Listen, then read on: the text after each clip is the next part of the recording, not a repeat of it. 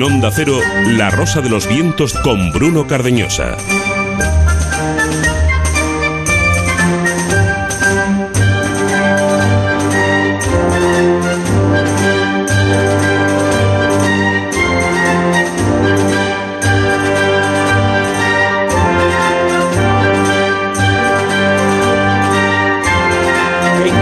Hoy se han cumplido 20 años de un momento que ojalá no hubiera ocurrido nunca. El Prestige. Ese día, un petrolero, el Prestige, se partió en dos. Del barco salieron unos hilillos de plastilina que acabaron por causar la mayor catástrofe medioambiental y ecológica de nuestra historia. Esos hilillos acabaron siendo cientos de miles de litros de petróleo. El chapapote cubrió de negro Galicia, especialmente la costa da Morte. Podríamos haber usado la tragedia para cambiar el sistema y para reducir nuestra dependencia del petróleo, pero no lo hicimos y dejamos que todo siguiera igual. Pero vamos a recordar algo positivo que también pasó en esos días la unión, la solidaridad, la bendición que dio la gente. Decenas de miles de personas eh, viajaron hasta allí, ayudaron a sacar chapapote, se dejaron la vida en limpiar aquellas playas, en limpiar los animales que estaban llenidos de negro, en limpiar rocas, arena, piedras. El vestige fue algo negro, muy negro, y la luz, lo único blanco, lo puso la gente hemos pagado con nuestro recuerdo, solamente con nuestro recuerdo. No hemos cambiado nada, nada de nada. Seguimos pintando el presente igual de negro que entonces. Puede volver a ocurrir. Decenas de petroleros en este momento, como el Prestige, están surcando nuestros mares. Se partirán, se pueden partir en dos, pero nunca se partirán dos.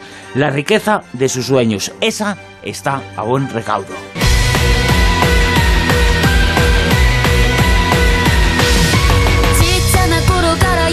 Horario de esta noche desde ahora mismo, desde la 1 y 13 minutos, casi 1 y 4, hasta las 5 de la madrugada.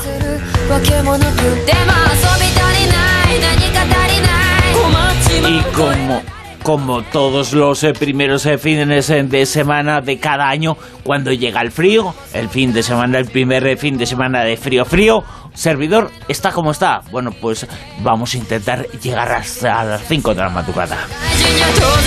Os recordamos en nuestra etiqueta Almadilla Rosavientos, Almadilla Rosavientos, en nuestra etiqueta en Twitter, en redes sociales, Almadilla Rosavientos y en la página web Onda es el programa de ayer ya está a vuestra disposición y cada una de las secciones, eh, cada una de las entrevistas, cada uno de los momentos, Onda la sesión dedicada a la Rosa de los Vientos. Un programa en el de esta noche que hablaremos, entre otras cosas, de neardentales, de la primera familia de neardentales. Mujeres con alma también tendremos esta noche. Hablaremos de las reinas españolas, de todas ellas, desde la primera va a ser Isabel I hasta Leticia. Ecos del pasado con Laura Falcolara nos vamos y viajamos hasta, hasta Jaén para conocer leyendas y misterios de Jaén. Y cuéntame cómo pasó también esta noche en La Rosa de los Vientos, en Destino, Destino, el bueno, el palacio fantástico de Granada.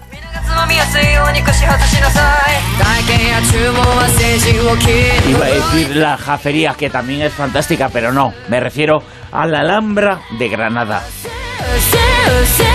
La jafería está en Zaragoza, que la he visto tantas y tantas veces que uno la tiene en la mente. Y Callejón, el cine, el gran espectáculo, el arte de las artes con nuestro general artista, con José Manuel Escribano. Y tertulia Zona Cero esta noche, el Colón gallego, hablamos también del futuro del ser humano, del ser humano que puede tener el futuro es convertirse en otro ser humano diferente gracias a la tecnología. Y también hablaremos, eh, nos lo contará Amado Martínez, de un extraño casco que puede llegar a matarnos. Con Sergio Monforte al frente de la parte técnica, con Javier Sevillano en redacción y producción y con Silvia Casasola en la codirección. Silvia, muy buenas, ¿qué tal? ¿Cómo estás? Hola, ¿qué tal? Buenas noches a todos. Oye, yo creo que nos van a tener que dar un complejo vitamínico grande ¿eh? al equipo de, de la Rosa de los Vientos, porque veo que yo me quedo en casa con una intervención pequeñita que me han hecho con un problema que tengo de espalda y, veo que, que, estás tú eh, muy, muy, muy mal de la garganta, así que nada, vamos a tener que poner un hospital de campaña. Solo parece. Solo lo parece, ¿no? Sí, sí, sí, esa apariencia solamente. Vale, vale, no, yo, yo, yo confío en ti y, ya sabes que, que el micrófono te da esa medicina que te hace que vamos, que lo hagas perfecto y luego ya cuando acabas el programa es cuando te pones malo. Ojalá tranquila, tranquila Silvia, que Juanjo ha venido cargado de colacao ya le está dando una sobredosis eh, intravenosa a Bruno, o sea que lo tenemos arreglado. Pero es el colacao especial, el que tiene ese chorrito de licor especial que él pone. No, el de oferta, el de oferta. Ah, vale, vale, vale, vale. Tiras la cara por la ventana. Con tertulia Zona Cero también con Manuel Carroyal, que ya lo hemos escuchado. Manuel, 20 años del Prestige.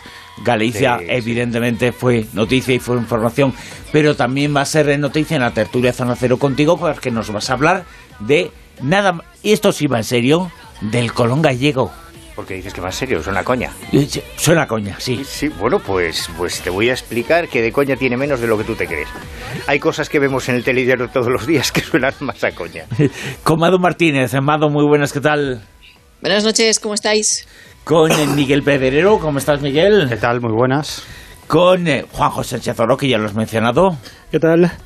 Y Silvia Casasola. Vamos a intentar eh, contar, eh, Silvia, lo que es el mundo de los enigmas, el mundo de las fronteras eh, científicas, el mundo de las anomalías que contamos aquí, como siempre, cada domingo en la zona cero, en la tertulia, en la tertulia más seguida de y más alternativa de la radio española. Una tertulia que lleva, pues eso, muchísimos años, 25, y por eso, por su solera y por su sabiduría y por su savoir-faire, por todos los eh, colaboradores que tenemos tan maravillosos, oye, y que las noticias es que la verdad cada vez nos sorprenden más. Pues hoy vamos a tener algunas eh, que van a sorprender mucho a la gente, que esté muy atenta porque vamos a contar aquí en la zona cero, en la Rosa de los Vientos, muchas informaciones importantes e interesantes. En este momento, en el programa, en la Rosa de los Vientos, que comienza ya mismo, que pasan nueve minutos de la una de la madrugada. Arrancamos.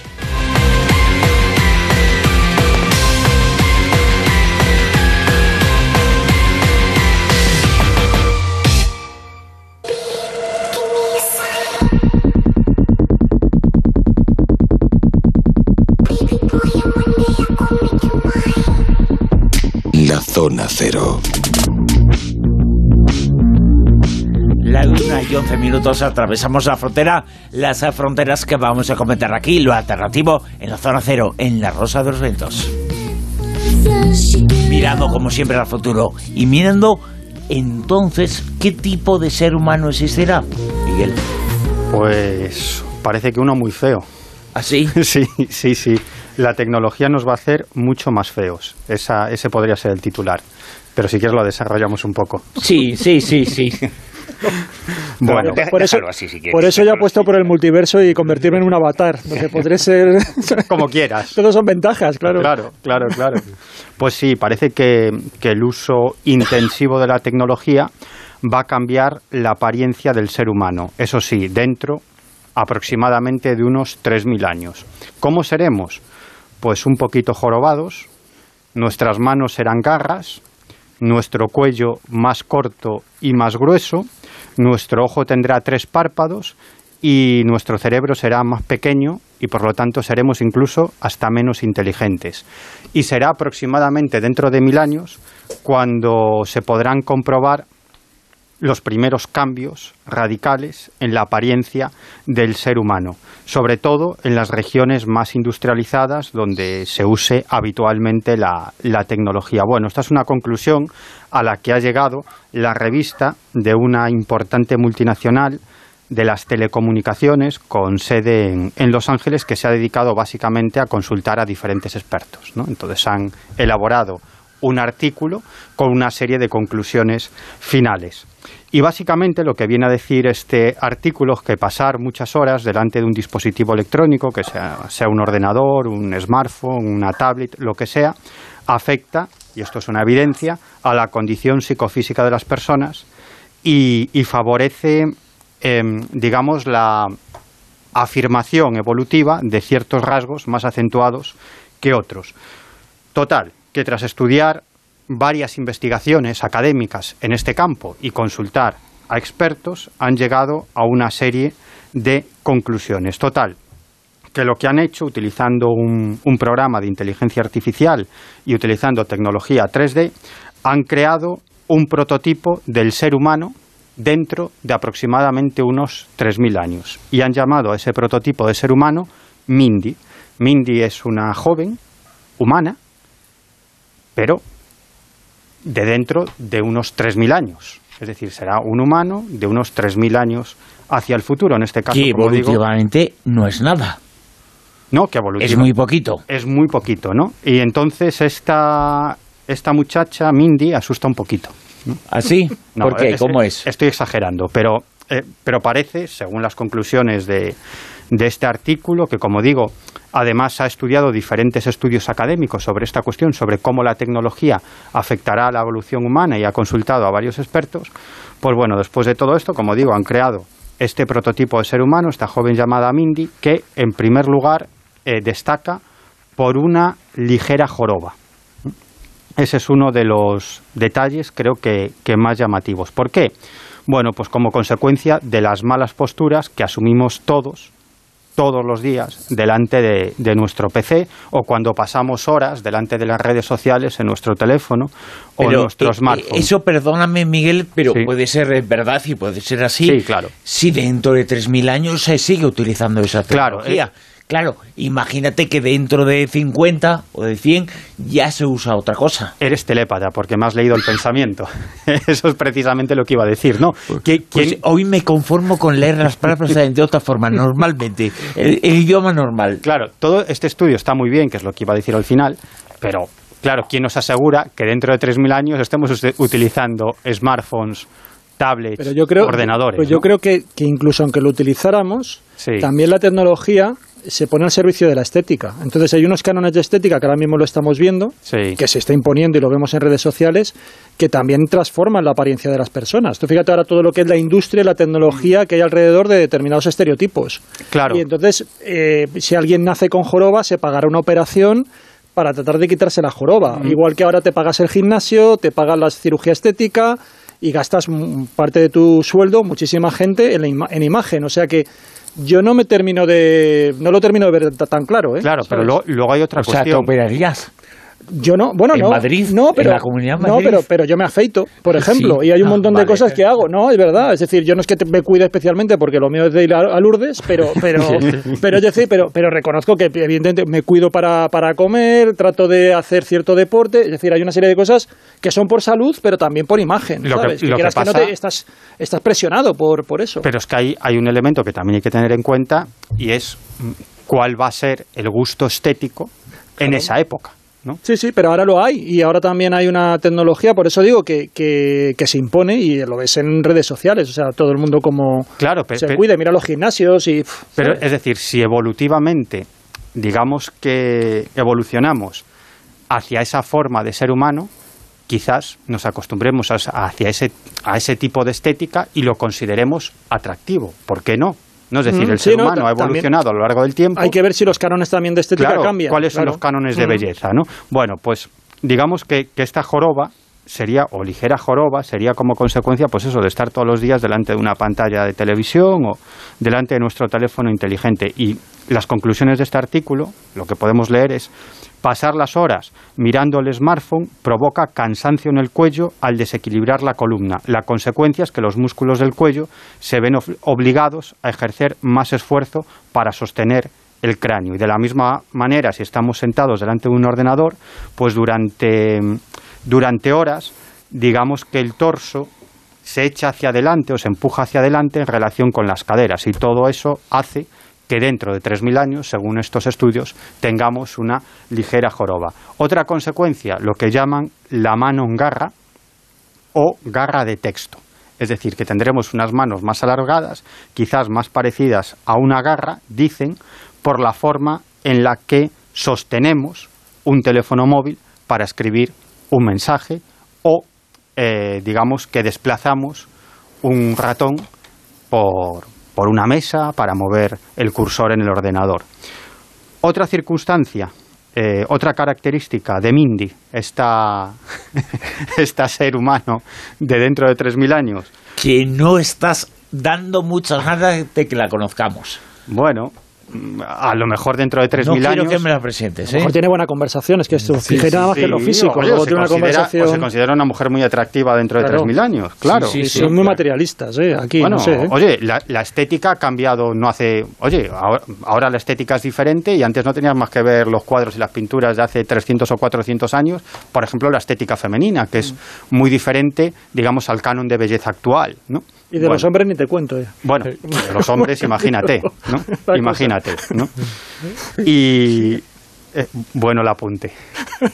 Y en el caso de Mindy, una de sus características, lo que se ha dado en llamar cuello tecnológico, es decir, más corto y más ancho de lo normal, como consecuencia de la mirada constante de arriba hacia abajo mientras usamos un PC, un ordenador o un teléfono.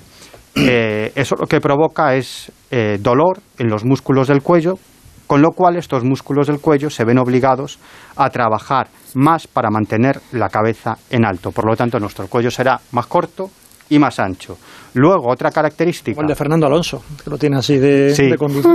Claro. Bueno, mira. Sí, sí, es Claro. verdad. Adelantado a su tiempo. Adelanta su tiempo. Sí, sí. Y, y en solo unos años. De hecho, se dedica a eso, a adelantar. Claro, claro. No adelanta su tiempo, adelanta Ferrari, por ejemplo. Y sí, pero a su tiempo adelanta todo lo que puede. Otra característica, un cráneo más grueso para protegerse de la radiación de radiofrecuencia de los teléfonos. Otra consecuencia, eh, un cerebro más pequeño. Dice, bueno, un cráneo más grande, un cerebro más pequeño. ¿Por qué? Porque según este estudio, eh, al parecer las comodidades de la tecnología lo que van a provocar es que usemos menos el cerebro para toda una serie de cuestiones que utilizamos actualmente, como cálculos matemáticos o pensar en, en ciertas cuestiones que tenemos que hacer en el futuro. Es decir, eso nos lo va a solucionar la tecnología y la tecnología nos va a dar muchas respuestas que actualmente pues tendremos tenemos que devanarnos los sesos y pensar cómo resolvemos un determinado problema cuando en un futuro nos lo dará la tecnología, con lo cual nos obligaremos a pensar menos y con lo cual nuestro cerebro será más pequeño y por lo tanto seremos incluso menos inteligente y es probable que incluso descienda la media del coeficiente intelectual de las sociedades industrializadas. Ya está ocurriendo eso de todas formas. ¿eh? Sí, sí. Pero mira, de todas formas, solo dos comentarios. Primero, lo de la belleza. eh, siempre caemos en el mismo tópico de ver el mundo desde nuestro filtro. Actualmente en el planeta hay montones de cánones de belleza Cierto. distintos. Tú te vas a, a una aldea de las mujeres jirafa y si no tienes un cuello de 20 centímetros, eres un callo malayo. O la- los que reducen los pies, o los que, esas africanas que tienen unos labios ahí con un plato y se considera que eso es como de mis mundo. O sea, la belleza es muy relativa. Pero yo no sé quiénes son los que hicieron el estudio este tipo de Nobel, porque esto no va a ocurrir. Por la sencilla razón de que pretender que dentro de 3.000 años estemos todavía con PCs y con teléfonos móviles, eso sí que es una muestra del del- el descenso intelectual. Porque a, a- a la velocidad que va la tecnología, dentro de 3.000 años Tú tendremos... seguirás, un tú seguirás con el Nokia. Tú seguirás con tu Nokia. No, es que a mí esto no me va a pasar porque ves, como yo uso la como yo uso la tecnología con moderación, Pues a mí esto no me va a pasar. Pero hombre, dentro de tres mil años de verdad creemos que vamos a estar chepados delante de un PC Yo- y con un móvil Tú no, en tú la garra, Manuel, no te Yo te, di- yo te diría algo más. ¿Quién nos puede asegurar que dentro de 3.000 años suponiendo que estemos, la, claro. la- también. la especie humana continúe viviendo sobre la faz de la Tierra? Probablemente no continuará viviendo en ningún planeta, no lo sé. Vamos, si dentro de tres mil años seguimos con los mismos ordenadores que ahora, lo llevamos crudo. Bueno, y las tres últimas consecuencias. Tendremos tres párpados. Tres párpados. ¿Cómo? Sí, tendremos tres Hostia. párpados. Eh, la explicación es muy engorrosa y no me voy a centrar ahí. el derecho, el izquierdo y, y el tercero. El tercer ojo. ¿Esto a qué es debido? Bueno, a la exposición de los ojos a la luz azul. párpados, no tres ojos. Tres párpados, sí. Claro, En cada ojo. En cada ojo. Claro. Sí, O sea, yo muy así bien, lo entiendo. sí. Vale, vale. como consecuencia de la exposición de los ojos a la luz azul de las pantallas. Y luego está la cuestión de la salud mental, que la tecnología, el uso de la tecnología, y es algo que ya está pasando, pues va a aumentar los problemas de ansiedad y estrés. Ah, y por otro lado, dice, bueno, esto, esto me ha hecho bastante gracia, ¿no? El final dice que seremos más bajos. porque la supervivencia ya no dependerá de ser la persona más grande y fuerte de la especie. Bueno, yo creo que esto ya hace tiempo que no es así, ¿no? Pero bueno, o sea, seremos bajitos y encima feotes. Y de cobrar las pensiones, dice algo ya puesto Oye, ¿y el Tinder de entonces? Cada uno lo que le interesa. No le daríamos al me gusta en eso, ¿no? Bueno, pues, pues yo no lo sé si existe el Tinder o vaya usted a saber. Será el Tinder del metaverso. ¿Qué decías? ¿Qué decías? Bueno, yo siempre digo que la belleza está en los ojos de quien mira. Sí, pero como mires con tres párpados eh, va a ser un poco complicado, ¿eh? Triple belleza. Claro, claro. Eso sí, es que cambia todo, hasta los ojos con los que se miran. Yo lo que decía es que, que nos, nos, ubican ya en el metaverso. O sea, esto ya directamente es que nos apuntan, no nos dejan ni elegir. Bueno, es nuestra salvación, es lo que digo. Un, avatar, y ahí todo solucionado. Mado, eh, estás en Colombia, que ni se le ocurre a ningún colombiano usar tecnología, no se vaya a parecer en el futuro a esto, ¿eh? Joder, es que, a ver, lo dijimos en, estás en la cumbre del mundo de la belleza, con lo cual, no, que no. Pues sí, la verdad es que. No se les ocurra eso. La verdad es que. La verdad es que aquí mirar a la gente es un masaje para los ojos. y no digo más. Completamente de acuerdo. sí. Lo dijimos en una anterior tertulia ya hace un tiempo que Oculus anunció que iba a crear un entorno en el que si uno moría en un videojuego, moría en la vida real y lo ha cumplido. O sea, acaba de crear un casco de realidad virtual en el que mueres en el videojuego, mueres en la vida real. Lleva unas cargas explosivas que se activan cuando la palmas en el videojuego. Así, o sea, con cargas explosivas. Voy a poneros en antecedentes porque Oculus no es cualquier empresa tampoco. Hace ya unos años que es propiedad de Facebook, lo compraron en el 2014, pero es que el fundador de Oculus, al que llaman Lucky, y es, vamos, es quien ha anunciado en su blog la, feliz noticia, como se acabará de ser padre, diciendo, si mueres en el videojuego, pues la vida real. En plan, ha nacido asesino. Pues trabaja desde el 2017 en una empresa de tecnología militar. Aquí la cosa ya empieza a oler raro, ¿verdad? Bueno, tal vez la guerra se convierta, yo creo, en el día de mañana en un escenario virtual lo más parecido al metaverso, en el que el soldado ni siquiera tenga remordimientos, reparos, nervios ni estrés porque crea que está jugando con un simulador, que en realidad la guerra ya es así, porque los drones y los misiles autodirigidos y todas esas vainas son eso. Y dice aquí que se inspiró en las novelas japonesas y el, anime Sword Art Online a la hora de crear este casco mortal, pero lo cierto es que la realidad supera a la ficción. ¿Qué mensaje o cuál era el objetivo de Loki o qué nos quiere hacer reflexionar según él? ¿no? Pues según sus palabras, a él la idea de vincular la vida real a tu avatar virtual siempre le ha fascinado porque le das la apuesta al máximo, obligas a las personas a repensar cómo interactuar en el mundo virtual y con los jugadores que hay dentro de él y cosas así, ¿no? Y por hacer la experiencia más real con consecuencias reales en tu vida, sentir que la amenaza es auténtica. El siguiente paso, atención, ¿vale? Yo no sé ya esto lo que sería, pero vamos, el siguiente paso es inventar un sistema que impida que puedas quitarte este casco que todavía está en pruebas y que podría hacer por un fallo técnico, por supuesto, que matar al usuario por error, lo más parecido a la ruleta rusa. Ni que decir tiene que Lucky, el padre de la criatura, el inventor de este maquiavélico juguete, no ha tenido los cojones de probarlo él mismo, ¿vale? Pero bueno, decir que con solo 30 años ya era una de las personas más ricas de Estados Unidos según la lista Forbes y es uno de los pioneros en el tema de las gafas de realidad virtual, que por cierto son las más populares del mercado, las MetaQuest 2. Bueno, pues eh, ese casco que puede matar a la gente, que mata a bueno, mueres en el videojuego y mueres también en la vida real. Eh, ese tremendo, este mundo de lo digital está llegando incluso a ese punto. Eh, lo que se está haciendo y presentando de cara al futuro. al final con un Nokia vives más. Sí. Es una expectativa de vida mayor. con el BlackBerry. Salvo que lo tires. Como modelo de negocio, como modelo de negocio yo no lo veo, ¿eh? No sé si es muy, muy Yo tampoco. Además no creo que lo puedan comercializar. claro, no sé. Sí, sí. Oye, por cierto, Manuel, eh, el Colón gallego existe. Es que yo evidentemente lo he comentado un poco en coña al comienzo, pero existe toda una tradición y una información respecto al Colón gallego bastante importante y bastante seria informativamente hablando.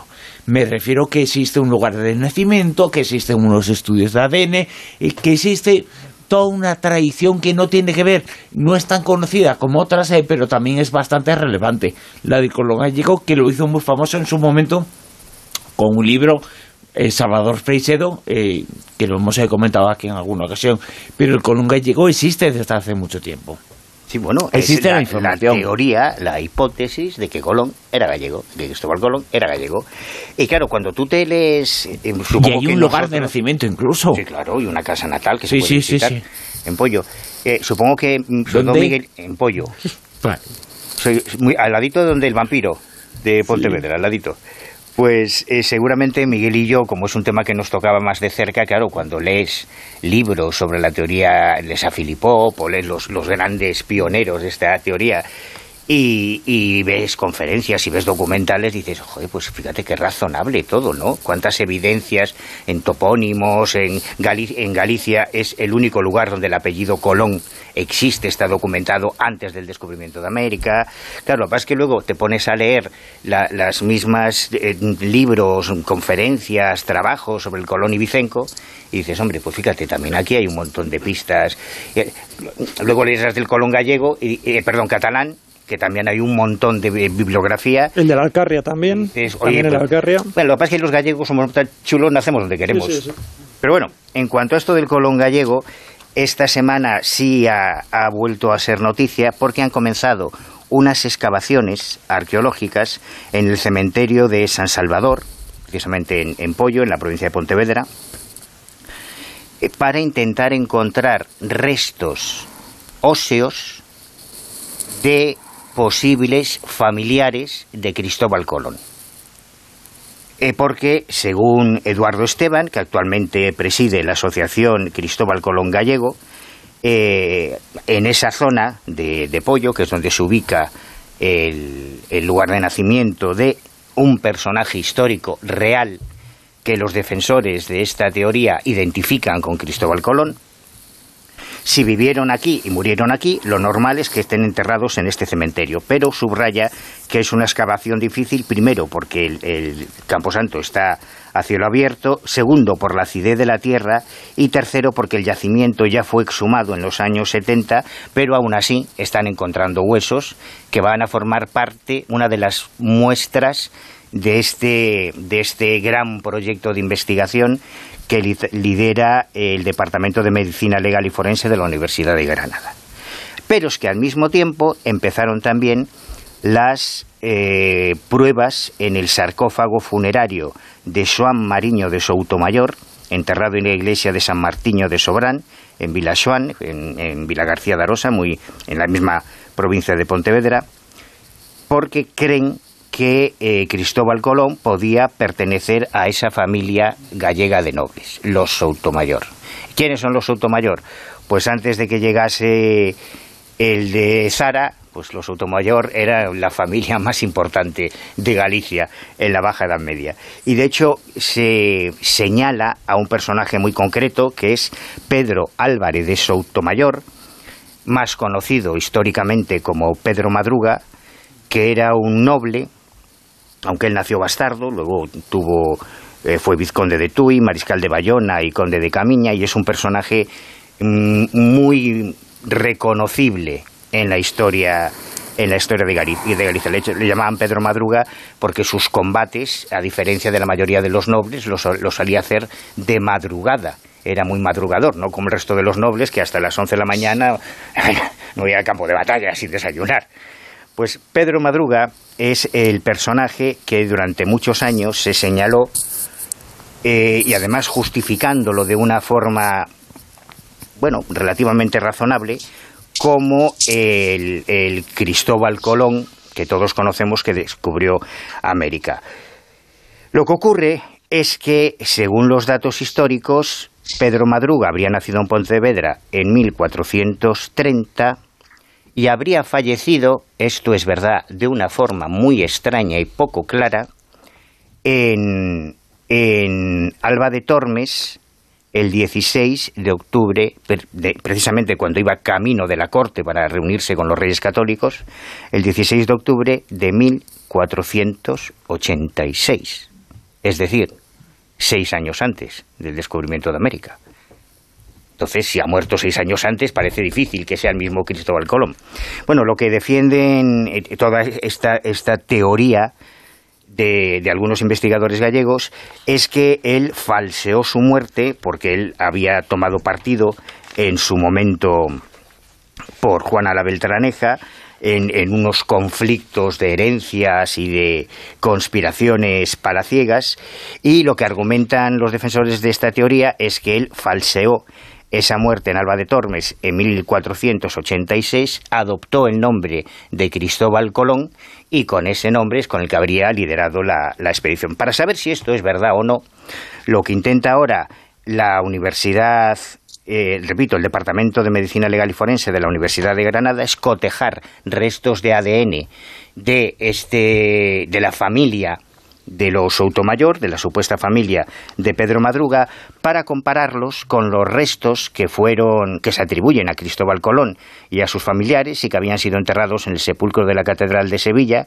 exhumados hace casi 20 años por el catedrático de Medicina Forense José Antonio Lorente, que es el que ahora lidera esta, esta investigación que parece que se ha tomado muy en serio para, para, para cotejar si esta hipótesis del colón gallego es algo más que una frivolidad o realmente tiene alguna base mm. genética en este caso. Yo, yo, me acuerdo del, lo ha nombrado antes Bruno, del libro de Salvador Freixedo, que es un libro que se autoeditó él mismo y que se titulaba Un gallego llamado Cristóbal Colón, aunque lo estoy traduciendo porque en realidad el título original del libro es Un galego llamado Cristóbal Colón, en gallego. Y a mí lo que, lo que me pareció absolutamente fantástico de ese libro me lo regaló Salvador en uno de nuestros, de nuestros encuentros y ese libro, tal como indica el título, defiende que Cristóbal Colón era gallego y es un libro escrito en gallego,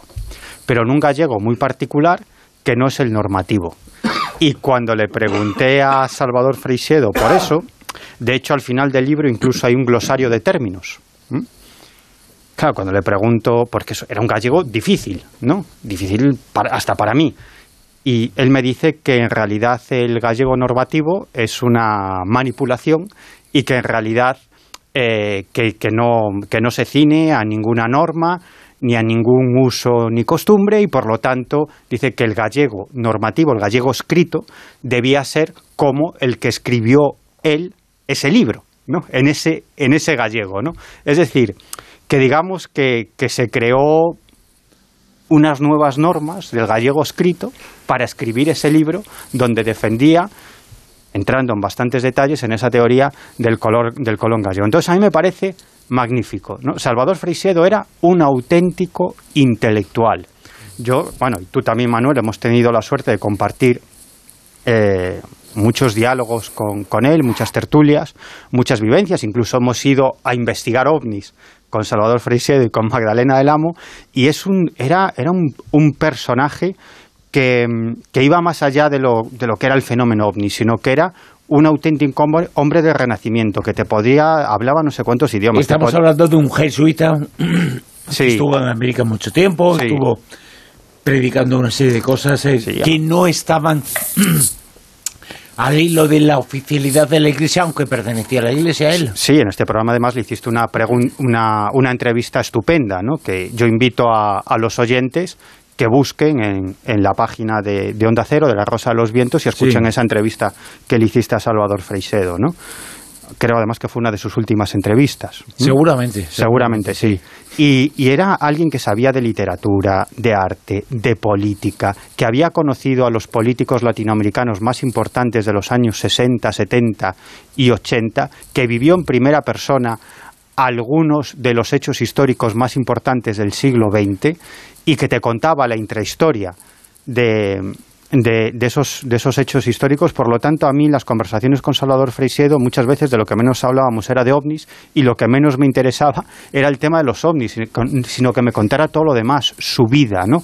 Como, como personaje es absolutamente interesante. Y yo, poco antes de su muerte, le pregunté, en una ocasión, le digo, bueno, ¿cuándo, ¿cuándo vas a escribir tus memorias? ¿no? Porque además le habían hecho una oferta una editorial del Grupo Planeta, creo recordar, Manuel. Sí, le hizo una oferta sí. para publicar sus memorias y él dijo, bueno, eso cuando sea viejo. tenía 90 años. Sí, sí, sí, sí.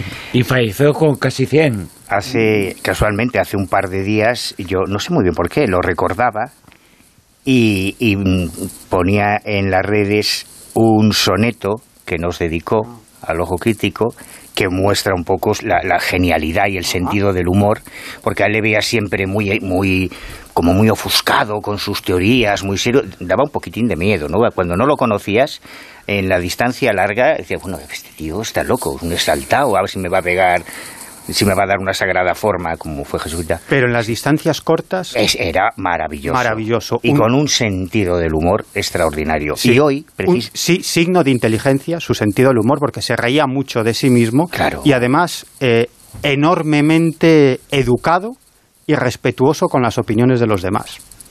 pues, pues mira, eh, si quiere, bueno, no, es un poco largo. Os, os podía sí, leer el algo, claro. Venga, rápidamente lo comentamos. Muy rápidamente. Por- él estuvo Salvador durante mucho tiempo- jesuita, ha estado, estuvo toda su vida en América, incluso en la cárcel, por las cosas y las ideas que tenía. Porque es que es un personaje magnífico, porque él, siendo sacerdote, publicó una serie de libros como Mi iglesia duerme, que eran dinamita para la teología, Generó- haciendo autocrítica de algunos dogmas de una iglesia que servía más a los ricos, en su opinión, Sí. que a los pobres. Y es aquello uno de los va- padres de la teología de la liberación evangélica. exactamente. y, y el cristianismo un mito más. Bueno, sí, pero ese ya entra más en nuestros temas, pero sus dos primeros libros, Sí, que son sí, totalmente teológicos y sociales, eh, le valieron que lo expedientaran, digamos, en, por decirlo de una manera, en la iglesia y que la gente en Puerto Rico, en Venezuela, yo he visto fotografías y he visto periódicos de manifestaciones con pancartas, la gente por la calle con pancartas, en Houston están preocupados por la luna, nosotros por Freixedo. Hablamos de los años 60. Sí, sí, sí. Y, y, eh, él era, le encantaba la poesía y tenía mucho sentido del humor. Entonces, un, un regalo que nos hizo en su día a, a la humilde revista esta del Ojo Crítico es este soneto que dice algo así como la revista de Manuel Carballal que tiene por nombre El Ojo Crítico se ha convertido en algo mítico en todo el mundo paranormal. El que no lo sepa es un animal que tiene el cerebro paralítico, además de un espíritu raquítico sin ninguna cultura general. El ojo crítico es enciclopedia y a su lado es un asco la Wikipedia. Antaño fue famoso el ojo de Isis, que escudriñaba altivo el tiempo aquel. Pero ahora, en este tiempo de gran crisis, todo lo abarca el ojo de Manuel. Claro, era un cachondo mental. Y hoy, que es lo que quería decir, casualmente, esto fue hace un par de días, casualmente, y hoy el diario, el periódico de La Perla, le dedica una... Si, si en Google Noticias metes ahora eh, Salvador Frisedo, es un artículo que se ha publicado hoy mismo recordando la biografía de este personaje tan singular. Gran defensor de la teoría del colón gallego. La escritura de los pergaminos eh, revela lo que pudo ser algunos secretos de la antigüedad, eh, Silvia Casasola. Sí, mira, hemos estado eh, comenzando la tertulia con mucha tecnología y muy avanzada y, y bueno, pues esto mezcla las dos cosas. Mezcla por un lado eh, todos los que son los pergaminos antiguos, pero el que, pues que antiguamente eh, pues estos pergaminos, claro, no se sabía muy bien si eran escritos solamente por un escriba o por varios. Y esa era la sospecha que se tenía. Y ahora, con una tecnología que voy a comentar, han descubierto que efectivamente esa sospecha es cierta y que los manuscritos, por ejemplo, del Mar Muerto, pues estos, estos pergaminos fueron escritos no por uno, sino por dos escribas.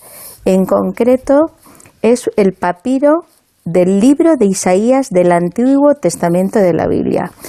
¿Qué es lo que han hecho? Pues bueno, se han unido el profesor Popovich de la Universidad de Groningen de los Países Bajos, junto con, con Lambert, un experto en inteligencia artificial, que están todos financiados por Horizon, han juntado sus fuerzas y han desarrollado un soporte informático.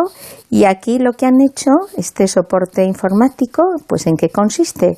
Pues han metido un montón de palabras hebreas, han identificado lo que es tinta y lo que no, y también el movimiento de las manos del posible escriba. Porque aquí está el kit de la cuestión. Porque por lo visto, cada persona tiene identificada una forma del movimiento de la mano a la, a la, hora de escribir. Y con estas tecnologías, estos cálculos, este soporte informático, pues crean unas imágenes multiespectrales que estudian esos píxeles y estudian esos movimientos, con lo cual consiguen averiguar si el manuscrito en concreto de Isaías lo ha escrito uno y dos. ¿Y qué es lo que han descubierto? Pues que efectivamente a mitad del, papiro, del papiro, del, del, pergamino, del manuscrito, pues está escrito por un segundo escriba.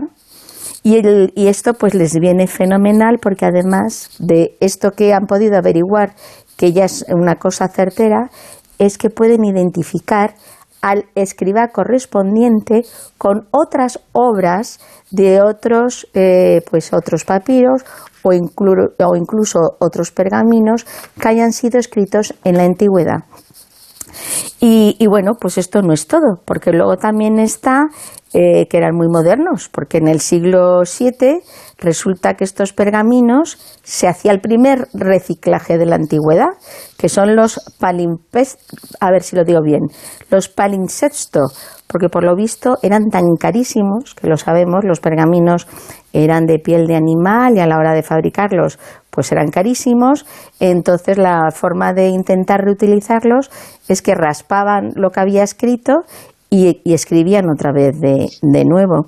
Así que, pues bueno, de momento con esta tecnología, pues vamos a conseguir averiguar qué escribas eran los que escribían en los pergaminos, intentar identificar su forma de escribir, en qué obras han participado y sobre todo también, pues me imagino que también de cara a, a parte de los pergaminos, pues a los, a los papiros también podrán hacer algo similar, porque cada vez es que la tecnología avanza, que es una barbaridad. Y gracias a esa tecnología se ha conocido que esa escritura en los pergaminos se puede revelar secretos de la antigüedad. Y este documento, este expediente soviético, Juan José Estezoro, revela qué. Pues mm, yo creo que vais a alucinar. X lo ha calificado algunos, volviendo un poquito al pasado. Sí, sí, sí, es un expediente, como tú dices, de la, de la Unión Soviética y yo creo que es uno de esos expedientes que tiene absolutamente todo, menos lo fundamental, que es la prueba determinante que justifica que realmente estemos ante algo contundente, porque según ha informado un diario ruso, bueno, el Pravda, eh, ha habido una rueda de prensa de altos dirigentes, de funcionarios y militares de, la antigua Unión Soviética que han estado hablando sobre determinados eh, ejercicios militares, determinados departamentos que hacían investigación tanto ufológica como de contenido parapsicológico. Eh, en concreto, un alto funcionario retirado del Ministerio de Defensa, que había sido, que es teniente general en la Reserva, que pertenecía también a, la Academia de Ciencias Naturales, Alexei Sabin, dijo que en los años 80 tenían un grupo de investigadores que pertenecían a la Unidad de Gestión de Expertos del Estado Mayor y que este grupo de investigadores llegó a establecer contacto con representantes de una civilización extraterrestre. Eh, Como me digas que sumo, voy, me levanto y me voy. Bueno, no, no aclaran, oye, pueden ser, no, no aclaran. Ellos creo que formularon preguntas al final.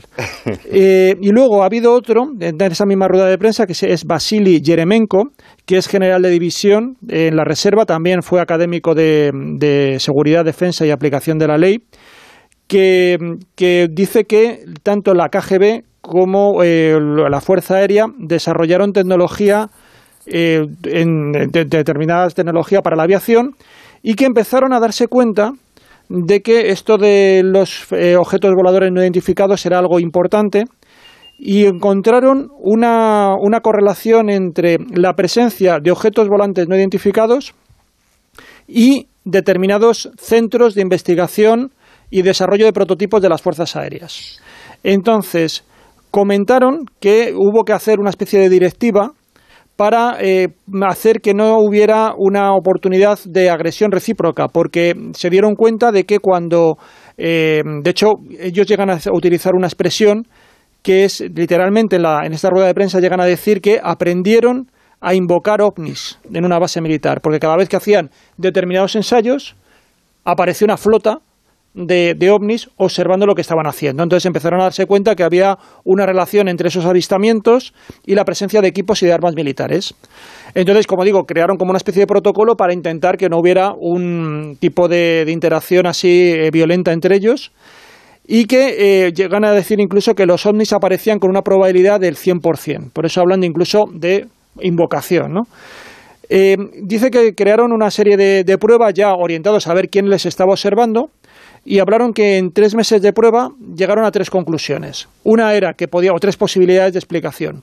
Una, que la ciencia moderna no era capaz de explicar esos fenómenos, que podían tratarse de equipos de reconocimiento de Estados Unidos o de Japón, o bien que podría tratarse de una civilización extraterrestre.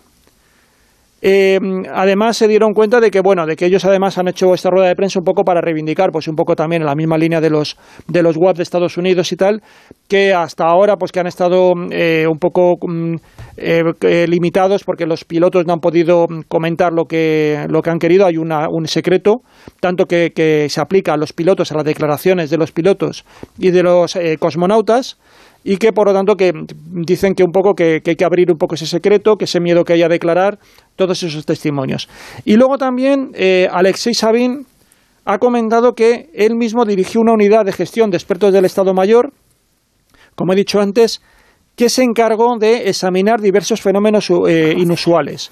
En concreto habla de un programa estatal para el descubrimiento de seres humanos que tuvieran determinados, que fueran como superdotados y estaban buscando eh, esos superpoderes para generar algo así como si fuera el superhombre.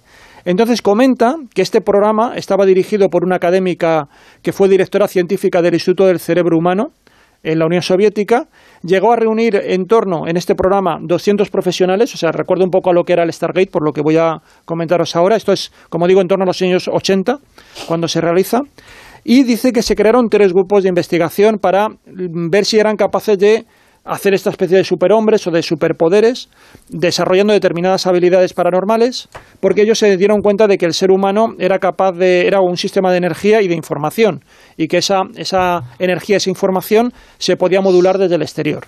Entonces crearon tres grupos de, tres grupos de trabajo, uno compuesto de sujetos experimentales, uno sujeto eh, compuesto por científicos, otro por militares y otro exclusivamente por mujeres.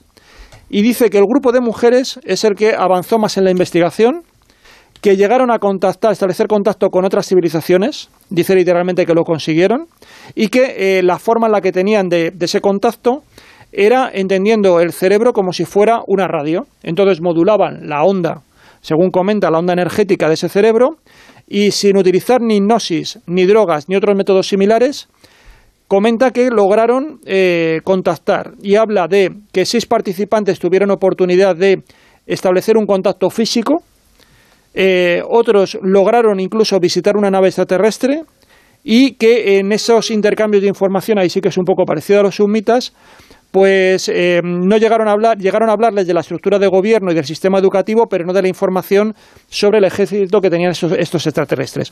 Esta es la nota de prensa que han escrito, pero no puedo deciros tampoco mucho más sobre qué trasfondo tiene, porque hombre, son declaraciones bastante fuertes. Como digo, es un poco todo el ropaje que estamos acostumbrados, desmilitares, funcionarios y tal, pero me gustaría ver algo un poquito más, más contundente, porque ya digo, me suena un poco también, Stargate hizo cosas parecidas, claro. hizo cosas de visión remota de viajes en el tiempo, de supuesto contacto con, recuerdo uno de los informes que era un supuesto viaje en el tiempo a Marte, donde sí. supuestamente contacta con la civilización que había allí, pero, Pero ¿sabes bueno. qué pasa? Que yo creo que para acceder a información de Rusia y de la antigua Unión Soviética nos limita el idioma.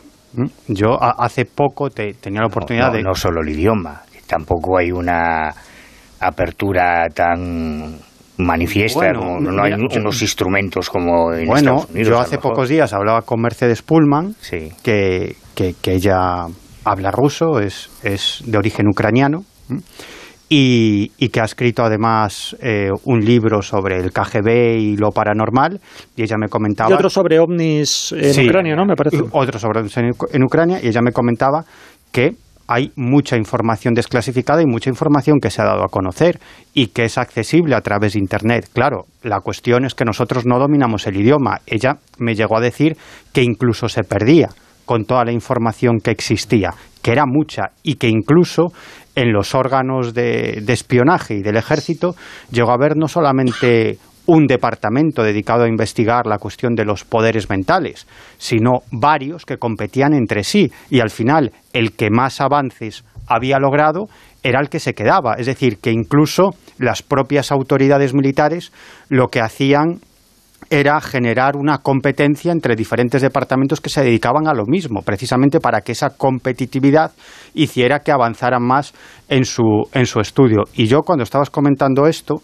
eh, siempre me acuerdo de, los viajes que hizo a, Rusia el famoso contactado Giorgio Bon Giovanni, el mm. famoso estigmatizado, donde se reunió con altos cargos militares y, accedió a información clasificada, incluso a vídeos clasificados. Y yo siempre recuerdo, y es algo que me llamó mucho la atención en su momento y que me sigue pareciendo algo extraordinario, una conversación que mantiene Bon Giovanni eh, con una serie de generales en una base aérea rusa donde uno de los principales interlocutores, interlocutores era Vladimir Zurkin, que era el jefe de la contrainteligencia rusa en Europa.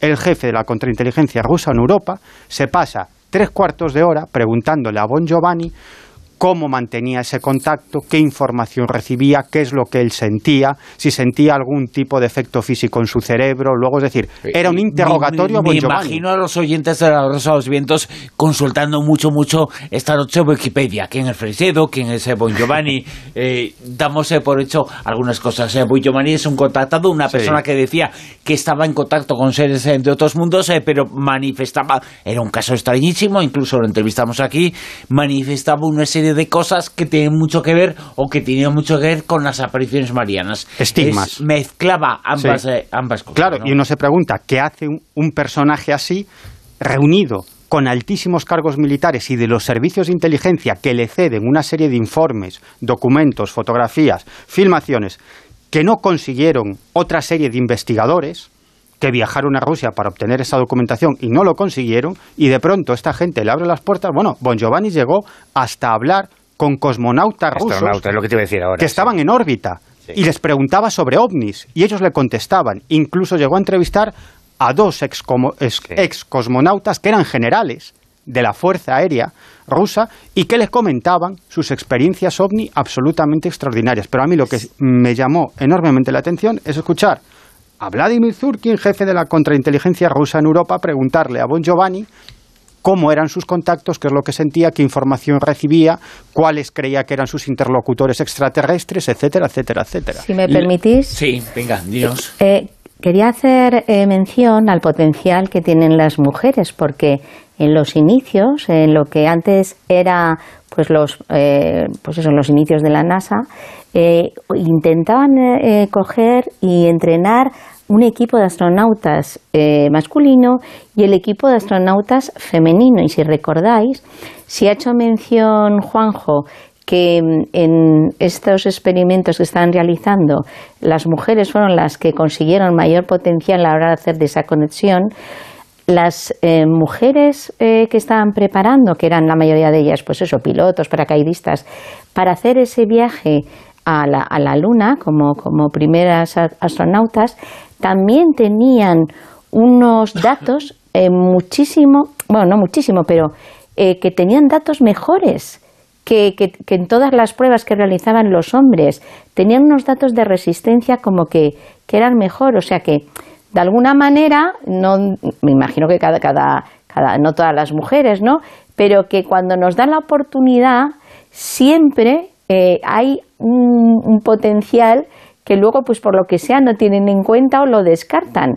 Pero que, que ahí está, que en las primeras misiones, cuando se iba a ir a la Luna, resulta que las mujeres astronautas que estaban entrenándose estaban dando unos datos estupendos y aquí que estamos diciendo de algo de una conexión un poco remota, el grupo de mujeres también era el que destacaba. Es que además en el ámbito paranormal, si nos basamos en la bibliografía, eh, y, es algo que llama la atención, tradicionalmente, cuando se habla de los grandes nombres de la investigación, se suelen pronunciar nombres masculinos, pero cuando se habla de los grandes nombres de los psíquicos, de los medios, de los dotados, de los paragnostas, se pronuncian nombres femeninos.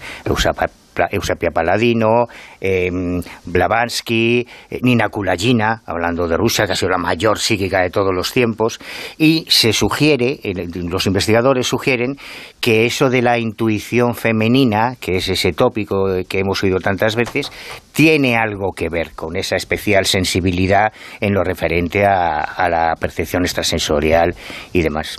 Acabas de definir lo que es y lo que supone que es el patriarcado eh, que se considera que ciertas cosas son de mujeres, y ciertas cosas son de hombres, ese es el patriarcado y eso hace que algunas mujeres incluso tengan comportamientos eh, que pueden ser eh, masculinos, no, no ellas, sino la sociedad. La sociedad se pone por delante a los hombres en algunas cosas, ¿no? Yo creo que antes de que se acuñase... a las mujeres una serie de facultades. Antes de que se acuñase esa palabra, que ahora está muy de moda, te hablo de hace 20 o que se usase tanto.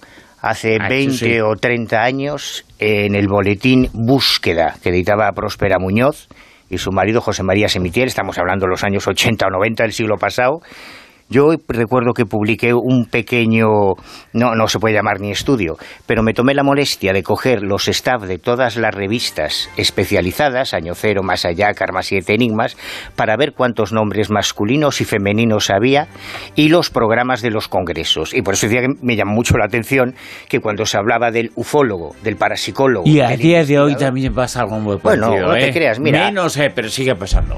Hace, cada vez menos, hace un par de horas en Barcelona, en el Magic, se celebraba un encuentro de las mujeres del misterio que, está muy bien que también se recuerde que hay un protagonismo femenino. Las noticias en Onda Cero nos ponemos al tanto de todo lo que está ocurriendo y después ahí continuamos.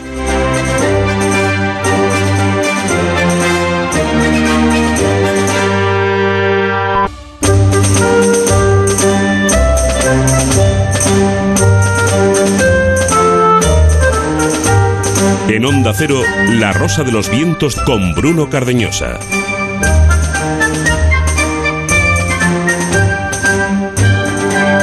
y cinco minutos, y continuamos en La Rosa de los Vientos. Y continuamos hablando de algo que lograré un poquito si la voz se recompone en el futuro. Quiero decir, felicidad. Y vamos a hablar ahora de la felicidad y de una investigación que nos va a contar y nos va a explicar Manuel Carballal. Sí, es de estas cosas que, que parecen de perogrullo, la verdad, pero bueno, si la dice Harvard, pues le prestamos más atención, ¿no? O, una investigación de la Universidad de Harvard, que además se lo han eh, tomado... Más exactamente él, la, la universidad. Sí. No, no se ha puesto a hablar Harvard, quiero decir... Ese era uno de los del gordo y el flaco. Sí, exacto, sí, sí, sí. Pues. O Big Theory. Ah, mira. También, también, No, pero la verdad es que se lo tomaron con, con paciencia, con lo cual probablemente estamos hablando de un estudio bastante razonable, aunque seguramente muchas de sus conclusiones pues ya las conocían nuestros abuelos, ¿no? Porque durante 75 años, que se dice pronto, se ha llevado adelante este estudio para intentar descubrir qué es lo que nos hace ser felices que probablemente es la cosa más importante a la que todos aspiramos en nuestra vida, porque en el fondo qué es la vida sino la búsqueda de la felicidad, ¿no? Cada uno la busca de una manera, para unos la felicidad es ser famoso, para otros la felicidad es tener dinero, para otros la felicidad es Tinder, no miro a nadie, para otros la felicidad es el reconocimiento social, para otros la felicidad es el conocimiento, para otros la paz de espíritu, cada uno tiene, pero en el fondo lo que buscamos todos es algo lo que nos haga ser felices. Bueno, pues este, este estudio, que repito, comenzó hace 75 años, eh, ha llegado a varias conclusiones. Por ejemplo, que hay una predisposición genética a la felicidad. Claro, esto suena guay cuando te lo dicen investigadores de Harvard, ¿no? Pues por una herencia genética hay personas que tienen una predisposición a la felicidad y otros a la tristeza. Vamos, los, los tíos grises de toda la vida, que, que dirían nuestros abuelos, la gente tóxica esa que apártate, apártate, que corra al aire. Pero bueno, parece que ellos han llegado a la conclusión de que efectivamente hay una, una predisposición genética. Y eh, después de sus estudios, eh, sugieren que alrededor de un 40% de lo que consideramos felicidad no tiene que ver con la genética, con esa ah. predisposición, sino con las decisiones que tomamos en nuestra vida. Se dice también, es una frase muy recurrente, que el dinero da la felicidad y si no la da, ayuda, ayuda bastante. No, el dinero no da la felicidad. El dinero te permite comprar cosas, las cosas te dan la felicidad. Yo creo que el dinero te da tranquilidad y que eso ayuda mucho a ser feliz, el, no estar angustiado cuando llega fin de mes. Pero según los investigadores de Harvard, en este estudio sobre el desarrollo del adulto, uno de los más antiguos de esta cuestión, eh, ellos llegaron a seguir la trayectoria vital de 724 personas de distintos orígenes económicos y sociales a lo largo de 74 años, incluyendo personas de barrios muy marginales, de, barrios con pocos recursos económicos, personas de clases sociales muy acomodadas, incluyendo al mismísimo presidente JFK porque esta investigación comenzó en 1938. Y, y entre esas, entre esas, entre ese 40% de cosas que resaltan que no tienen que ver con esa herencia genética, a mí me parece muy interesante el acento que ponen en la vinculación entre la felicidad y las relaciones estrechas sociales. Como diría mi abuela, el que no tiene amigos no puede ser feliz. Pero Harvard, digamos que lo convierte en un dato estadístico y empírico y te dice que efectivamente entre ese 40% de decisiones sabias que podemos tomar para alcanzar la felicidad están las relaciones sociales, amigos, familia, compañeros, eh, las cañitas en un bar, que yo creo que es una de las cosas que te hace... La gente que no toma cañas en bares, Mira, Jeffrey Dahmer. Jeffrey Dahmer tomaba cañas en bares, tenía amigos, pues ahí está. Es un ejemplo. ¿Quién es Jeffrey Dahmer? El, carnicero de Milwaukee. ¿Y ese tenía amigos? Ese no tenía ah, amigos. Vale, vale, seguro que luego se miraba al espejo y se caía mal. O sea, era un psicópata. Daba los buenos días, daba los buenos días a la calle, como siempre, que luego dicen. no, si era muy buena persona, daba los buenos días. No, es que este no, este no era buena persona, ni daba. Es que tampoco tenía, porque al que le daba los buenos días se lo terminaba comiendo, o sea que tampoco tenía mucho, no les daba mucho tiempo para profundizar en las Y luego la segunda razón, que eh, esto también lo diría mi abuela, pero es el, el segundo punto que subraya este estudio, es el no preocuparse por las cosas pequeñas. ¿Y esto qué significa? La relativización de los problemas. Obviamente todos tenemos problemas y hay problemas que son graves, pero es verdad que con frecuencia nos angustiamos, y yo pongo siempre el ejemplo de mi padre, de mi familia con el deportivo. Yo nunca entendí por qué un día llego a casa y los veo llorando porque el Depor ha perdido. Yo no lo entiendo, seguro que vosotros sí, pero es que yo no entiendo que llores porque pierda un equipo de fútbol, o que te exaltes o que te pegues porque un equipo o un cantante o un músico o, un, o una película es mejor que otra, y hay gente que eso lo convierte en un drama. Entonces yo presumo que los de Harvard, que son más listos que yo, se refieren a este tipo de chorradas cómo esas pequeñas cosas que a veces nos generan ansiedad, angustia y un estado anímico de tristeza y que no tienen ninguna relevancia. Y subrayan que detectan en este estudio que las personas de más edad que las personas mayores son las que tienden a darse cuenta, por razones obvias, de que la vida, sobre todo la suya, claro, es corta cada vez es más corta, cada día que pasa tenemos 24 horas menos de vida, esto no para nunca. Y estas personas mayores eh, tienen más oportunidad de recuperar y más interés en recuperar actividades que asociamos con la felicidad desde la niñez y que parece igual una tontería. Cosas como dibujar, como bailar, que son retomadas, esas relaciones sociales, que son retomadas por la gente mayor, es lo que, según este estudio de Harvard y según mi abuela, nos ayuda a ser mucho más felices. Mira, una cosa, no me extraña que Manuel no entienda lo que puede generar el fútbol en los aficionados, porque yo recuerdo especialmente una entrevista que le hiciste hace bastantes años, cuando trabajabas en otra emisora y dirigías un programa de radio en otra emisora, a Donato. Donato era un jugador de fútbol que jugó en el Atlético de Madrid. Vienes aquí a contar mis miserias. Sí, sí, sí, es que esta es muy buena, esta es muy buena. jugador de fútbol del Atlético de Madrid, que luego jugó en el Deportivo de La Coruña y que estaba vinculado a una iglesia evangélica. Estamos hablando más o menos, más o menos eh, de la Edad Media. Sí, sí, sí, sí. O de antes incluso. Sí. Eh, Porque Donato se hizo famoso en los comienzos entre los 90, fines de los 80. Bueno, la época del Superdeport. No, no, la época del Superdeport ya era muy famoso él. Ya, ya. Se hizo famoso en Atlético de Madrid. en el Atlético de Madrid, sí, sí. Diez años antes. sí, sí, que además fichó muy mayor por el Atlético de Madrid, pero incluso dicen que había una manipulación en su partida de nacimiento y que era todavía mucho más mayor.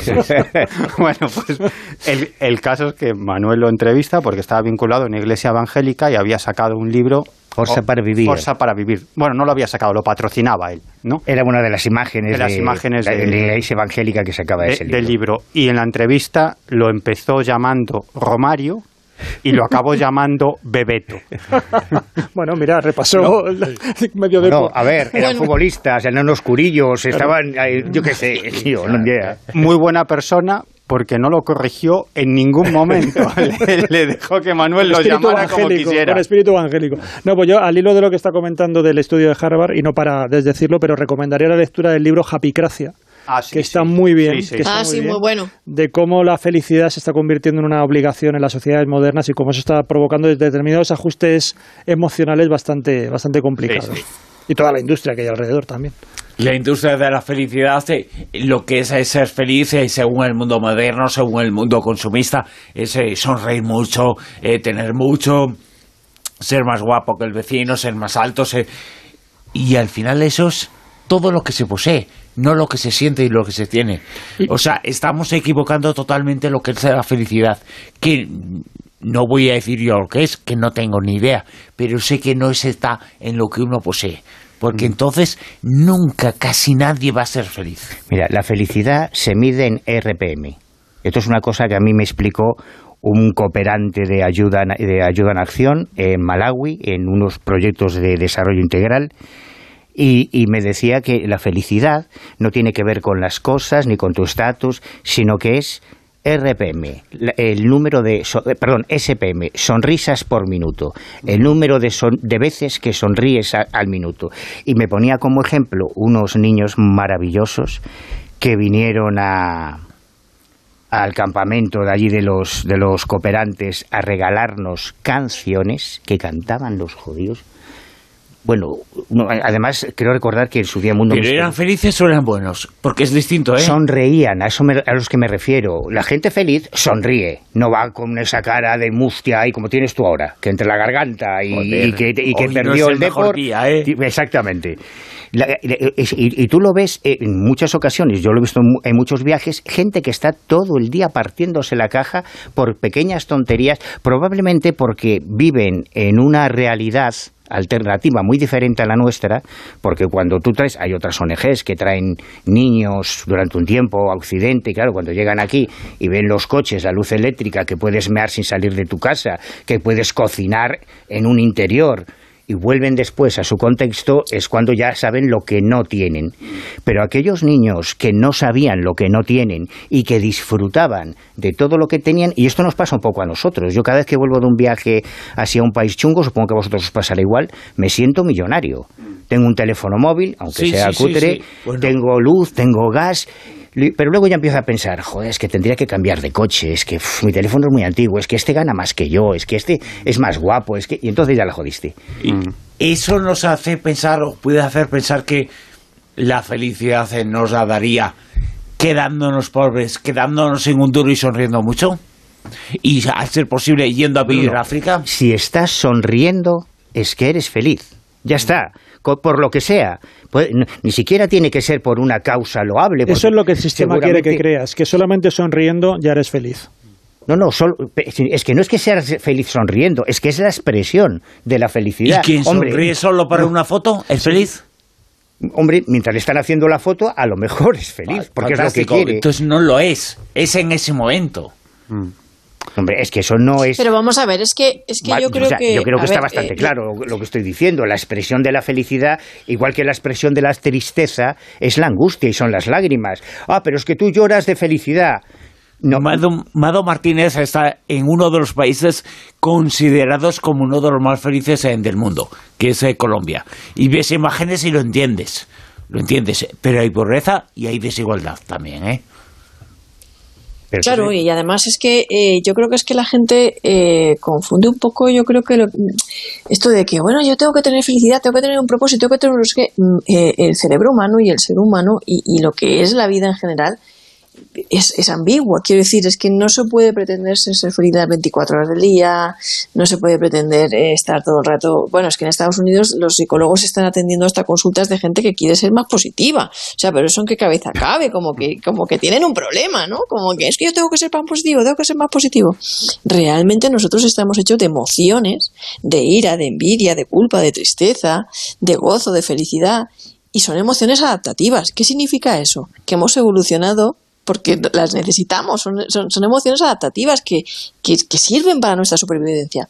Luego lo que ha comentado Manu, el tema genético y el tema social, somos seres biosocioculturales, psicobiosocioculturales, que es el nuevo enfoque de todas las disciplinas y el más moderno, ¿no? En la antropología también.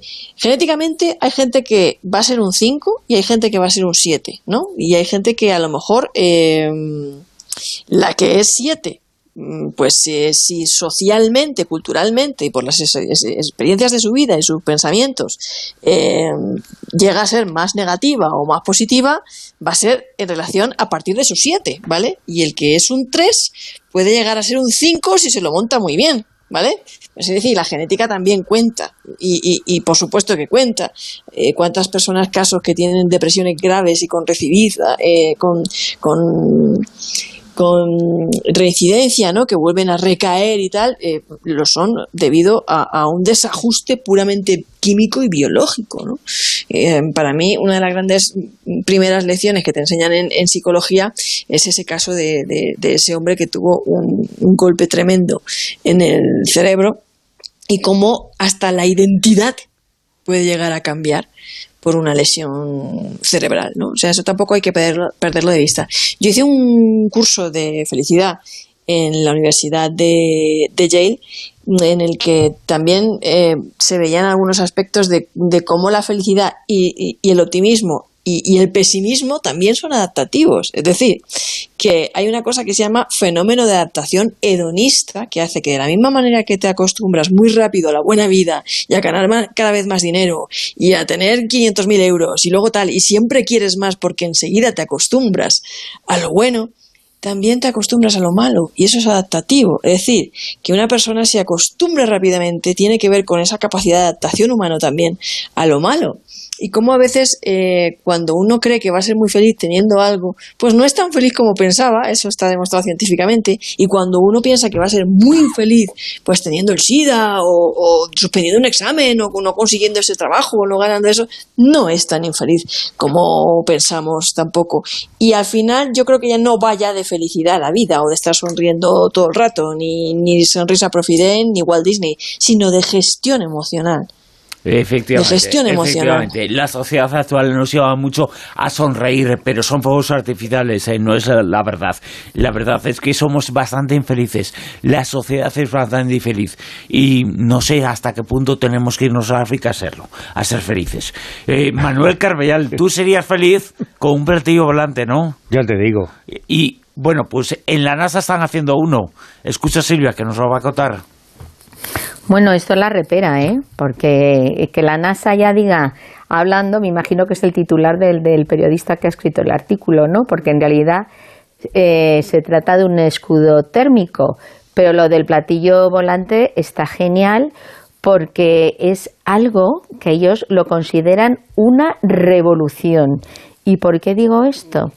Porque si os acordáis, cuando estuvimos haciendo eh, retransmisión y conectando con expertos de, todo el equipamiento que iba a Marte o que iba a la Luna para intentar estar investigando, pues sobre todo en el tema de Marte, hay un momento en el que eh, la nave cuando va soltando el Perseverance, pues ah, le llaman los siete minutos de terror, porque hay una deceleración, eh, la velocidad va bajando y entonces, pues claro, de ir a mucha velocidad, cuando eh, se va acercando a la zona donde tiene que amartizar, pues ya tiene que ir muy despacito.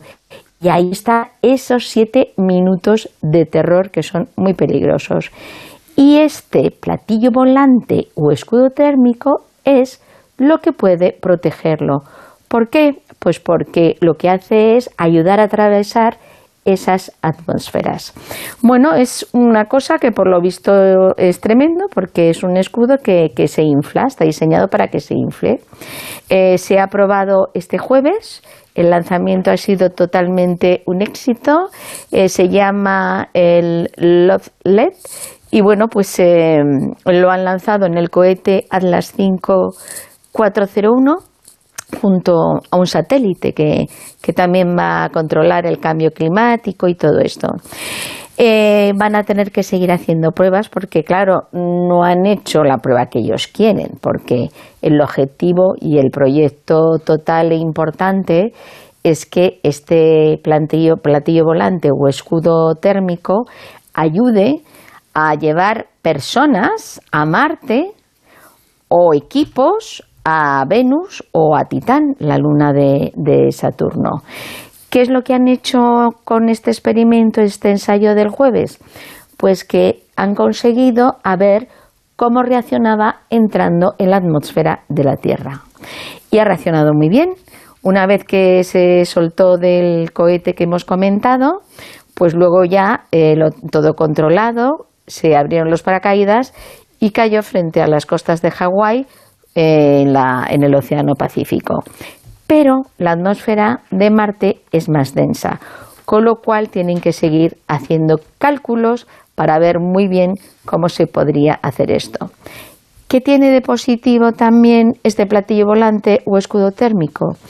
Que el que han probado tiene 6 metros de diámetro, pero dependiendo de las necesidades que se vayan a hacer en la misión correspondiente, este escudo o platillo volante que atraviesa, como comentamos, esta atmósfera, que es la peligrosa, pues se puede hacer más grande. Entonces puede permitir que tanto una tripulación como equipamiento o como maquinaria o lo que sea, o incluso traer cosas de los planetas o las lunas que, vayan a ir para allá, esas naves que consiguen o esos robots o esa tripulación, pues que consigan su viaje con una misión de éxito muchísimo mejor. Por eso dicen que esto es la revolución. Económicamente no sé cuánto les costará, pero vamos, si consiguen ayudar a salvar vidas ya que, pues, porque además se puede rescatar no es de estas veces que luego se queda hecho un cacharro, sino que si lo hacen bien con los cálculos correspondientes, luego se puede rescatar y se puede reutilizar. O sea que parece ser una herramienta muy efectiva si les sale bien, pero tienen que seguir haciendo ensayos. Mado Martínez, eh, nos vas a hablar ahora de la Ouija. Por cierto, un oyente nos dice, en Teos, eh, nos dice que tú has eh, dicho una frase y te has quedado tan ancha bueno, el curso que hice en la Universidad de Yale nos contó, todo el mundo quiere, bueno, ha oído hablar sobre la Universidad de Yale, en sus estudios es una referencia. Mado, eh, has conseguido estar en Yale. No, hay un ah. Yale tiene una cosa que se llama MOOC. Es los MOOCs eh, son cursos masivos de virtuales online. Entonces, el curso más exitoso de MOOC que tiene la Universidad de Yale, que lo puede hacer cualquier persona desde cualquier lugar del mundo gratuitamente, solo tiene que pagar si tienes el certificado, eh, está eh, disponible a través de, creo que ahora, una plataforma que se llama Coursera. Lo imparte una joven que ahora tiene también un podcast sobre felicidad y alguna charla ha dado también en, en, en Tech Talks y todo eso. Y yo tuve la suerte también de entrevistarla.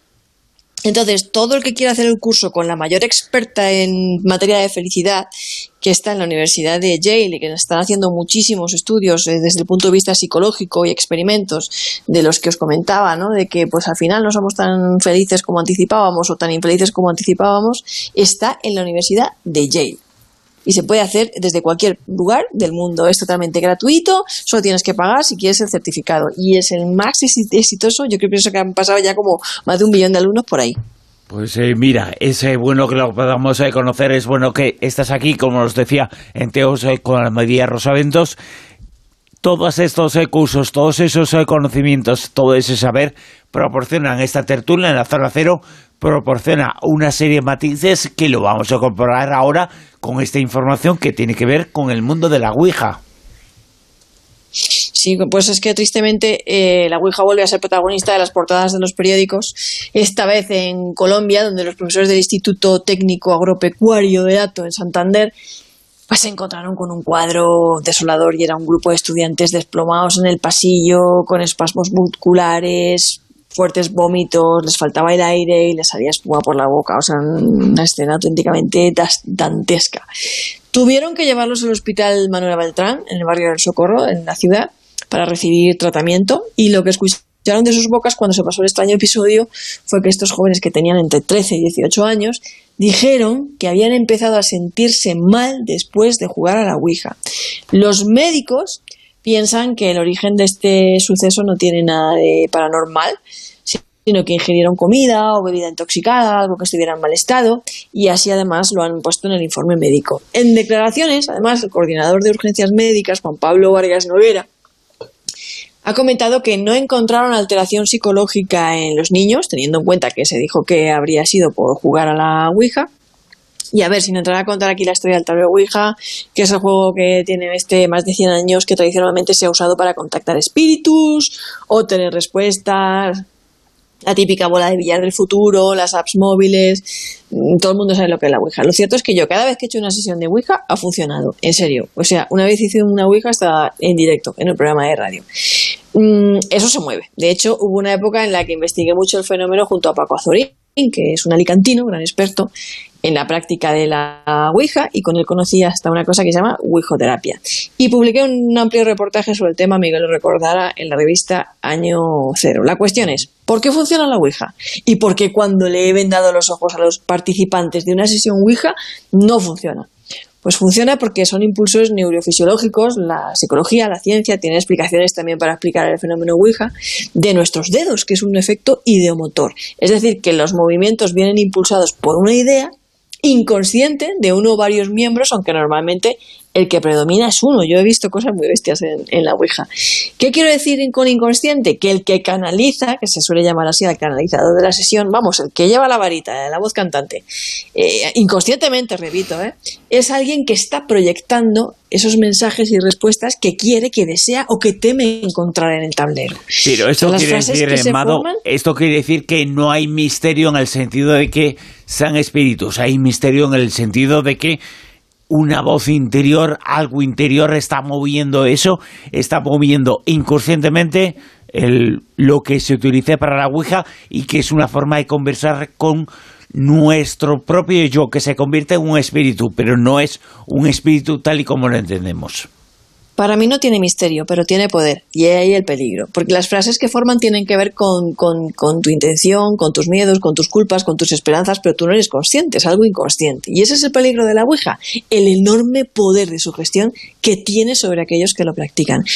Especialmente porque tú nunca sabes cuál es el miedo del otro y porque realmente tú estás conectando intuitivamente con tu inconsciente. Te vaya a dar un mensaje verdadero falso o como sea, ¿no? Yo siempre lo comparo, por ejemplo, como tú y yo somos presos de una cárcel, ¿no? Por haber violado y matado a niños. Y nos dejan un ordenador con internet, Bruno. ¿Qué vamos a buscar en Google? Jolín, pues lección número uno. Cuidado con quién haces una ouija, ¿no? Hay una cosa llamada contagio emocional y otra histeria colectiva. Por otro lado, si yo hago una búsqueda en internet todas las páginas de resultados que encuentre se refieren a información verídica, no porque todo lo que está escrito y publicado en Internet no es cierto. Hay muchas páginas falsas, bulo, mentiras. Lección número dos. Los mensajes que salen de la Ouija no son ciertos o no tienen por qué ser ciertos. Son solo proyecciones del inconsciente, del tuyo o de los otros miembros del grupo. Los que hacen Ouija yo creo que están conectando con ellos mismos. A mí por eso, cada vez que he hecho Ouija, eh, que, que yo así como casi un centenar con diferentes grupos. Hubo una persona que, que una época que hice mucho con Paco Zorín, con Cristina Candela, con otros periodistas, investigadores de misterios, eh, pues, pues me dio por investigar ese fenómeno. Siempre me decía lo mismo. ¿Tú sabes lo que me decía siempre a mí la Ouija? ¿Qué? Pues me decía, Amado, guapa. A mí no me decía, ni vas a morir, ni satán, ni cosas de esas. O sea que, que realmente uno está ahí conectando también intuitivamente con su intuición, ¿vale? Eh, que, realmente uno está ahí pues, eh, pues abriendo puertas a su subconsciente y la mente es algo muy poderosa y nosotros también tenemos intuición, pero también tenemos algo llamado sugestión, contagio emocional, miedos, traumas, culpas. Yo he visto de verdad cosas muy serias en, y muy brutales en, la Ouija, pero para mí eh, no tiene misterio y al mismo tiempo tiene su misterio porque mm, puede ser muy brutal y, y puede sugestionar mucho a, las personas que la practican. Yo hace, bueno, lo sabéis, hace 15 días estuve en, Boston, ayer lo estuvimos comentando, que estuvimos viendo, estuve viendo varias cosas, iglesias y tal, y una de las cosas que fui a ver a Boston fue a la colección particular de Ouijas, que tiene el mayor coleccionista de Ouijas históricas que hay en el mundo, que es John Kozik. Y esta persona, que es además miembro de la Sociedad de, de Historia de la Ouija, es un tío que sabe pues todo lo habido por haber, entonces bueno, pues estuvo explicándome, tiene allí ejemplos de Ouijas desde las primeras que salen al principio del siglo XIX con diferentes formas hasta las más recientes. Y conversando con él sobre una de las preguntas que yo le hice fue eh, ¿En qué momento se demoniza la Ouija? Porque la mayor parte del tiempo, a lo largo de la historia, eso es una cosa que sí que yo había repasado mucho a través de prensa histórica, eh, había como dos líneas claras de, de la interpretación y el uso que se hacía popularmente de la Ouija. Una era que la mayoría de la gente lo utilizaba como un oráculo, es igual que echarte las cartas o que el péndulo para hacer mm, consultas. Y otra era sí que había cierta, cierta eh, rama un poco crítica porque provocaba cierta adicción. Entonces ahí había psicólogos y psiquiatras que mm, decían un poco que había que tener, era el peligro de la Ouija, pero no se hablaba ni que fuera abrir un portal oscuro a lo satánico ni nada. Eso surge según me dijo Cozy, que además hay otros autores, por ejemplo eh, Robert Church, que es otro de los grandes historiadores de la, de la Ouija, surge, ellos lo sitúan, todos ellos coinciden en situarlo en el momento de la película El Exorcista. En la película El Exorcista está la niña jugando, como se hacía entonces, porque era un juego, y en ese momento el que mueve el, el máster es supuestamente el demonio. A partir de ahí, con todo el movimiento que hay eh, todo el movimiento de, ultraconservador que hay en Estados Unidos, surge luego se une a lo del pánico satánico y es en ese momento, toda esa corriente de pensamiento, cuando la Ouija se demoniza y entonces lo sufrimos ahora. Entonces yo le dije, que a mí me, gustó mucho la, respuesta, le dije que claro, durante mucho tiempo, y aquí en España ocurre también, la misma empresa que fabricaba la Ouija, o sea, a partir de los años 60 que compra la patente, es la misma empresa que fabrica el Monopoly. Y entonces me coge y me dice, ven, vente, vente. Y me dice, mira, mira esta ouija que tengo aquí. Es una ouija rosa, color Barbie. La habían sacado en los años 60, 70 para que las niñas hicieran las fiestas estas de pijama y utilizaran la ouija para preguntar, pues, quién le gusta, el chico que les gusta, todo este tipo de cosas. Dice, ¿qué es más demoníaco?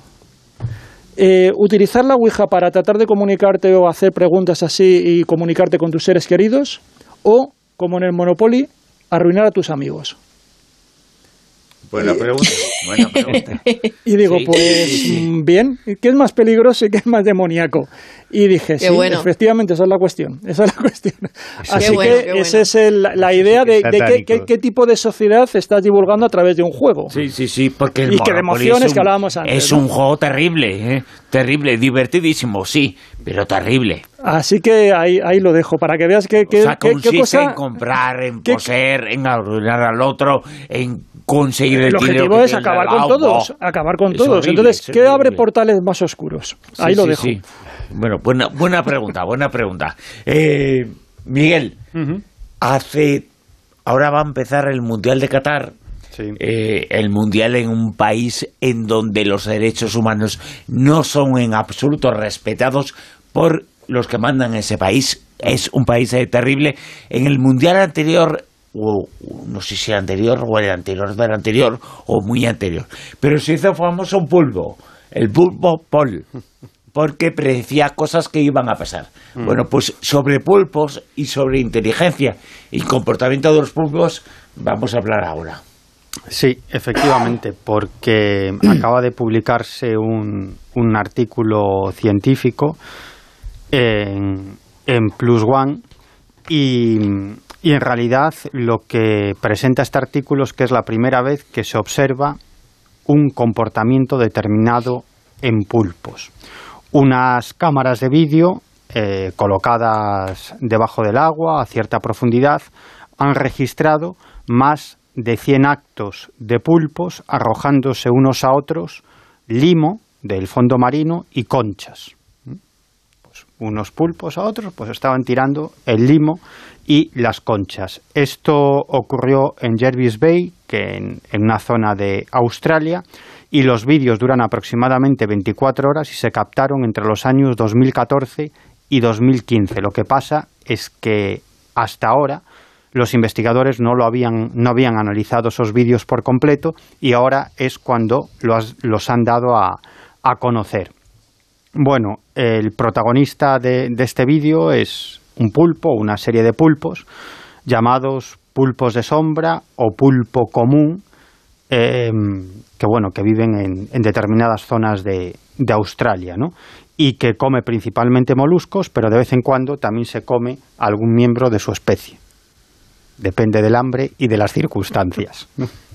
Bueno, el, caso es que en estos vídeos se ve como estos pulpos de, ocho brazos recogen material del lecho marino, como limo y conchas, y, y empujan todo esto a través del agua utilizando su sifón y los brazos. Em, los investigadores además descubrieron que los pulpos tenían que, mover sus sifones de una forma bastante inusual, es decir, tenían que mover sus sifones debajo de los brazos del pulpo para expulsar ese material del fondo marino, lo que indica que estaban realizando esta acción de forma absolutamente intencionada, es decir, que tenían una intención para hacerlo y lo hacían porque querían hacerlo en ese momento. Los investigadores observaron a través del análisis de estos vídeos que lo hacían ambos sexos, tanto los machos como las hembras, y que la mitad de los lanzamientos los hacían mientras interactuaban con, con otros pulpos y la mitad de los lanzamientos los hacían cuando estaban ellos solos, ¿no? Aunque parece, por lo que he leído, que los pulpos tampoco son animales muy sociables, ¿no? Y eso sí, solamente en el 17% de las veces dan en el blanco. O sea, que fallan más que una escopeta de feria. O sea, cuando le quieren dar al otro pulpo que tienen enfrente con conchas o con limo, no aciertan la mayoría de, las veces. ¿Y, cómo lo hacen? Bueno, pues la propulsión básicamente es realizada por sus sifones, los sifones de los pulpos, y con los brazos simplemente dirigen el material hacia el objetivo, que suele ser otro pulpito que está por ahí. Y, y claro, trataban, los investigadores tratan de llegar a alguna conclusión, ¿no? Y ellos lo que lo que analizaron es que lo hacían tanto pulpos machos como pulpos hembra, en presencia o en ausencia de otros pulpos. Por lo tanto, eh, no están seguros exactamente del motivo, pero están bastante convencidos, no al 100%, pero en un alto porcentaje, de que esta actitud tiene algún tipo de propósito social.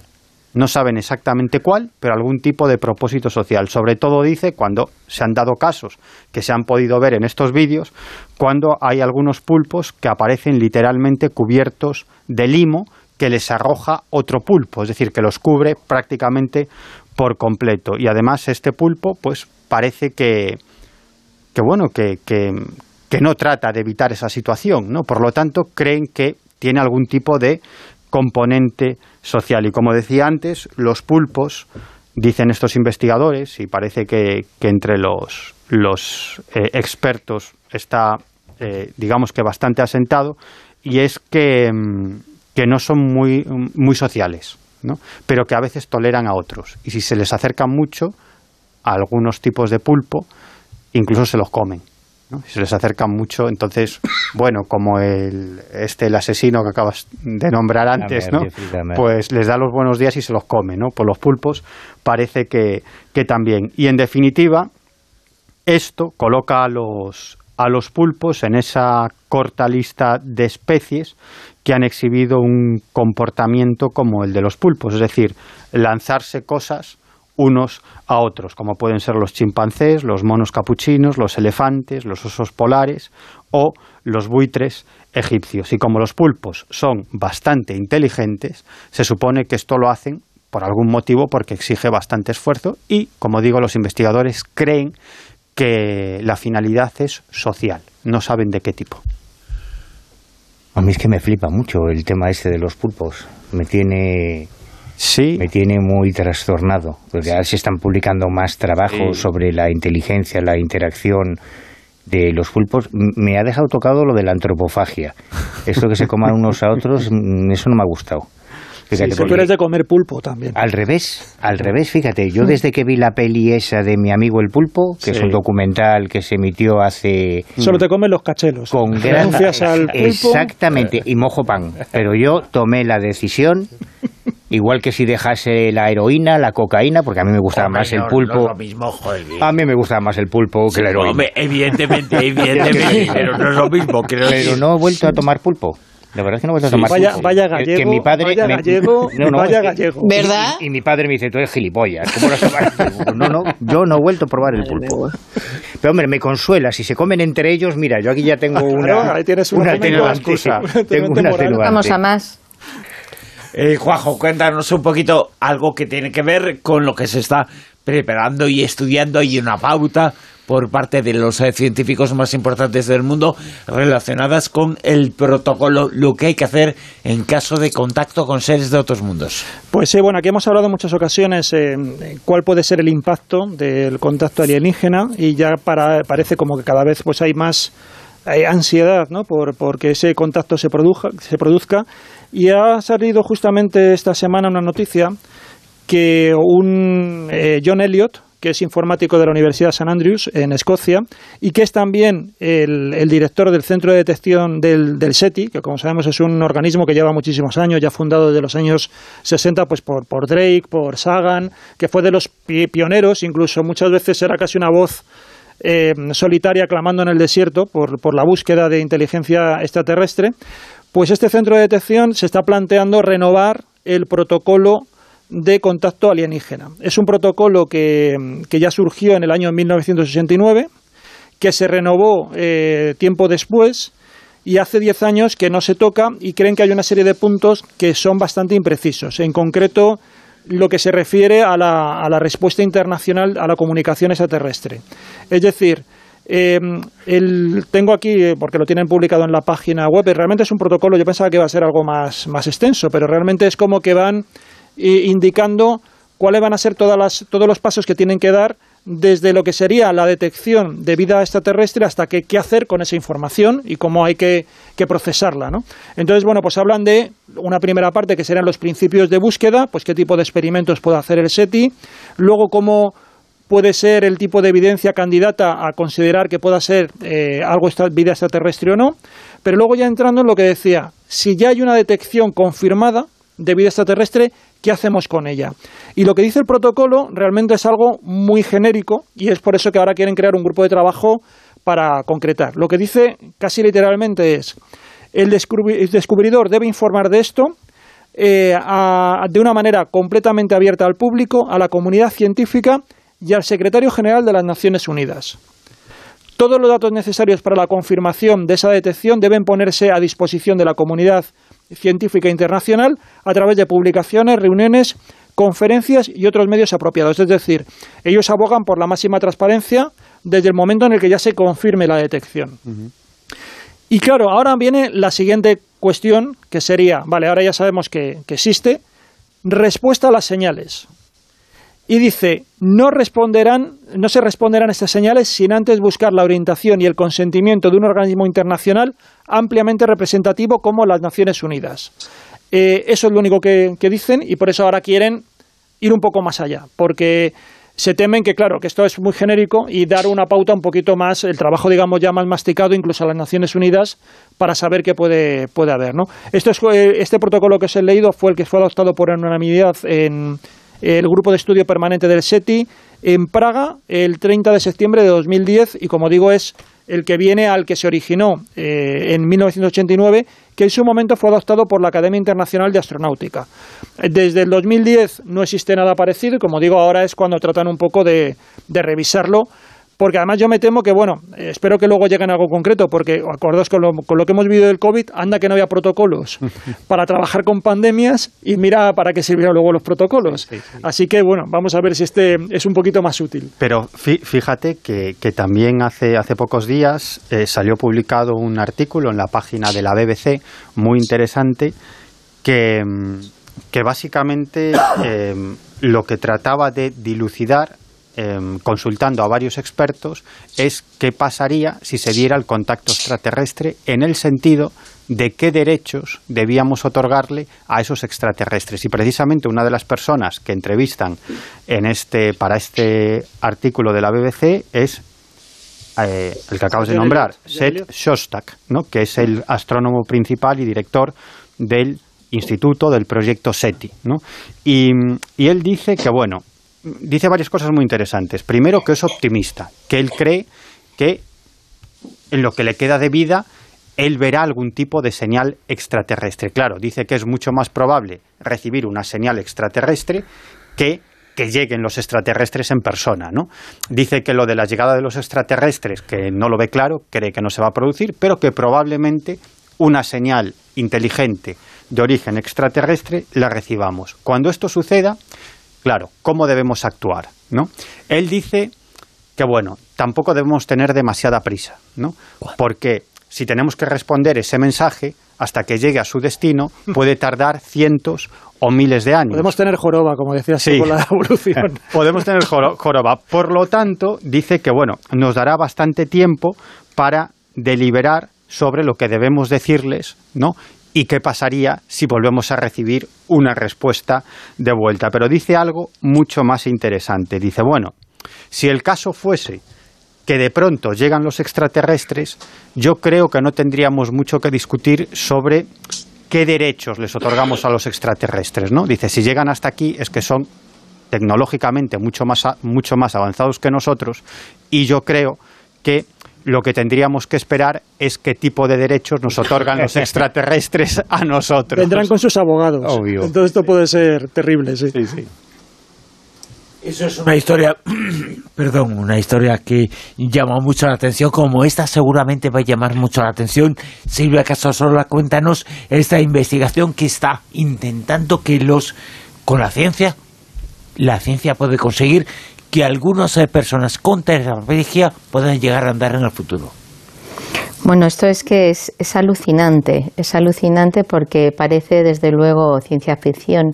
Se ha publicado en la revista Nature y, bueno, pues eh, igual que durante mucho tiempo se ha estado esperando que también los, los ciegos consiguieran ver, pues en esta ocasión cada vez se está eh, con, la electricidad, estimulando con mayor precisión, entonces con, electroestimulación epidural, como lo llaman, pues identifican las neuronas locomotoras y, entonces conectan en la médula y hacen que esa parálisis que, se provocaba antes, pues que esos, eh, esas personas que están paralíticas pues puedan llegar a recuperar.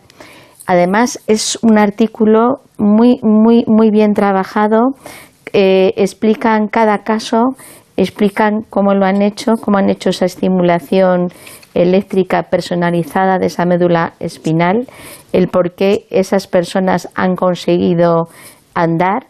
Me imagino que, claro, que no andar un 100% como si lo hubiesen estado haciendo desde ayer, pero la verdad es que esto es una notición, pero de un impacto tremendo, porque si realmente consiguen, según el caso y el prototipo de cada persona, el daño que tenga en su médula, eh, contactar o, intentar identificar esas neuronas de la médula espinal, es, es una maravilla. Porque aunque no puedan moverse 100% perfecto, yo creo que con levantarse de esa silla de ruedas, poder caminar después del tiempo que lleven haciéndolo, pues mm, va a ser algo revolucionario. Y me imagino que igual que la semana pasada lo estuvimos hablando, que como para también con problemas eh, pues del Alzheimer, la aplicación también para epilépticos en toda la zona ¿no? de, electroestimulación en el cerebro, pues si ahora pueden hacer lo mismo con, la médula, la, la electroestimulación epidural, pues es que estamos viendo que está dando unos resultados fantásticos. Así que hay que estar muy, muy pendiente de este sistema, de este tratamiento, porque vemos que, la cosa va, pero que para muy bien. El Challenger estalló hace cosa de dos, eh, dos décadas y media, más o menos. El Challenger se hizo mil pedazos y uno de esos pedazos ha aparecido ahora, Manuel Carvial, ha aparecido en el epicentro, en uno de los lugares más misteriosos sobre los que se ha escrito más en todos estos años, en todas estas eh, décadas. El Triángulo de las Bermudas. ¿Quién lo iba a decir, eh? ¿Quién lo iba a decir? Para que luego digan que buscar misterios no tiene cosas, no tiene resultados positivos. Eh, este, esta noticia, efectivamente, como dices, en 1986, hace casi 37 años, se produjeron probablemente una de las, de las imágenes más icónicas y más reiteradas en la historia de la televisión, cuando se producía el lanzamiento del transbordador espacial Challenger con siete astronautas a bordo y 73 segundos después de su despegue, de forma absolutamente dramática, en presencia de los familiares, hijos, padres, parejas y amigos de esos siete astronautas, el Challenger tuvo un problema técnico, un fallo en los anillos de una de las juntas que sellan el cohete que propulsa que propulsaba la nave y que convirtió el transbordador literalmente en una bola de fuego. Además con, el detalle especialmente dramático de que eh, ellos estaban vivos mientras eso se producía, mientras se, se producía esa deflagración en la cápsula.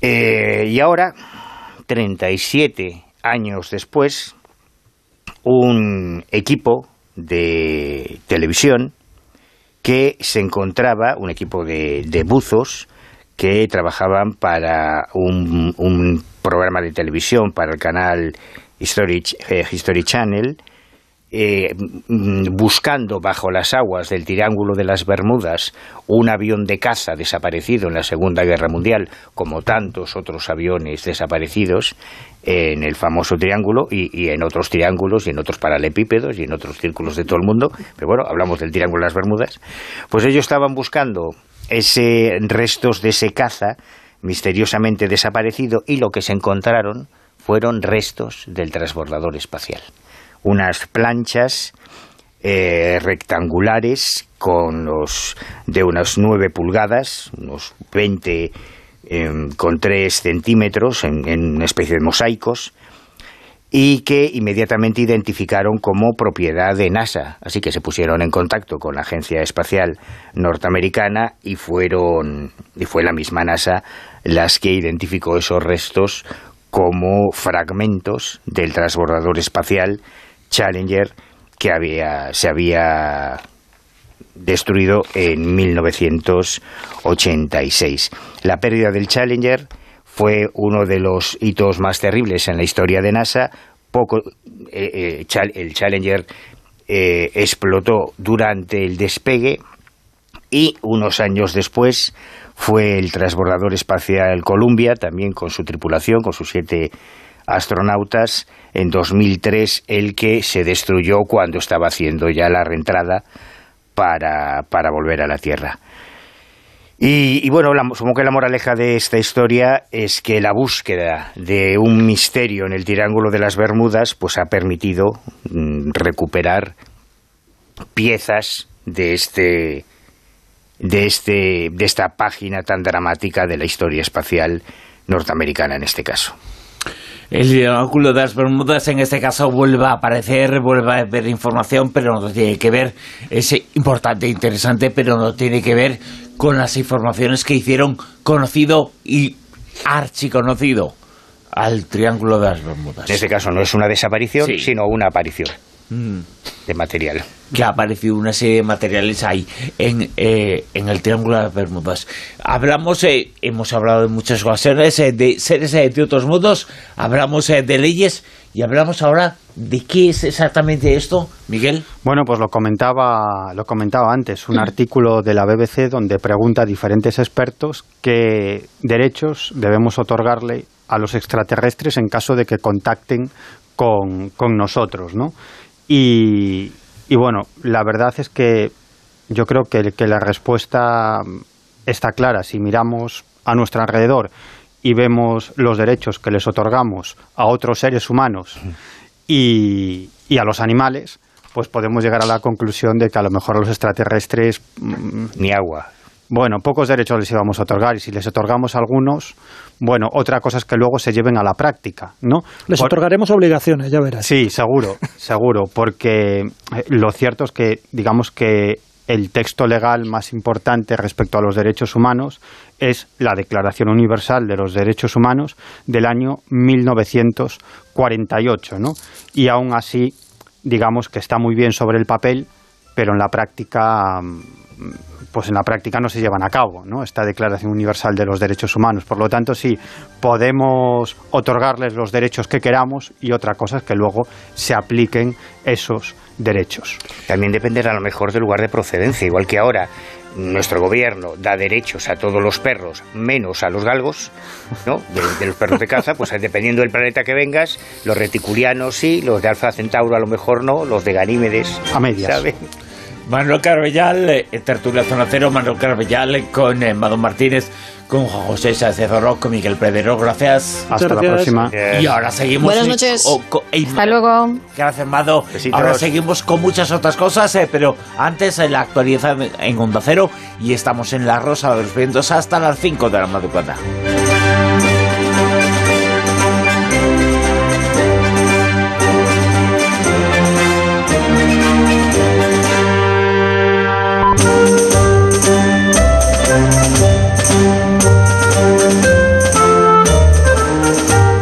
En Onda Cero, La Rosa de los Vientos con Bruno Cardeñosa.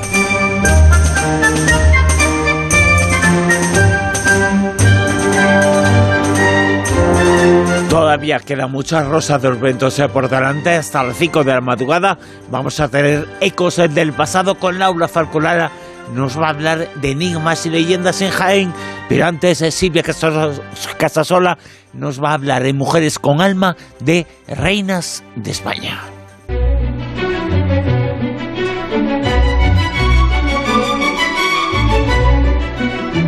Mujeres con alma.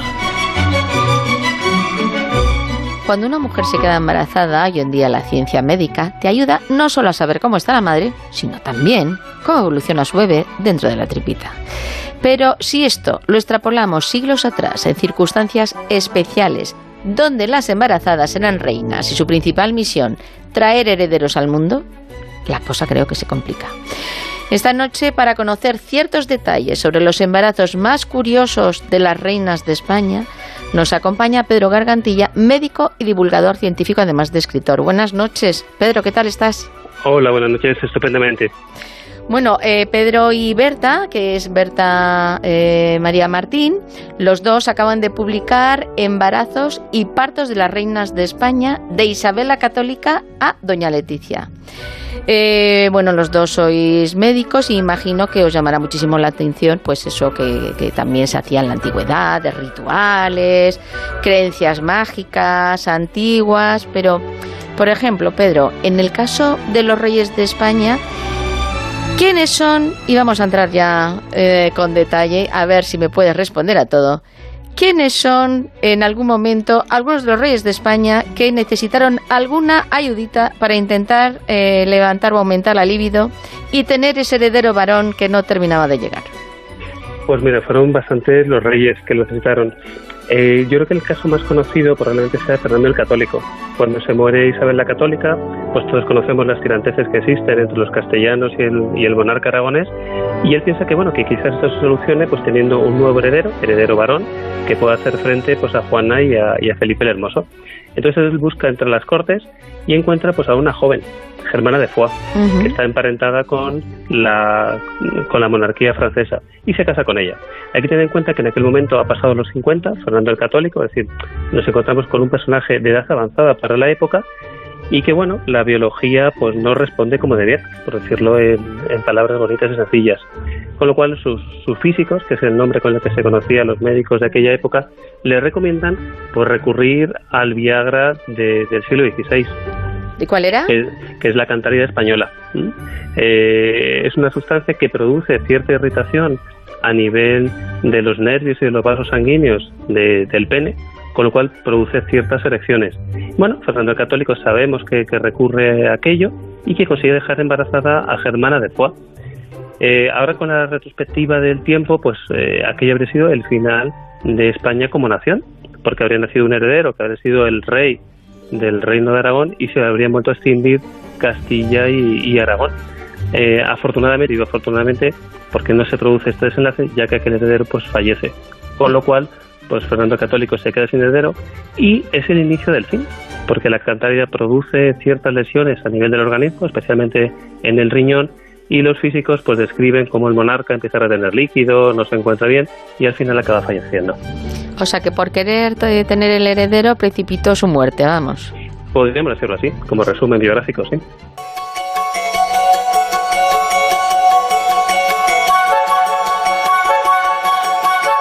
Igualmente supongo que también habrá métodos para que las reinas eh, fueran más fértiles, ¿no? En aquellas épocas. No sé si nos puedes recordar alguno. Pues mira, en, en, durante siglos hemos echado la culpa a las mujeres cuando no llegaba el, el heredero. Las la, la reinas, la verdad es que han sido una especie como de incubadoras. Mm. Es decir, los reyes las buscaban a ellas con un único fin, que se quedaran embarazadas y que tuvieran un heredero varón. ¿Qué sucedía si el varón no llegaba? O, o es más, si la reina no se quedaba embarazada? Pues la culpa en el 100% de los casos era de la mujer. Claro. Eh, el reino se planteaba que podía ser un tema de, de los espermatozoides reales. Con lo cual, pues había que recurrir a todo tipo de, remedios uno de los remedios más habituales era pues eh, peregrinar en busca de ciertas aguas pues que contaban que cuando se bebía ese agua pues que había obrado milagros pues en alguna aristócrata de la época o sea que esto era digamos bastante habitual entre las reinas que ciertas peregrinaciones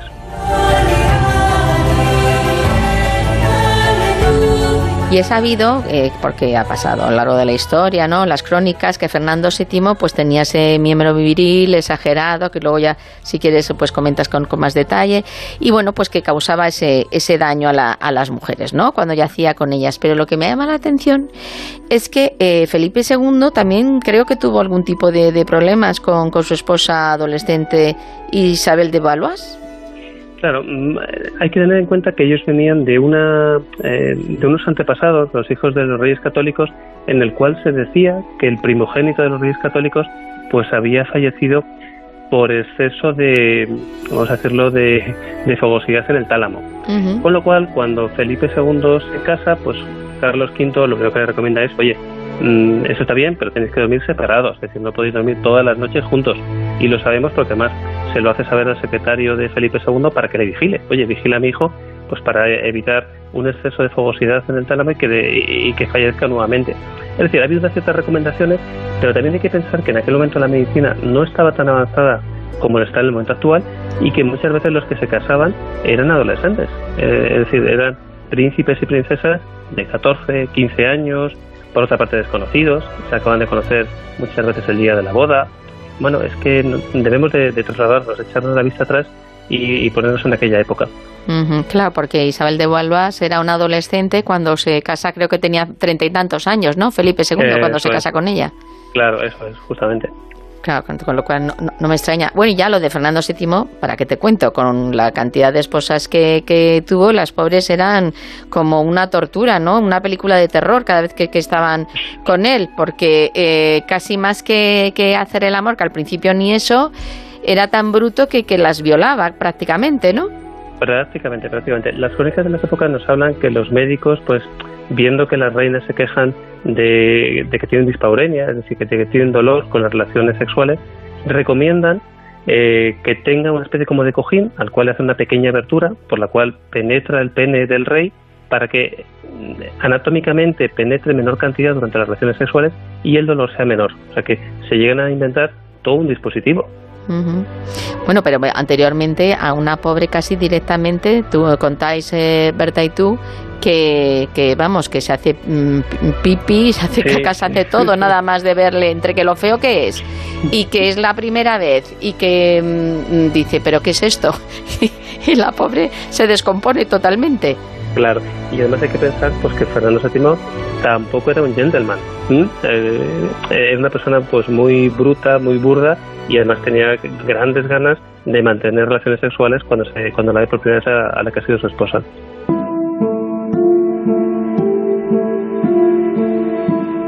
Sabemos que tampoco es bueno, ¿no? Para la salud esto de que los matrimonios que tengan parentesco pues eh, se unan, ¿no? Las, las personas que formen esa, esa, unión matrimonial.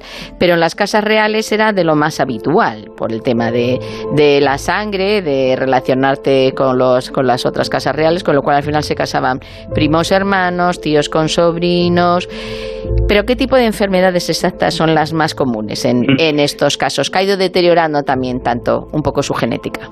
Claro, la consanguinidad, que es a lo que hace referencia, es tan antigua que ya existía en el antiguo Egipto. Es decir, sabemos pues que los faraones se casaban con sus hermanas y que tenían descendencia que no dejaban de ser el hijo de dos hermanos, por lo cual compartían muchísimos genes y muchas de las teorías que apuntan sobre la cierta desaparición de muchas dinastías egipcias, pues eh, está ahí, esa, esa, es la génesis. Ciertas enfermedades que aparecen, enfermedades que son autosómicas recesivas, es decir, que no las tendríamos salvo que tengamos eh, las dos parejas de genes procedentes del, del, padre y de la madre que sean iguales, que sería este el caso, por la, por la consanguinidad. Esa enfermedad no aparecería y eso fue precisamente lo que les pasó a los Austria. Tuvieron tanta consanguinidad, por otra parte era una práctica bastante común en las cortes europeas, pues para crear ciertas alianzas, ciertas alianzas interfamiliares. Entonces aparecen ciertas enfermedades que, bueno, pusieron en, en el umbral de la muerte a Carlos II, el último de, de los reyes de la Casa de Austria.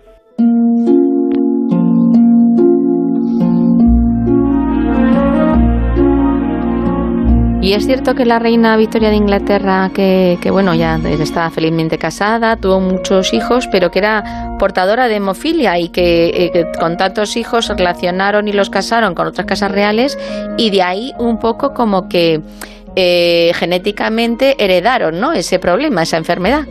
Eso es. Cuando hablamos de hemofilia, en las clases de, la facultad siempre se pone como ejemplo justamente a la reina Victoria y todos sus descendientes. Eh, la hemofilia es una enfermedad que está producida por cierta alteración de uno de los factores de la coagulación con lo cual esas personas lo que hacen es no coagulan correctamente su sangre, es decir, tienen pequeños traumatismos, pequeñas heridas o grandes heridas. Véase, por ejemplo, pues un accidente de tráfico, entonces mueren desangrados. Cuando una persona que no tiene hemofilia no habría ningún problema porque su sangre coagularía. ¿Qué es lo que sucede? Que es una enfermedad que transmiten las mujeres, pero que tan solo la padecen los varones. Es decir, las mujeres son asintomáticas. Pero son las portadoras pero son las portadoras, eso es. Con lo cual fueron las hijas de, la reina Victoria las que llevaron los genes de la hemofilia y aquellos descendientes, es decir, los nietos de la reina varones, pues tuvieron la enfermedad.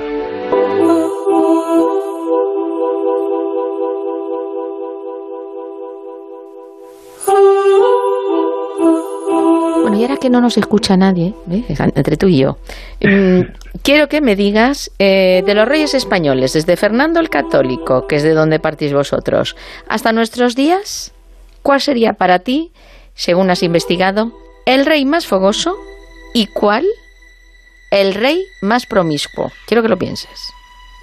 El rey más fogoso y el rey más promiscuo. Mm, la verdad es que está la cosa complicada, ¿eh? Ahora que nadie, ahora que nadie nos oye. Eh, así a bote pronto yo me quedaría probablemente con Felipe IV. Felipe IV fue un hombre absolutamente promiscuo. Eh, tuvo relaciones sexuales, dejó embarazadas a muchas mujeres de la corte eh, de las cuales tenemos eh, noticia, pero habrá otras tantas que no tenemos noticia, que, que, han pasado en el anonimato. Y el pobre, pues, utilizó sus últimos espermatozoides, sus últimos cartuchos con la reina. Y pasó lo que pasó. Nació, pues, un Carlos II enfermito, que se pensaba que no iba a llegar a, gobernar. De hecho, no se preocuparon ni por enseñarle a leer ni, a escribir. Fíjate, pobrecillo. Que le llegó a la reina el espermatozoide más desgastado, ¿quieres decir? eso, es el, más desgastado de todos, porque sabemos que cuando eh, él tenía relaciones sexuales fuera del matrimonio real, eh, oye, aquello funcionaba. Nacían varones y nacían mujeres eh, con buena salud.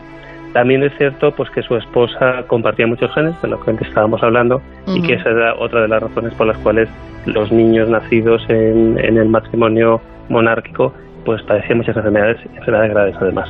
¿Y el más fogoso, el que estaba más loquito por su mujer, que solamente quería estar con su mujer y, todo el día practicando? Pues fíjate, mm, o sea, el más fiel, vamos a decirlo, ¿no? sí, sí, vale. Yo, yo diría que es Carlos I. Carlos I cuando se casa con Isabel de Portugal. Sabemos que tuvo pues alguna relación por ahí extramarital, ¿no? O sea, pues el famoso Jeromín del que tanto se ha hablado, ¿no? Bueno, y Germana de Foix también, que tuvo ahí su apaño. Y también Germana de Foix, que sería su eh, abuelastra. Eso es. Más o menos. Sí, sí, abuelastra, abuelastra. Eh, abuelastra. Lo que pasa es que, claro, como Germana de Foix era tan jovencita cuando tuvo relaciones sexuales con, con Fernando el Católico, pues no había tanta diferencia de edad. Pero a pesar de todo, eh, sabemos que quería que Carlos V quería a Isabel de Portugal y que fue su gran amor. O sea que yo me quedaría con, Carlos V.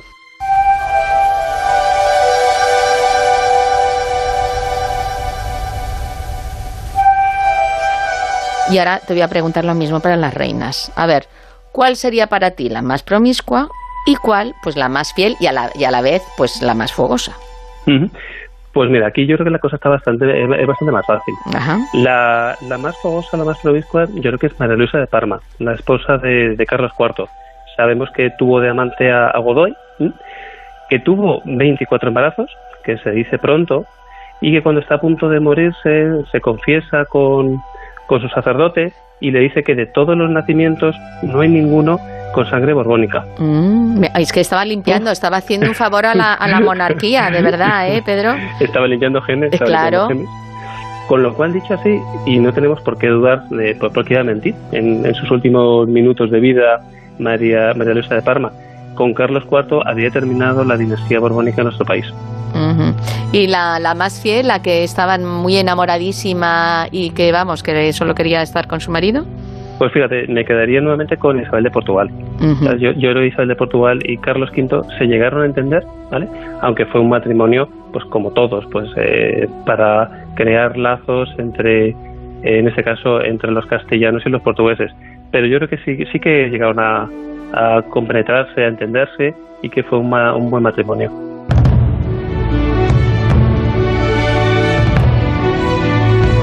Bueno, tú has dicho antes que efectivamente eh, las, las, mujeres, independientemente de que fueran reinas, sobre todo las reinas, pues que eran prácticamente usadas para tener herederos, para tener hijos varones, como en plan incubadora. Y, de hecho, claro, eh, tenían un hijo detrás de otro, porque se morían con muchísima facilidad y aunque tenían niñas como tenía que venir el niño varón, pues no había ningún tipo de, cortapisas. Entonces, muchas de ellas murieron tras un parto. Mm, ¿Cuáles eran las causas más o menos más eh, habituales que, para que, les pasara esto? Pues mira, también tenemos que dejar en el tiempo, tenemos que remontarnos a estos siglos, siglo XVII, XVIII, XVI, no hay ecografías, es decir, la mujer se queda, se queda embarazada, no tiene ningún control, no hay analíticas, no sabemos si son diabéticas, que engorde es bueno, porque parece que con eso va a alimentar mejor al feto, con lo cual, bueno, eh, si, si, empiezan a, comer y a engordar, que ahora sabemos que eso es contraproducente para la salud materna, pues está, está bien visto. Con lo cual no había controles ecográficos, no había controles analíticos y cuando llegaba el momento del parto, pues no se iba a un centro hospitalario con UBI, con unidades de neonatos, aquí tenía lugar pues en una de las salas de palacio. No estaban atendidas por, por, médicos, el médico esperaba en la habitación del lado, era una matrona la que atendía a la reina y en caso de complicaciones, pues entraba el rey, perdón, entraba el, médico real. Eh, ¿Qué quiero decir con todo esto? Pues que uno, no existía ningún tipo de, control, había muchísimos riesgos y la tercera cosa, ni existían antibióticos ni la asepsia con lo cual las infecciones estaban a la orden del día. Tal era así que cada vez que una reina eh, se acercaba el momento del parto, hacía tratamiento, porque pensaba que no iba a poder sobrevivir quizás a ese momento. Madre mía, me imagino que estarían rodeados de santos y de, amuletos, no sé, lo más raro que os habéis encontrado de alguna reina como muy supersticiosa para que saliera todo bien. Pues mira, eh, yo creo que prácticamente todas, pero quizás, quizás la que más fue, yo creo que Isabel II. Isabel II llega a reunir hasta 15 objetos diferentes. Y cuando digo 15 objetos, pues estoy hablando de algo que ustedes que era la Santa Cinta, la que ha utilizado la Virgen María en el del parto. Fíjate, eh, ¿qué constancia había de eso? Ninguna. El brazo derecho de San Juan el Bautista, el brazo derecho y no el brazo izquierdo, cuando sabemos que por ahí circulaban pues hasta 6 y 7 brazos derechos. ya. el báculo de Santa Isabel de Hungría también lo tenía Isabel II, una piedra de un águila a la cual se atribuían propiedades milagrosas, o eh, una de las reliquias, quizás yo creo que era la, la, más famosa de todas las reinas, que era el báculo de Santo Domingo, que tenía forma de T. O sea, que estaba rodeada de reliquias, pero por mucha reliquia que, que tuviese, sí es verdad que, que ella pues también fue bastante promiscua y, tuvo varios hijos, pero mm, las reliquias no le ayudaron a tener unas relaciones amorosas en condiciones con su marido. No, bueno, eh, esa es otra historia también eh, para desarrollar. Eh, Isabel II fue una reina muy, muy promiscua. Tuvo relaciones sexuales con diferentes políticos, con diferentes generales, o sea, todo esto era muy conocido. Él más se cuenta pues que su marido en la noche de bodas iba con más puntillas que la propia reina. O sea, que era, eh, su pijama era mucho más sexy, mucho más femenino que el de Isabel II. Con lo cual es que aquí sí que hubo un, un matrimonio totalmente mal avenido. Pero pobrecita, ella que, que, era de temperamento así caliente y la ponen un señor que no la puede dar. Pues claro. tiene que buscar el amor, tiene que buscar el amor fuera. Oye, Está desequilibrado. Exactamente.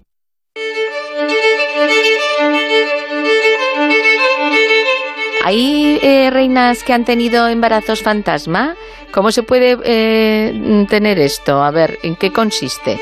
Claro, el embarazo fantasma existe a día de hoy. Afortunadamente es una rara enfermedad que eh, digamos que se descubre rápidamente, ¿vale? O sea, que sería una mujer a día de hoy, me, refiero a pacientes actuales, sí, sí. que ella, ella cree que está embarazada, que le ha aumentado el perímetro del vientre y que han desaparecido las reglas. Bueno, tan fácil como hacer un test de gestación, que nos va a dar negativo, porque no hay embarazo, y hacer una ecografía donde se va a ver que en ese vientre no hay nada.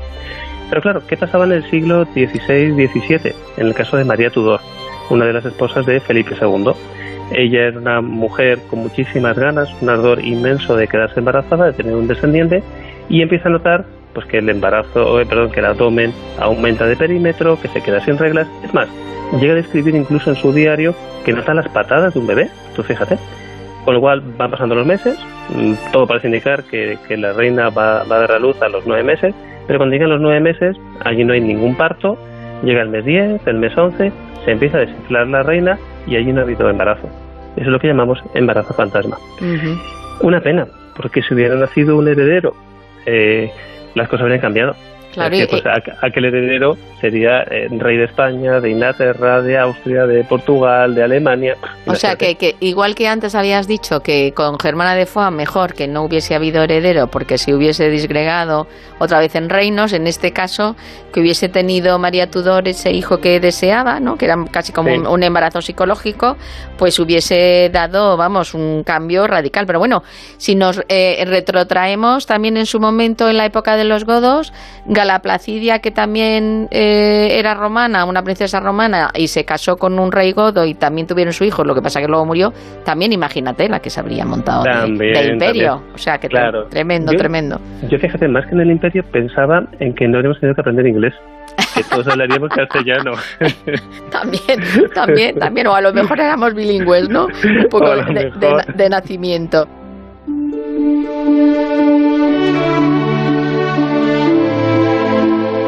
Oye, y yo aquí ya mm, me quedo descolocada. A ver, ¿cómo es posible que vos, vosotros estéis diciendo siempre a las embarazadas que no es bueno fumar, que es muy malo para el niño, y resulta que la reina María Amalia, la esposa de Carlos III, fumara como un carretero y tuviese, no sé si, 13 hijos?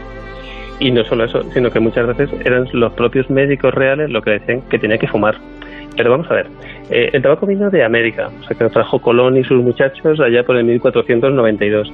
Y lo trajeron como una planta mm, casi mágica, era la panacea. ¿Mm? Eh, valía para el dolor de cabeza, para el dolor muscular, para la gripe, para la epilepsia, para la gota. Prácticamente cualquier enfermedad se trataba con tabaco, dicho por, lo, por los médicos.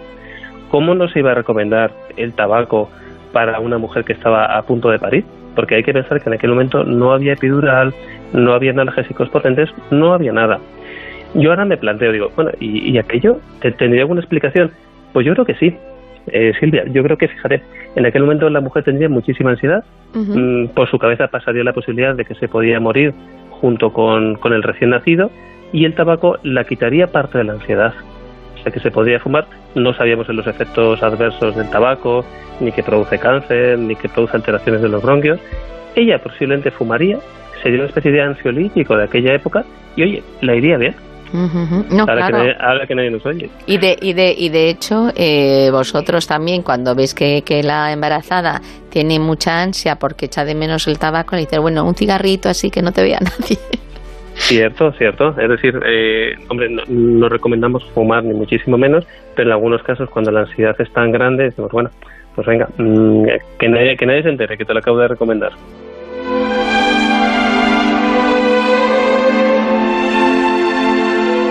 Bueno, pues que ahora que nadie se entere, ¿eh? porque mm, lo que vamos a contar solamente lo tenemos que saber los oyentes de la Rosa de los Vientos y todos los que luego, pero en plan secreto, ¿eh? esto se comunica de boca a boca. bueno, te quiero dar las gracias, Pedro, por todo lo que nos has contado sobre nuestros reyes y reinas de España, que ha sido muy, muy ilustrativo. Gracias por, eh, por participar. Nada, a vosotros, encantado, como siempre. Bueno, y como nos quedan muchísimos detalles por desvelar, os invito a leer el libro de Berta Martín y Pedro Gargantilla, Embarazos y partos de las reinas de España, porque además de aprender, os lo vais a pasar, pero que muy bien.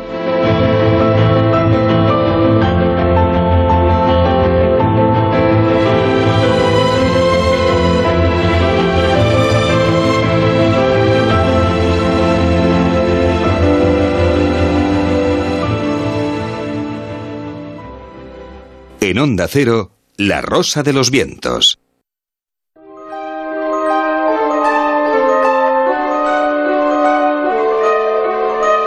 Ecos del pasado. Estuvimos de visita en Málaga, en Sevilla, en otros sitios en Andalucía. Estuvimos la semana pasada hablando sobre Granada, lugares mágicos y misteriosos en de Granada. Hoy toca Jaén que Jaén es una de esas eh, ciudades eh, mágicas, excelentes y fantásticas, una ciudad eh, con mucha historia y con muchos ecos del pasado. Hoy los vamos a recordar aquí. En Ecos del pasado con Laura Falcolara. Laura, muy buenas, ¿qué tal? Buenas noches, Bruno. En Jaén se sube, se baja, se sube, se baja. Es una ciudad fantástica y fascinante y maravillosa y con una historia espectacular. Con muchas cuestas, se sube, se baja, pero lo preside la catedral. Es el lugar mágico, es el centro por excelencia de esa ciudad y también es el centro del misterio. Pues sí, la verdad es que Jaén, igual que otras muchas poblaciones de España, tiene leyendas y tiene historias de fantasmas increíbles. Y la primera se centra evidentemente en la catedral. Y hablamos de un niño, de la aparición de un niño.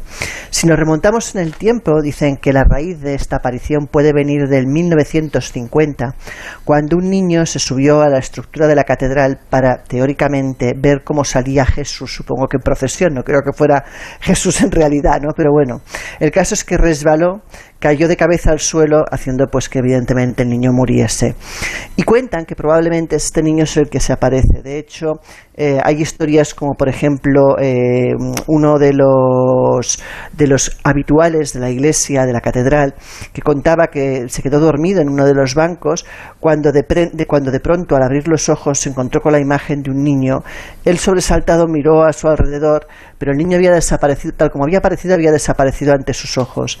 Según cuentan, Empezó entonces a oír una especie de llanto que parecía provenir del coro, pero al mirar ahí no había nadie, estaba la iglesia vacía, ¿no?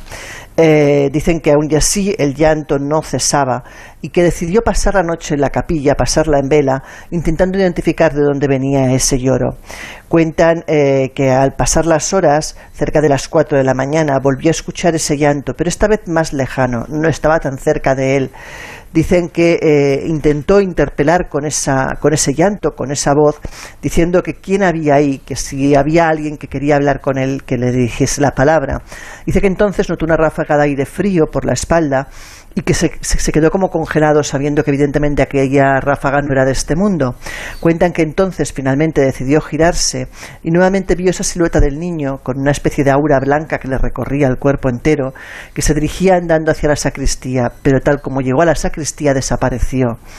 Eh, él esperó a que abriera las puertas por la mañana, y buscó al capellán para preguntarle si alguien había visto alguna vez esa especie de fantasma eh, infantil cosa a la que el capellán contestó que había muchos rumores de gente que afirmaba haber visto a ese niño corriendo por las naves de la catedral, pero él pensaba que solo eran habladurías. Sin embargo, según cuentan, es un niño de entre 10 y 12 años que se le ve correteando por la catedral con pantalones cortos, tirantes, da igual la época del año en que se le vea, y cuentan que incluso los trabajadores que han hecho obras de reparación en el lugar, incluso el propio sacristán, al ir a cerrar las puertas, ha visto a este niño correteando. Es más, cuentan que el sacristán corrió tras él para hacerle salir antes de cerrar las puertas, pero que al doblar el crucero se encontró que desaparecía ante sus ojos.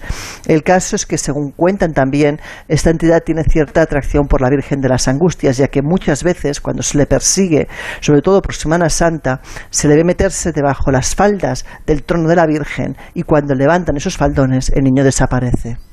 Es una historia fascinante, una historia que nos sitúa en este comienzo del repaso a los misterios y enigmas, a las leyendas de Jaén con la obra Facolara. Nos sitúa en la catedral, la historia del niño de la catedral, pero muchas otras cosas, muchos sitios en que vamos a visitar, eh, por ejemplo, el Palacio de los Vélez. Pues sí, mira, en este caso la leyenda es una leyenda bastante bonita. Hablan de que, bueno, de que hablamos de una mansión, evidentemente, de una familia muy adinerada de la época, con una muy buena posición social y como la mayoría de estas historias va de una hija, una hija en este caso piadosa, culta, sensible, que además debía ser pues un bellezón de la época y que tenía todos los caballeros de la época prendados. Sin embargo, ella, pues como suele ocurrir en todas estas historias, se fue a enamorar nada más nada menos del joven que trabajaba las caballerizas. Como te puedes imaginar, los padres no aceptaron en absoluto aquella relación y eh, como continuaban viéndose escondidas decidieron coger y emparedar a la hija en una habitación de la torre y solamente pues dejarle un libro de oraciones y un pequeño boquete para la comida.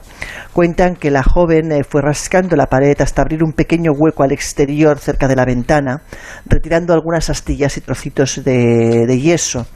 Cuentan que con esas astillas que retiró se pinchaba la muñeca para así poder arrancar páginas del, eh, del, libro de oraciones y poder en ellas escribir mensajes a su amante que la las esperaba cada noche abajo de la torre. Cuentan que finalmente pues ese continuo pincharse para sacar sangre y poder escribir hizo que la joven eh, pues muriera desangrada por la pérdida de sangre y según cuentan su espíritu continúa vagando por las habitaciones del edificio. Los eh, Vélez, eh, una de las familias más importantes y más lustrosas de la historia de Jaén, un repaso que hemos comenzado a en eh, la catedral, evidentemente, es el centro, es el epicentro de absolutamente todo y también de la siguiente historia, la mona de la catedral. Claro, dicho, dicho como mona pueden pensarse la gente que es que había un mono en la catedral y ese mono no es más que una figura de un judío que, bueno, que, que lleva ahí pues muchísimo tiempo y según cuentan a finales del siglo XIX había la creencia de que acercarse o pasar por debajo de esa estatua eh, daba malfario, tenía una especie de maleficio. De hecho, la gente evitaba incluso mirar esa figura porque pensaban que si la mirabas fijamente podría caerte algún tipo de, mala suerte. ¿no? El caso es que eh, pues los niños, que son siempre pues muy inconscientes, decidieron acercarse, bajaban, bajaron hasta la plaza de San Francisco y decidieron hacer una apuesta entre ellos de que eran capaces de pasar por debajo de esa demonia que imagen de la mona ante el estupor de la gente que estaba en la plaza que mm, totalmente absortos en la imagen de esos niños pasando por debajo de la estatua les gritaban que no lo hicieran. El caso es que lo hicieron, incluso se fueron viniendo arriba y llegaron incluso a proferir todo tipo de insultos a la estatua. El caso es que los niños pues fueron recibido por el resto de niños del barrio pues como auténticos héroes. Imagínate, una chiquillada, pero que para ellos pues era el tener un valor enorme. Pero como el tiempo, como los padres evidentemente les prohibieron volver a hacer esa chiquillada, Aquella anécdota pasó y la gente se empezó a olvidar. Llegó un momento que incluso algunos la pusieron en duda, así que los más, los más valientes del grupo decidieron repetirla delante de aquellos que dudaban de su veracidad. Cuentan que el más eh, bravucón de todos, no contento no contento con pasar por debajo de ella, decidió hacer algo peor, que es coger una piedra y lanzarla hacia la estatua de, esa imagen del judío, ¿no? De tal manera que impactó contra la nariz y se la cercenó. Dicen que eh, la gente, pues, que vio eso, se asustó muchísimo, ya no solamente por el mal fario que eso podía implicar, sino incluso por, por haber pues, dañado una estatua. Cuentan que cuando el niño volvió a casa, eh, empezó a sentirse muy mal. De hecho, al poco rato de llegar el niño empezó a sudar y a tener escalofríos. Los padres, de hecho, llamaron al médico y aunque éste le aplicó todo tipo de ungüentos y de cataplasmas y le hizo ingerir, pues imagínate, cualquier tipo de pócima de aquella época, no solo el niño no mejoró, sino que todavía empeoró. Y de hecho, en una especie de pesadillas y convulsiones, no hacía más que gritar vete, vete una y otra vez. Según dicen, al amanecer, los gritos que se oyeron no fueron los del niño, fueron los de la madre cuando encontró a su hijo completamente muerto y, inerte, con su cuerpo inerte sobre la cama.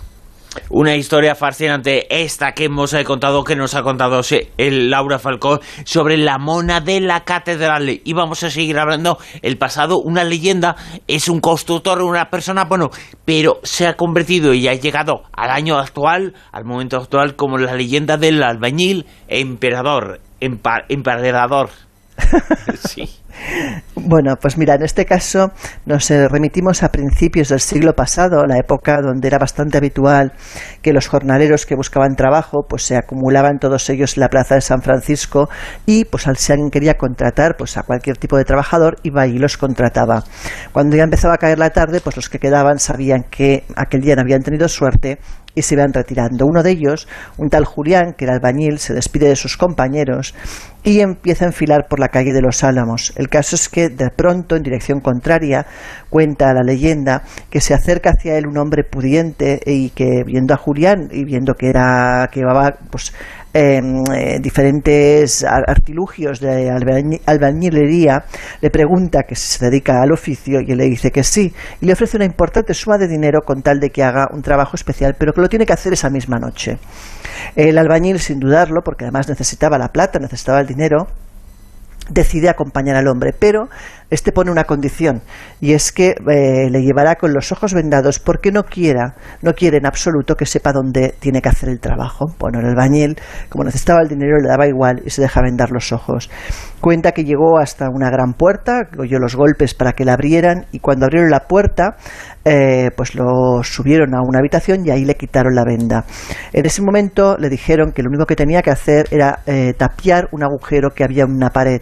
El horror vino cuando se dio cuenta que detrás de ese falso muro lo que había era un cuerpo de alguien que había muerto. De hecho, sus ojos, según contaba él, mientras él iba poniendo los ladrillos, sentía que se le clavaban en sus pupilas. Cuenta la leyenda que el hombre, pues evidentemente sabía que aquello no estaba bien, que ahí se había cometido algún tipo de crimen, pero que necesitaba tanto el dinero que no era capaz de decir que no. Y mientras él iba trabajando, pues el hombre de traje lustroso que le había contratado iba blandiendo eh, la bolsa con una gran cantidad de plata para que él no se tirara atrás. Dicen que luego cuando acabó le volvieron a vendar los ojos y lo devolvieron, a lo devolvieron a la plaza, desde la cual fue a su casa. Pero fue tal el cargo de conciencia que le quedó al hombre que según cuentan no podía pegar ojo y que pasó así varias noches, hasta que una mañana, al despertar, su esposa lo encontró colgando de la viga del comedor con la lengua afuera y los ojos desencajados.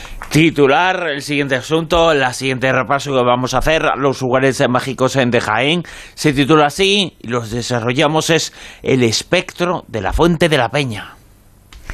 Cuenta también en este caso el mito, la leyenda, que a un arriero que regresaba de los billares, al pasar junto a esa fuente, ya de noche, le pareció oír los sollozos de un niño.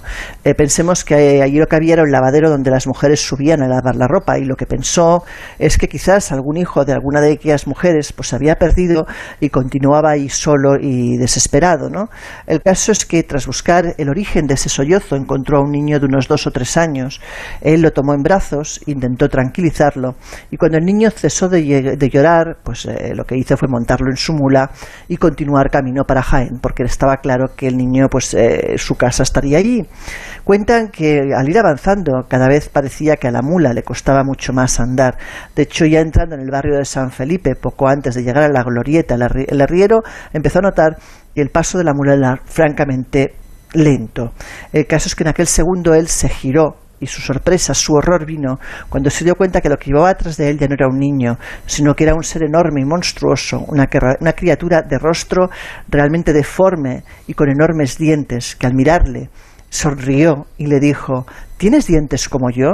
Cuentan que el arriero eh, bueno, saltó de la mula y se fue corriendo, dejando a sus animales al libre albedrío, pero desde luego eh, él no iba a quedarse al lado de semejante monstruo.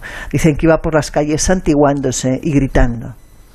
La leyenda La Casa se titula así, La Casa del Miedo. Cuéntanos eh, qué pasaba en este lugar, en esta Casa del Miedo.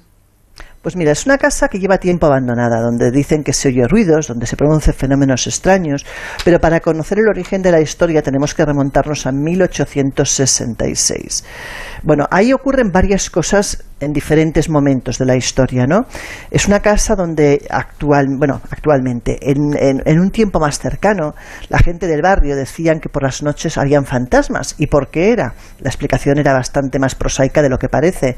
Es que resulta que veían salir una especie de sábana que corría fuera de la casa y claro, la gente pensaba que era un fantasma. Pero algunos, mosqueados, sabiendo que aquello no era normal, decidieron esperar una noche y cuando salió ese supuesto fantasma de la casa, lo apalearon y claro, cuando descubrieron que había debajo del fantasma no era el fantasma alguno, lo que era el amante de la propietaria de la casa, que en su ida prefería pasar por un fantasma que no se identificado. Este es el primer hecho que pasa, que es relativamente temprano. Pero en la antigüedad hay más historias respecto a estas casas que ya no son tan inverosímiles.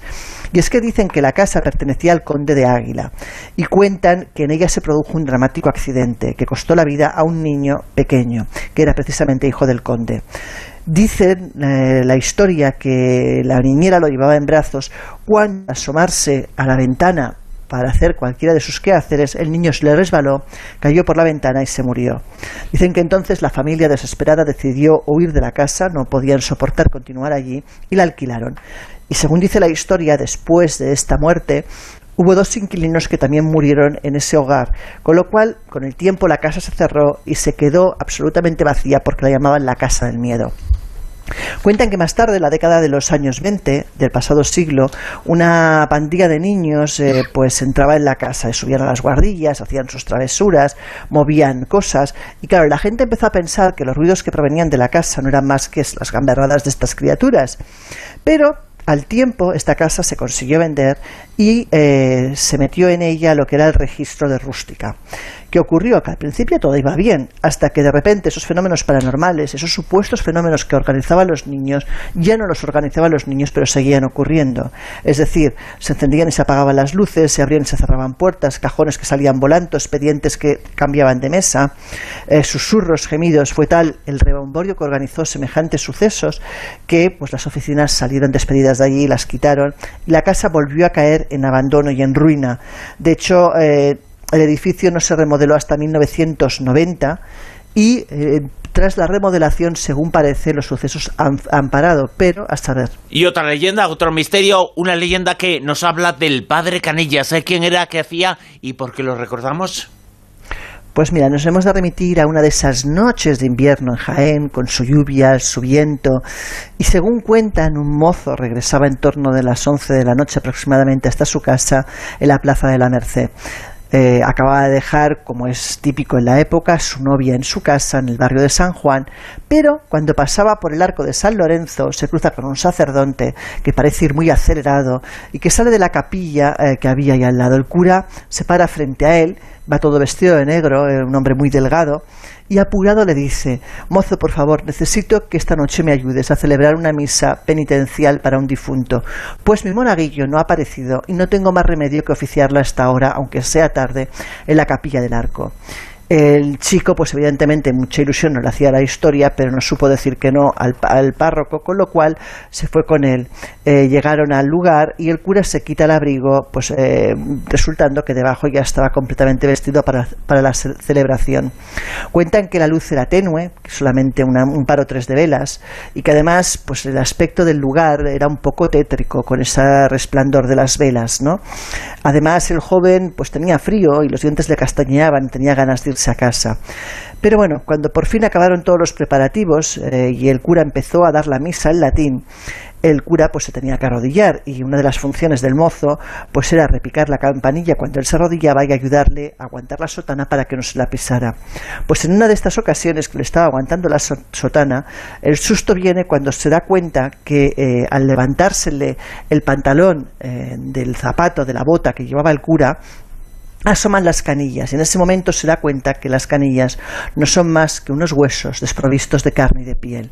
El niño, pues asustado, con el mozo asustado, sale corriendo de la iglesia, empieza a pegar gritos, de hecho llega a la carrera hasta la plaza de la Merced donde se encuentra con otro sacerdote que lo para y le dice, pero ¿qué te ocurre? ¿Dónde vas así de agitado? Y el joven le cuenta la historia, le dice, fíjese que estaba en esta iglesia y el sacerdote al agacharse le vi las canillas y es que no tenía piel tenía carne, eran simplemente los huesos de un esqueleto. Y en ese momento el sacerdote cuentan que se levanta el pantalón y le dice, ¿como estos? Pues imagínate, otra vez el chaval vuelve otra vez a la carrera, a, bueno, a correr pueblo para, pueblo para adelante pidiendo socorro y atropellando a todo aquello que se cruzara en su paso. La historia de la leyenda del Padre Canilla. Sí, vamos a finalizar este repaso situándonos en un momento importante en la historia de cada ciudad de Andalucía y evidentemente también de Jaén. En la época árabe hablamos de los baños árabes, es un legado que dejaron, pero también lo dejaron con su leyenda y con su misterio. Pues mira, nos hemos de remontar al año 1002 eh, siendo rey de Córdoba Alatán y eh, declarándole la guerra el rey moro de Jaén llamado Ali. Eh, este rey vence a Alatán y vuelve a Jaén, pues como todo un señor, ¿no? Cuentan que en ese momento decide construir unos baños para celebrar pues, su gran victoria y cuando estaba recreándose en ellos entraron tres eunucos vasallos de Alatán y, como venganza, le mataron. Cuentan que lo ahogaron en el baño y le cortaron la cabeza. El caso es que eh, en ese momento la gente de Jaén no le queda otra que proclamar a Cacín, hermano del muerto, futuro rey del lugar. Cacín reina tres años y cuatro meses y una vez descubre quiénes han sido los asesinos de su hermano, les manda matar. Cuentan que desde entonces los baños, que son conocidos ahora como los baños del niño, eh, están poseídos por el fantasma de este rey moro que vaga continuamente, sobre todo por la sala de agua templada, y que se manifiesta especialmente a la hora del ángelos, del ángelus, perdona, y absorbe la energía de aquellos visitantes que gozan estar allí en ese momento exacto. Y finalizamos este repaso hablando de Yasmina. Pues en este caso nos tenemos que remontar a una historia donde las haya, una historia árabe, y además se mezclan dos historias distintas y no saben bien cuál de las dos es la que ocasiona que haya esta aparición. Nos vamos hasta el Palacio de los Reyes, el que también fue en su momento el convento de Santa Catalina. Y eh, la primera historia nos habla de que el condestable Iranzo eh, pues eh, su amada era una bellísima mora de ojos rasgados y verdes que vivía en los aposentos dispuestos para ella por don Lucas en el castillo precisamente. El caso es que eh, despertaba mucha envidia la historia de amor que tenía este hombre con, con esta bellísima mora y cuentan que una vez ella, perdón, él se fue por asuntos relacionados con la guerra, tuvo que ausentarse, pues esta gente que envidiaba esta historia entraron y aunque la pobre mujer estaba embarazada, la violaron y después la quemaron viva. Dicen que desde ese momento no es raro contemplar, eh, pues en los atardeceres sobre todo, el llanto de esa bella princesa mora en las almenas de la fortaleza esperando a su amado. Dicen que em, cuando estaban ejecutando las obras del Parador en el 1960, el guarda del castillo atestiguó haber visto a esta mujer en eh, la antigua entrada este, es decir, lo que serían actualmente las escaleras que van a la cafetería. También cuentan que en alguna ocasión, al querer tomar una fotografía del cuadro, que está expuesto en el salón de armas, esa foto sale completamente velada. Eh, muchos son los testigos que dicen haber oído pues esos sollozes, haber visto esas visiones de esta mujer desesperada que eh, pues que bueno que, que, vagabundea por el edificio por las noches. Pero hay una segunda leyenda también referida a que también puede ser precisamente la causante de estas visiones, que es la leyenda de la, de la hermosa Zoraida. Y es que según cuentan esta mujer se casó con Abdú Omar, que era el gobernador de la ciudad, y también residieron en el castillo. Ambos se profesaban un gran amor pero su felicidad eh, pues eh, acabó rápido porque eh, Abu Omar fue asesinado por un traidor aprovechando que tuvo que bajarse a Jaén.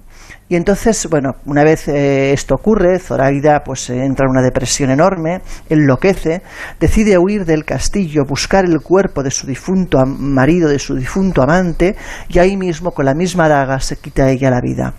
Dicen que desde entonces en ese lugar brota lo que, la que llaman la fuente del caño, y que la primera agua que salió de esa fuente eran precisamente las lágrimas de Zoraida.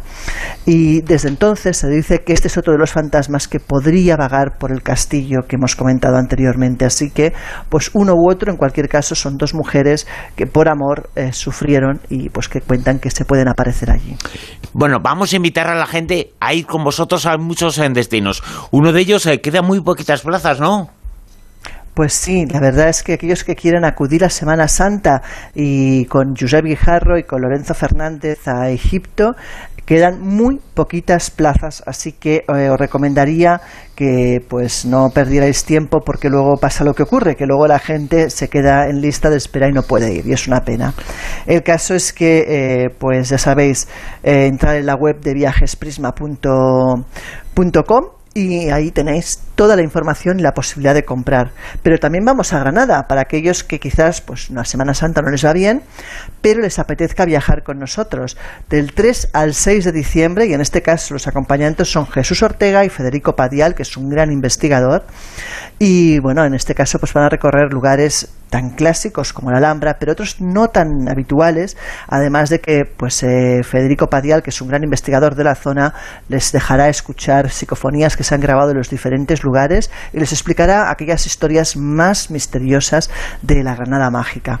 Así que bueno, que uno u otro viaje, la verdad es que son increíbles. Granada, Jaén, eh, por supuesto, ese viaje que está ya en las últimas eh, plazas. Estamos eh, en una época en la cual la gente está deseando mucho salir, y viajar, conocer lejanos destinos. Todo está cambiando en este año, en este final de año.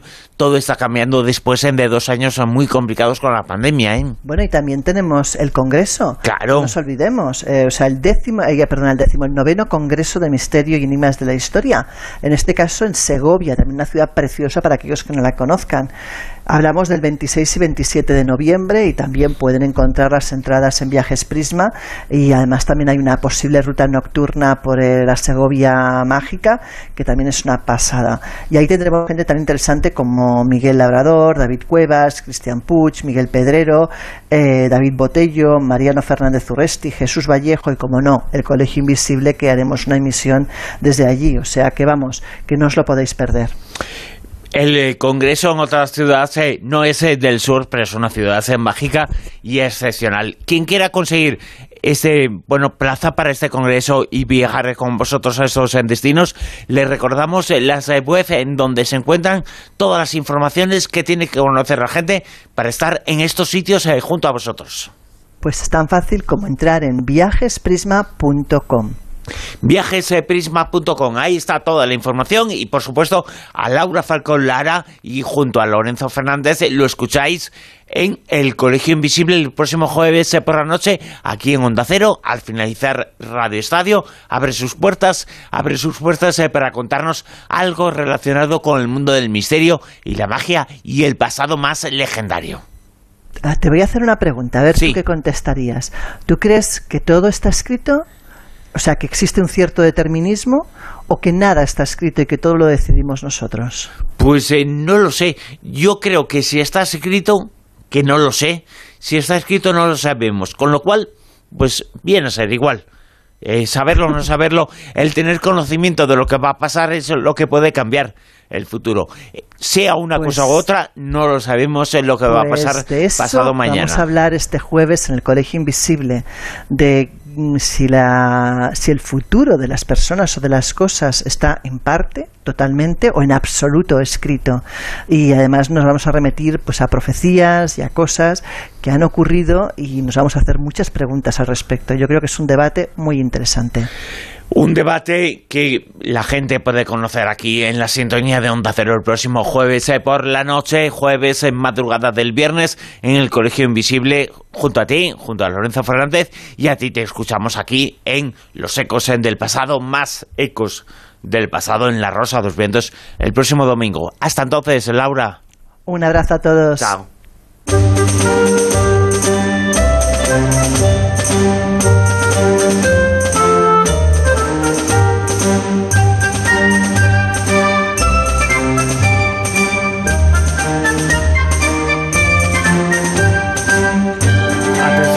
Tenemos una gran película, una película que se acaba de estrenar, una película que seguramente va a dar mucho que hablar.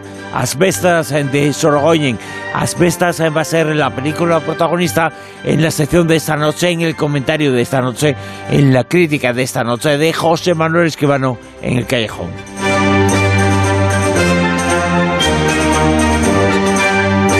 Hora de programa en la cual también tendremos eh, Cuéntame cómo pasó. Silvio Casasola nos hablará de la Alhambra, una cosa muy relacionada con el monumento más importante y más visitado que existe en nuestro país, en la Alhambra de Granada, protagonista esta noche en el Cuéntame cómo pasó.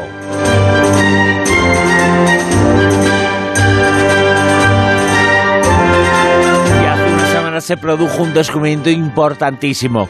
Se trataba de una, una serie de evidencias de la existencia de un grupo o una familia de neandertales de hace unos 40.000 años. Es un descubrimiento y un hallazgo importantísimo para poder explicar y conocer por qué desaparecieron esta, esta, esta otra especie humana que desapareció hace unos eh, 30.000 años en Europa y en todo el mundo, los neandertales. Estos serán contenidos en la siguiente hora de La Rosa de los Vientos. Os recordamos eh, que tenemos en la página web, ahí está el programa completo, cada una de las partes. Onda 0.es la sesión dedicada a La Rosa de los Vientos. Onda 0.es.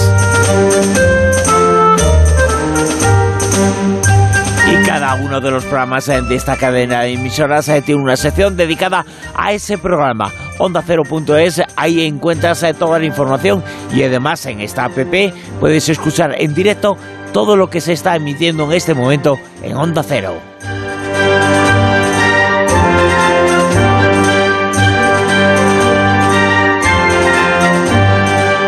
Y lo dicho, ahora hacemos una pequeña pausa, escuchamos en la actualidad, eh, nos ponemos al tanto de todo lo que está ocurriendo y la Rosa de los Vientos se sigue durante una hora más hasta las 5 de la madrugada. Cuéntame cómo pasó el callejón con José Manuel Esquivano y hablamos sobre la desaparición y la primera familia de neandertales eh, conocidas. eh, pero todo eso va a ser después eh, de la actualidad en Onda Cero que llega ya mismo.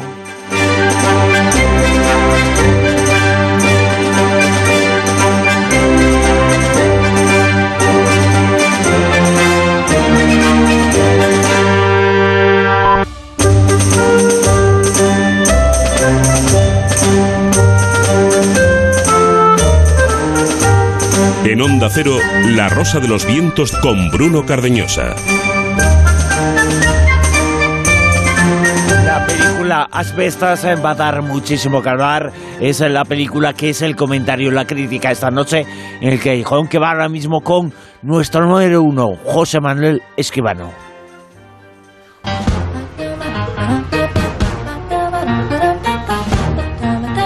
El callejón del escribano. La actualidad del mundo del cine que llega aquí, como siempre, en La Rosa de los Vientos, en el Callejón con José Manuel Esquivano. Muy buenas, ¿qué tal, José Manuel? Buenas noches, buenas noches, Bruno, ¿qué tal? Todas las semanas hablamos, eh, recordamos, eh, damos el dato de cómo está la tequilla, cómo está el espíritu y las ganas eh, de ir al cine, si el cine vuelve a donde estaba antes de la pandemia, entendiendo por tal que la gente vuelva a las salas, que vuelva a ver el cine en las pantallas, pero no acabamos ¿eh? de recuperarnos. Pues la verdad es que no, que la cosa sigue flojita, flojita. Este pasado fin de semana volvió a bajar otro poquito, bueno, pues otro medio millón más o menos de, euros hasta los 3.870.000 aproximadamente, ¿no? La culpa la tienen las películas más taquilleras, por decirlo de alguna manera. Black Adam se ha quedado en 709.000 euros y el cuarto pasajero 550.000, un poquito más, ¿no? Aunque lleva ya 1.700.000 de acumulado, ¿no? Hombre, para ser las películas más taquilleras de un fin de semana, pues la verdad es que es poquito, es poco, ¿no? Eh, de hecho, los estrenos, mira, en, cuarto lugar ha habido ya, en tercer lugar, el primer estreno, este anime eh, estupendo, One Piece Film Red, eh, 440.000 euros para una película de animación, un anime japonés, pues quizá no está mal. Y luego en el cuarto lugar sí, ha habido otro estreno, y este español, 13 exorcismos, 320.000 euros, que yo creo que es una cosa, pues más o menos regular. Hombre, para mí 13 exorcismos es una peli que se queda un poquito a mitad de camino, porque mira, de los 13 exorcismos no vemos realmente nada más que 4 o 5. Y luego tenían que buscar un cura, pero solo han encontrado un sacristán. Y la verdad es que eso es quedarse un poquito corto, francamente. 13 exorcismos, una de las películas eh, que se ha estrenado. Vamos a hablar de una de las películas eh, que sin duda va a ser importante, importantísima. El cine no sé si ayuda a que se recupere un poco la tequilla, pero va a ser una película de la que se va a hablar mucho. Es una película ya de un clásico, Ricardo Sorogoyen, que vuelve al cine. Va a ser el comentario, la crítica esta noche. Se titula Asbestas. Estuve viajando por muchos sitios, haciendo el tonto. Una noche iba tan borracho que tuve que parar. Me tumbé y vi el cielo lleno de estrellas. Cuando me desperté, estaba aquí, en este valle. Me pasé toda mi vida pensando en esto. Y me, decía, cuando sea un viejo, estaré aquí. Seré libre. Y serías libre justo aquí. Es una historia. Una historia preciosa. ¿Tú crees que este sitio para mí es un capricho? No, Sean. Este sitio para mí es todo. Es mi proyecto de vida. No, yo no. Mío y de mi mujer. Yo no pienso eso. ¿Qué piensas? Sin lugar a dudas, eh, va a ser una de las películas importantes en las próximas semanas en el mundo del cine. Sorogoyen vuelve, vuelve con Asbestas. Estoy seguro que así será, Bruno. La película de Rodrigo Sorogoyen, como muy bien dices, la producción es de Sorogoyen, de Ivón Cormenzana, yo creo que uno de los productores jóvenes, pero de los mejores de nuestro cine, Ignacia Estapé, Nacho Lavilla, Eduardo Villanueva, en fin, un, plantel de productores importante, por citar solo a los españoles. ¿no? El guion es de Rodrigo Sorogoyen y de Isabel Peña, como prácticamente toda la obra última de Sorogoyen. Y los protagonistas, Denis Menochet, Marina Foix y Luis Zaera. Yo creo que Sorogoyen es uno de los más interesantes directores del cine español de esta época, ¿no? Sus películas se cuentan prácticamente por éxito. Fíjate, Ocho citas, que fue un debut más que estimable, allá por el 2008. Estocolm, que ganó un Goya para Javier Pereira, que Dios nos perdone, Goya para Roberto Álamo, El Reino, en el 2018, más de 30 premios, entre ellos 5 Feroz y 7 Goyas, incluyendo Mejor Director, Mejor Guión y Mejores Actores Antonio de la Torre y Luis Zaera. Madre, quizás su película menos comprendida, pero aún así, premio del CEC para Marta Nieto, y estas bestas que, como tú bien dices, sin duda va a dar que hablar. Y también una larga y exitosa carrera en televisión con el bombazo de antidisturbios hace un par de años por bandera. Bueno, Asbestas está protagonizada por un lado por Antoine y Olga Denis, un matrimonio francés que han comprado un terreno en una aldea de Galicia y se dedican pues a su huerto y a la recuperación de algunas casas colindantes que están en bastante mal estado con intención de ofrecerlas a posibles nuevos vecinos. Y por otro lado, los hermanos Sean y Lorenzo, un par de, vamos a decir, paisanos que llevan toda la vida allí viviendo principalmente de sus vacas. Bueno, aquí hay un conflicto manifiesto y otro latente. Este consiste en que la gente del pueblo pues no ve con muy buenos ojos la presencia de unos extranjeros que, por si fuera poco, pues pretenden hacer negocio allí. Y el problema más grave es que una empresa europea quiere comprar los terrenos para instalar aerogeneradores, los molinos de viento estos gigantescos, ¿no? Bueno, la mayoría de los lugareños está de acuerdo, prefieren ganar un dinero y olvidarse ya de las penurias del campo. Pero los franceses encabezan una minoría que se resiste a la operación. Los Denis se han instalado allí por auténtica vocación y además tienen un conocimiento claro del desastre ecológico que puede suponer la instalación de los molinos. Anteponen su vida actual a la posible ganancia y de ninguna manera quieren abandonar su proyecto. Pero Sean es un hombre cerrado, hostil, bueno, casi feroz. Sus encuentros con Antoine son cada vez más tensos, más amenazadores y crecen en violencia con cada ocasión. Se ha decidido hacer la vida imposible y no parece reparar en medios, acompañado siempre por su hermano Loren, débil mental, pero tan bruto como él y el matrimonio de Nis pues llega a sentir verdadero miedo, pero su determinación es más fuerte. No tienen medios para defenderse ni intención de devolver las ofensas. Su vida es su tierra, su huerto, su casa. Resisten pues hasta que no pueden más. Y ahí comienza otra historia, casi otra película, que magnifica el papel de Olga, que siempre estuvo ahí, pero que ahora se alza como protagonista absoluta. Como dice Sorogoyen, es un giro deliberado y consciente, y evidente, digo yo, para decirle al espectador que la historia va también de otra cosa. La historia de hombres violentos cede ante esta mujer que estaba por abajo y es la que conquista ahora la película. Es un retrato sobre la violencia del mundo rural, yo creo que se emparenta un poco con Perros de Paja de Peckinpah, pero también sobre el amor y sobre la xenofobia y sobre la justicia, porque como todas las buenas historias, Asbestas tiene sucesivas capas, como el mundo real en el que se inspira. También la vida nos deja a veces sin aliento, como esta película intensa, magníficamente contada y retratada con unos intérpretes de auténtica excepción. Sorogoyen ha demostrado, y ahí está su palmarés, ser un estupendo director de actores. Todos están bien aquí, sobresaliendo desde luego Denis Menochet y Luis Zaera, unos actores mayúsculos, dueños de una potencia y una fotogenia extraordinarios. Con ellos, con su enfrentamiento prehistórico, la película se eleva sobre ese país y esos paisanos profundos y negros con una estampa goyesca. La verdad es que lo que cuentas entran ganas eh, de ir a ver a Sorogoyen e ir a ver Asbestas eh, debe ser un peliculón, ¿eh? me alegro mucho de, conseguir ese efecto porque creo que sí, que es una película magnífica, mm, si no la mejor de las mejores películas de Sorogoyen y de esta temporada del cine. Además, es candidata o precandidata a los Oscar. Yo creo que sí, que francamente estuvo ahí. Se han, eh, en la academia se, se decantaron eh, por Alcaraz, pero claro, bueno, pero, estaba, estaba ahí. ahí. claro. Exactamente. Y, en fin, me, me callo mi opinión porque ya es a toro pasado y no tiene, no tiene importancia. Pero la entendemos eh, perfectamente. Desde luego que Asbestas es una película que es grande a todos los niveles. Sorogoyen en su máximo esplendor. Sorogoyen que ya había demostrado muchísimo en el mundo del cine, ahora lo demuestra y mucho más eh, con Asbestas, eh, con esta película que es actualidad, que se está en ella mismo. Es una película de la que se va a hablar mucho en el futuro y mucho se va a hablar también de los premios ya nominados. Vamos a contar los dichos. ¿Cuáles son?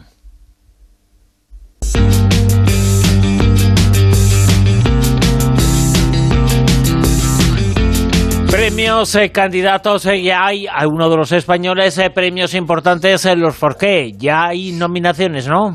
Pues sí, hombre, los premios José María Forqué son los que inauguran la temporada de premios, son algo así como suele decirse como la antesala de los Goya, ¿no? Se van a celebrar el 17 de diciembre, dentro de prácticamente un mes, ¿no? Pero ya tenemos los nominados. Alcarrás, de Carla Simón, por supuesto Asbestas de Sorogoyen, Cinco Lobitos de Alauda Ruiz de Azúa y Modelo 77 de Alberto Rodríguez son las películas candidatas. Bueno, los intérpretes nominados son Denis Menochet por Asbestas, como acabamos de, escuchar, Luis Tosar por En los márgenes, Miguel Herrán por Modelo 77 y Nacho Sánchez por Mantícora, una película que va también a dar que hablar. Y ellas, Ana Castillo por Girasoles Silvestres, Laia Costa y Susi Sánchez, las dos por Cinco Lobitos, y Laura Galán por Cerdita. Las películas latinoamericanas escogidas son Argentina 1985, Compleañero, El Castigo y Utama. También hay documentales. La Bordeta, Un hombre sin más, A las mujeres de España, María Laijárrega, Rec, Terror sin pausa y Joaquín Sabina, sintiéndolo mucho. Desde hace unos años también los premios Forqué eh, atienden a las series de, televisión. Bueno, pues las candidatas son Apagón, Historias para no dormir, la segunda temporada, la segunda temporada también de La Unidad y Rapa.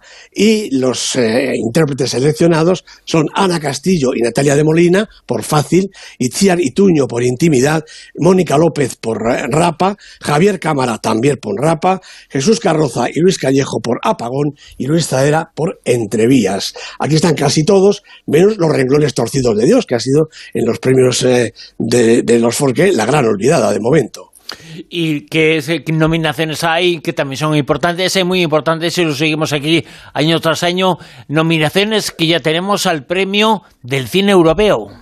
Pues sí, también tenemos a, las nominaciones y bueno, tenemos bien colocada Alcarrás.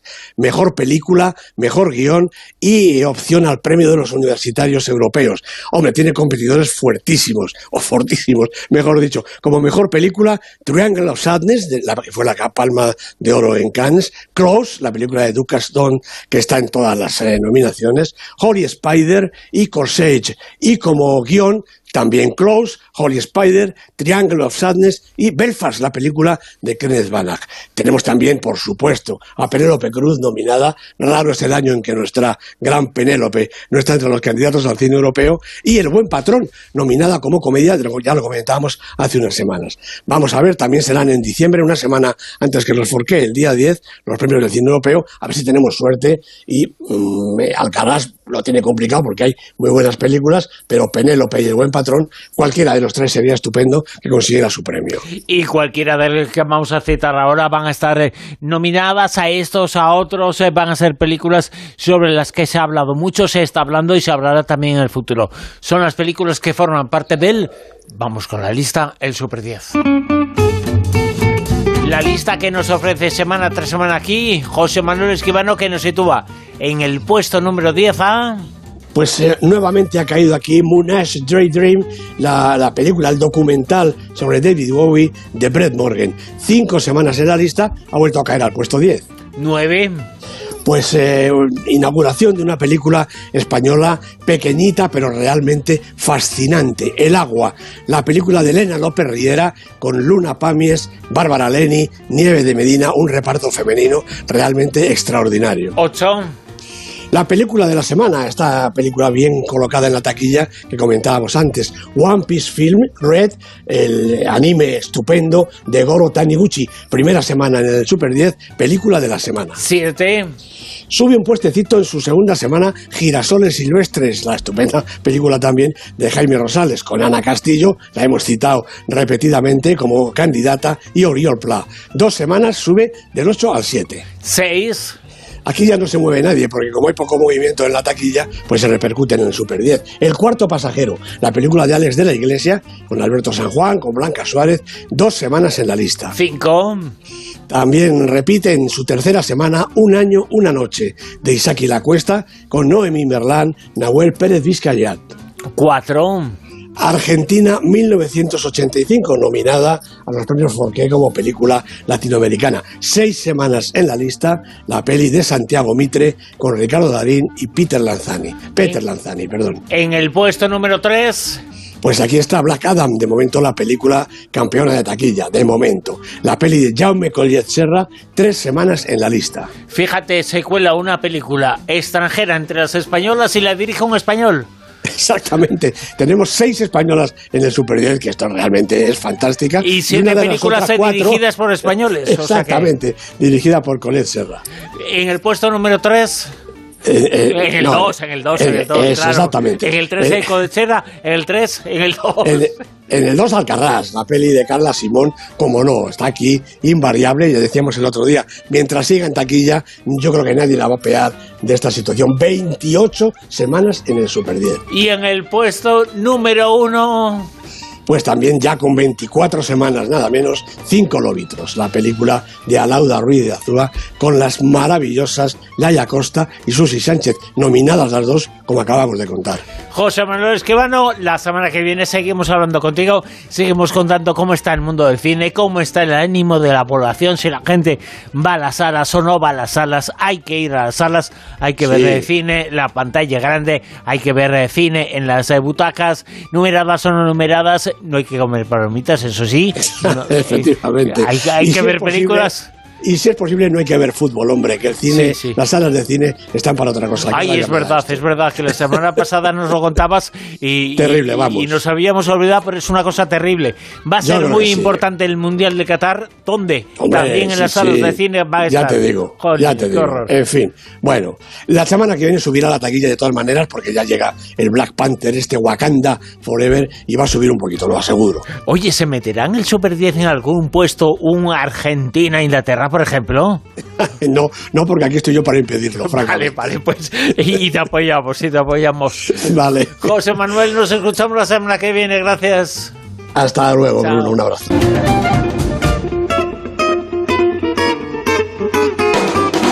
En Onda Cero, La Rosa de los Vientos.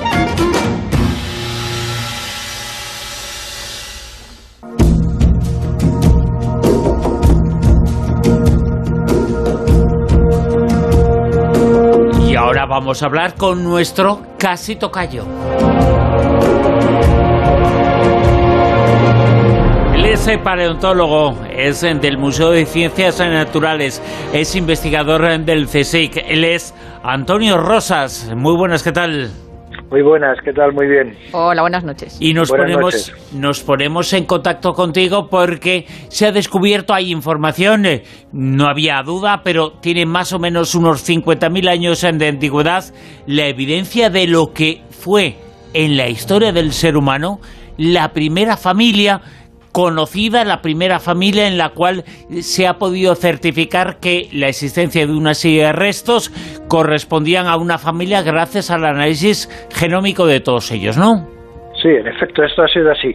Y es la primera evidencia genética que se ha puesto de manifiesto que existe en el registro prehistórico eh, restos, en este caso de neandertales, en los que se ha podido ver que existen unas relaciones de parentesco.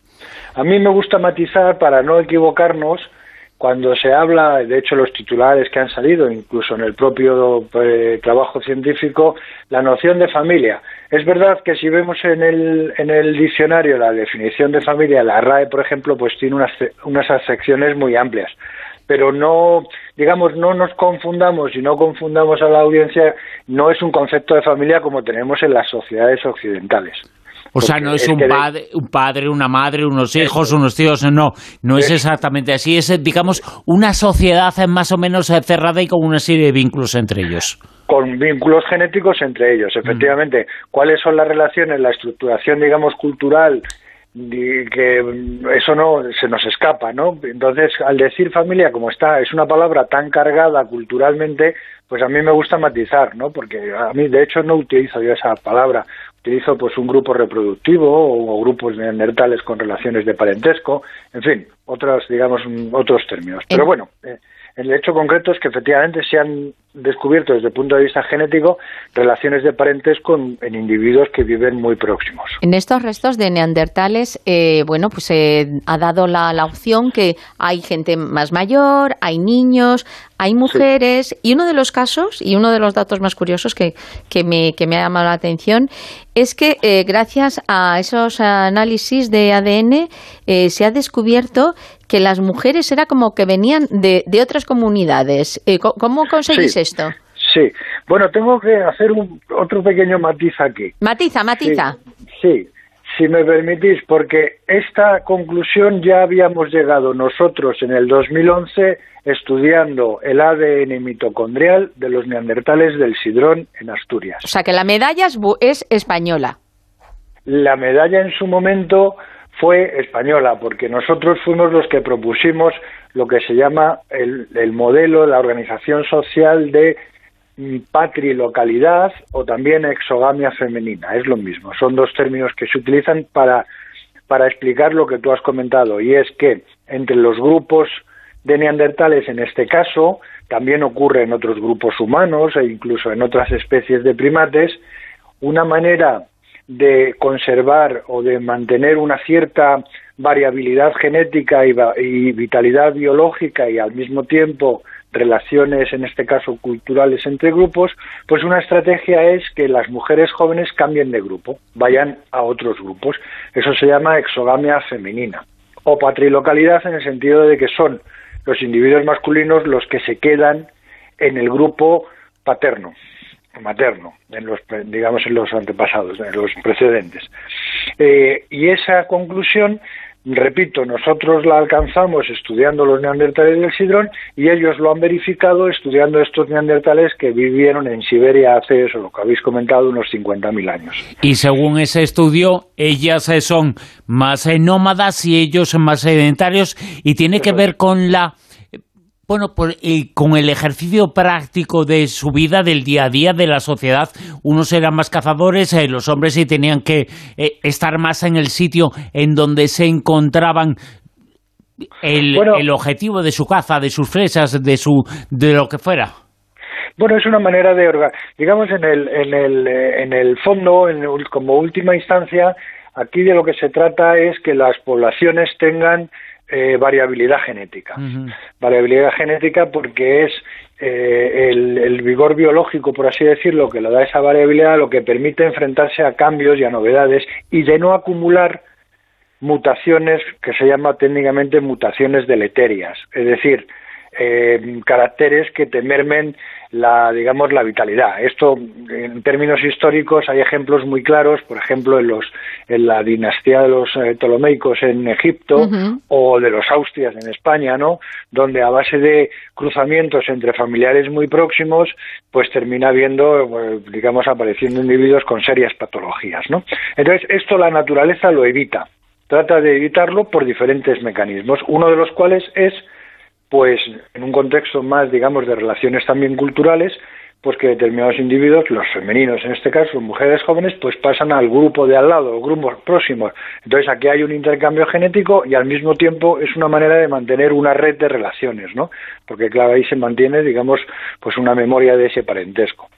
En última instancia, digamos, lo que late debajo es una estrategia biológica para, ya digo, para para mantener la, variabilidad genética. Pero es muy bueno lo que comentas porque al final resulta que nuestros ancestros eran más sabios a la hora de no tener luego ese tipo de mutaciones de enfermedades. No sé si eran conscientes o no, pero desde luego lo hicieron, lo hicieron bien. Sí, no, no, no, no, en este caso es una estrategia biológica muy basal, no hay conciencia de ello, ¿no? Es, lo se practican también en especies de primates, pero efectivamente es cuando se toma conciencia de otros intereses porque ahí emergen otros intereses ya en época histórica cuando efectivamente ya se busca este digamos estas relaciones tan próximas para repito para mantener pues relaciones de poder o de interés y entonces la digamos pues a veces sale el tiro por la culata. En estos análisis habéis sacado alguna evidencia eh, con lo que habéis analizado eh, de cómo vivían además de esto que estamos comentando bueno digamos de estos estudios directamente eh, sí, se pueden sacar, eh, estamos aquí mezclando el nuestro con el suyo, y quiero decir, para que no nos llevemos también a engaño, el trabajo que estamos comentando de lo que se llama la familia de neandertales en Siberia es un trabajo soberbio, científicamente hablando, ¿eh? lo cual una cosa no quita la otra. Y también, por ejemplo, se ha visto que efectivamente hay grupos próximos donde se produce esta, este intercambio de, digamos, de mujeres, de individuos que cambian de grupo. La palabra intercambio me suena fea, la verdad. Hay un, digamos, un movimiento intergrupal y eso contribuye, como he comentado, al mantenimiento de redes, de redes eh, culturales y sociales. En otros estudios, no estos, sino en otros estudios, pues claro, se han visto, hemos visto también nosotros en el Sidrón, pues, pues tipo de dieta, de alimentación, incluso el consumo de plantas medicinales por parte de algunos grupos neandertales, el consumo de determinados, por ejemplo, de las diferencias que hay entre los neandertales que viven más al norte, en Europa en este caso, con los que viven al sur. La dieta de los del norte es más carnívora que los neandertales que vivían más, más en las penínsulas del sur de Europa. Bueno, digamos, un, el universo de los neandertales, pero claro, esto ya son otros estudios, ¿no? Ya lo demostrasteis eh, con el estudio de, eh, de Sidrón, eh, no sé si se ha demostrado ahora también, que existieron, siempre se ha pensado que eran humanidades que no se habían mezclado entre sí, los sapiens y los neandertales, pero este estudio certifica una cosa u otra, una teoría la de que no hubo mezcla o la otra teoría de que sí hubo mezcla entre las dos humanidades que existían por entonces. Hoy en día está, digamos, más que aceptado porque la evidencia así lo dice, que hubo eh, hibridación entre las dos especies. Es verdad que esto arranca de un debate antiguo en el que, eh, francamente, la, gran mayoría de los especialistas, de los paleontólogos, pensábamos, y me incluyo en esto, que no había habido hibridación entre sapiens y neandertales. Pero el estudio de la paleogenética que ha desembocado en la concesión de un premio Nobel a Svante Pavo con el desarrollo de esta paleogenética y después paleogenómica, eh, ha puesto de manifiesto que efectivamente hubo un intercambio mm, ocasional, pero con, digamos, con influencia. Por ejemplo, nosotros, los occidentales, los, los euroasiáticos en general, tenemos aproximadamente un 2% de nuestro genoma, de nuestros genes, son de origen neandertal. Esto no se sabía hasta que digamos este este señor y este equipo y luego todo el proyecto en el que nosotros hemos contribuido también pues ha puesto de manifiesto que efectivamente hubo intercambio no solamente por cierto entre sapiens y neandertales porque también se ha descubierto se descubrió un grupo humano desconocido previamente que se vio por el análisis de su ADN antiguo que es lo que se llaman lo que han venido a llamarse los denisovanos. Los denisovanos son lo que nosotros llamamos técnicamente el grupo hermano de los neandertales, es decir, compartieron un antepasado común hace relativamente poco tiempo. Pues, pues entre neandertales y denisovanos también hubo después intercambio genético y entre denisovanos y sapiens hay diferentes eventos de hibridación, de tal manera que ahora las poblaciones humanas actuales somos estamos viendo que somos un pues un mosaico de caracteres genéticos y eh, por poner un ejemplo las poblaciones de de Papúa Nueva Guinea las aborígenes de Papúa Nueva Guinea pues tienen un 2% de genes neandertales heredados de esa hibridación de cuando los, sapiens salimos de África y luego tienen aproximadamente un 5% de hibridación con los denisovanos, de tal manera que es un pues es un mosaico genético. De, todas formas, eh, eh, está claro que los neandertales eran muy cariñosos, por lo que estás contando, y, luego en, el caso de Siberia, creo que había una comunidad cercana de denisovanos, pero en ese caso no ha habido esa, esa, esa por lo menos en los restos que habéis eh, se han encontrado, no, no se ha habido que, que, que, hubo esa hibridación, ¿no? que tuvieron esas relaciones.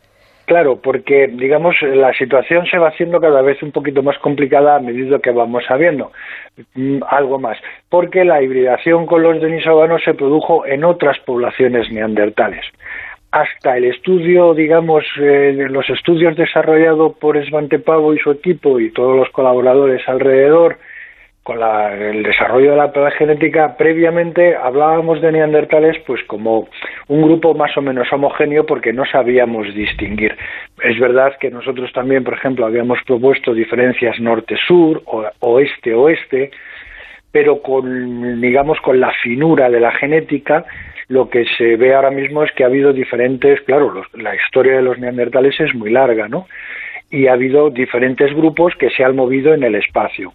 Entonces, los que se han encontrado en Chargiskaya y Euklavnikov, que son las cuevas de Siberia, estos son los neandertales que proceden desde Occidente, que se emigraron para allá y entonces ellos no habían tenido hibridación con los denisovanos, sino otros neandertales encontrados en la cueva de Denisova más antiguos sí habían tenido esa hibridación. Por lo tanto, claro, se convierte en un, se convierte en, un escenario mm, difícil de seguir y difícil de explicar, si sobre todo sin ayuda de mapas y sin ayuda de flechas que nos permitan visualizar los movimientos. En definitiva, algunas poblaciones neandertales se hibridaron con los denisovanos y otras no. En el caso de las recientemente estudiadas, no. ¿Hay algún tipo de evidencia o de sospecha entre lo que se ha descubierto de que hubiera entre ellos, era una comunidad, eh, una familia, vamos a llamar así, eh, familia, en el sentido de colaboración, eh, de unión? ¿Existe algún tipo de evidencia de la existencia entre ellos de que esa vida en común, esa vida en sociedad, generara una serie de creencias, una serie de comportamientos, enterramientos, por ejemplo, enterramientos rituales, una serie de, cosas que nos hace pensar en que estaban más avanzados de lo que creemos, que estaban dando el salto de ser simples animales a, a seres humanos? En el, en el estudio del que estamos hablando, no, digamos, no se, no se trata de este fenómeno, porque además no hay unas evidencias en esos yacimientos en concreto. Pero, digamos, a, tu pregunta hay que decir con claridad que los neandertales, algunos poblaciones neandertales eh, enterraban a sus muertos. Eh, no todos los grupos, pero sí algunos grupos enterraron. De hecho, las evidencias más antiguas en la historia de la humanidad en el sentido más amplio del término, es decir, desde hace seis millones de años, las primeras evidencias de enterramiento con un, con un comportamiento simbólico asociado son neandertales. los primeros que entierran a sus muertos son los neandertales. Los sapiens los empezamos a enterrar después. Pero en el caso de las, digamos, de los eh, descubrimientos de Siberia, en, esos yacimientos no hay estas evidencias. Proceden de otros. aquí en Francia, por ejemplo, aquí al lado, tenemos evidencias de enterramiento. En el Próximo Oriente hay, en, en, Israel hay evidencias de enterramiento. En un yacimiento que se llama Sanidar en, en Irak hay evidencias de enterramiento en diferentes sitios. En este no, pero el, universo de los neandertales, por supuesto que había esas, digamos, esas relaciones.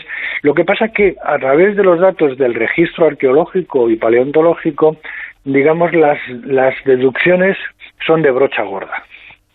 Porque mm, nosotros, por así decirlo, mm, aspiramos a conocer más, eh, mm, por el estudio comparado de las sociedades humanas, sabemos que los rituales, las relaciones, el ideario, la ideología es muy compleja y sofisticada y en muchas ocasiones el registro arqueológico no deja suficiente detalle como para matizar todo lo que nos gustaría. La verdad es que es uno de los grandes enigmas de la historia de pues, prácticamente de todo, de, del ser humano y sus eh, compañeros, eh, no competidores eh, de los compañones y los nardentales, eh, porque unos se extinguieron y los otros sobrevivieron.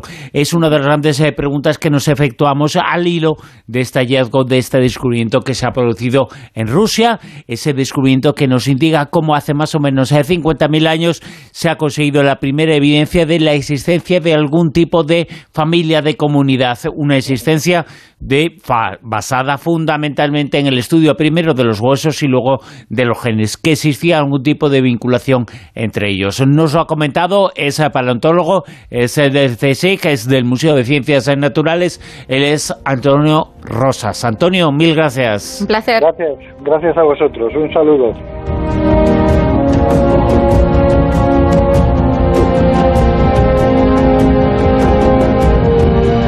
La rosa de los vientos en onda cero.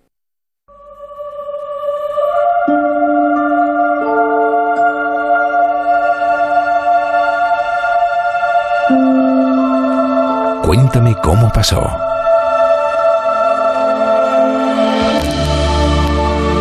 Hace unos días comentaba la noticia del descubrimiento del origen púrpura de algunas manchas en la Alhambra gracias a dos investigadoras de la Universidad de Granada.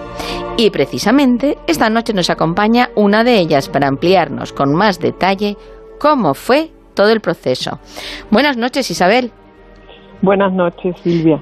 Isabel Guerra es doctora en biología y responsable de la unidad de microscopía electrónica de barrido de presión variable del Centro de Instrumentación Científica de la Universidad de Granada. Ahí es nada, ¿eh? Ella, junto a Carolina Cardel, han estado investigando cómo podría producirse este curioso color púrpura. Isabel, el proceso de investigación ha sido, yo creo que muy detectivesco, ¿no? Porque ¿Partís de alguna pista para comenzar? La verdad es que sí, sobre todo ha sido también muy prolongado en el tiempo. Necesitábamos aproximarnos y luego descansar y tomar nuevo aliento. Em, el punto de partida fue que en el año 90 la doctora Cardel, Carolina, mi compañera, observó junto con la, la entonces jefa de restauración del monumento, que hoy en día ya falleció y no ha visto la luz de este trabajo y se lo hemos dedicado a ella. Ah, muy bonito. Vaya por delante. Eh, pues observaron estas manchas violetas en los techos donde había, se suponía que había habido y quedaban vestigios de decoraciones doradas en, los mocárabes y las mocarnas de la Alhambra. Entonces, eh, la presencia de ese color ahí era inexplicable porque no pertenecía a ningún tipo de dorado, era como mancha, no, no parecía tener intencionalidad eh, decorativa. Sí. Eh, no obstante, en aquel momento, que fue cuando se tomaron todas las muestras con las que se ha hecho el estudio, después nunca más se ha vuelto a tocar. Todas, cuando me refiero a todas las muestras, nadie piensa, son muestras de tamaño inferior a la cabeza de un alfiler. ¿eh? Eh, pues bien, mm, la estudiamos en aquel momento y, no, no veíamos cuál podía ser el, el pigmento, el material que daba ese color púrpura. ¿Puede, eh, ¿Puede que en la, en la biblioteca de Florencia eh, comenzarais un poquito a ver la luz de por dónde podría venir? Mm, no, la, la, biblioteca de Florencia nos dio después otra pista que ahora te comentaré. Vale. Lo primero fue que llegaron nuevos equipos de microscopía al Centro de Instrumentación Científica, compramos microscopios de alta resolución y en torno a 2012 o así retomamos el, el problema, el estudio con las muestras, ya te digo, tomadas anteriormente. De acuerdo. Y solo fue meterlas bajo el microscopio cuando vimos el oro brilla mucho por su elevado número atómico. Entonces, cuando vimos unos pequeñísimos luceros brillando sobre la, la, capa de yeso que se había dado en el siglo XIX para tapar ese afeamiento del, del dorado. Y ya enseguida vino a la cabeza. Son nanopartículas de oro, las analizamos porque estos microscopios tienen capacidad analítica a tamaño microscopio electrónico. O sea que tú ahí tuviste una labor tremenda. Sí, bueno, el trabajo es de, eh, de las dos 100%. Eh, no, no ha intervenido nadie más, aparte de Carmen Navarrete en su día, la, la persona a la que hemos dedicado el trabajo. Y bueno, pues como bióloga, eso sí fue un punto. Como bióloga yo había trabajado con nanoesferas de oro para hacer inmunomarcaje, para microscopía electrónica en otros sucesos. Y sabemos que esas nanoesferas también se utilizan de visu pues por ejemplo, antiguamente para hacer los primeros test de farmacia de embarazo y tal, aquel color rosado tiene que ver con eso, si no me equivoco. Y, y bueno, eh, enseguida dijimos el color púrpura es de las nanopartículas de oro.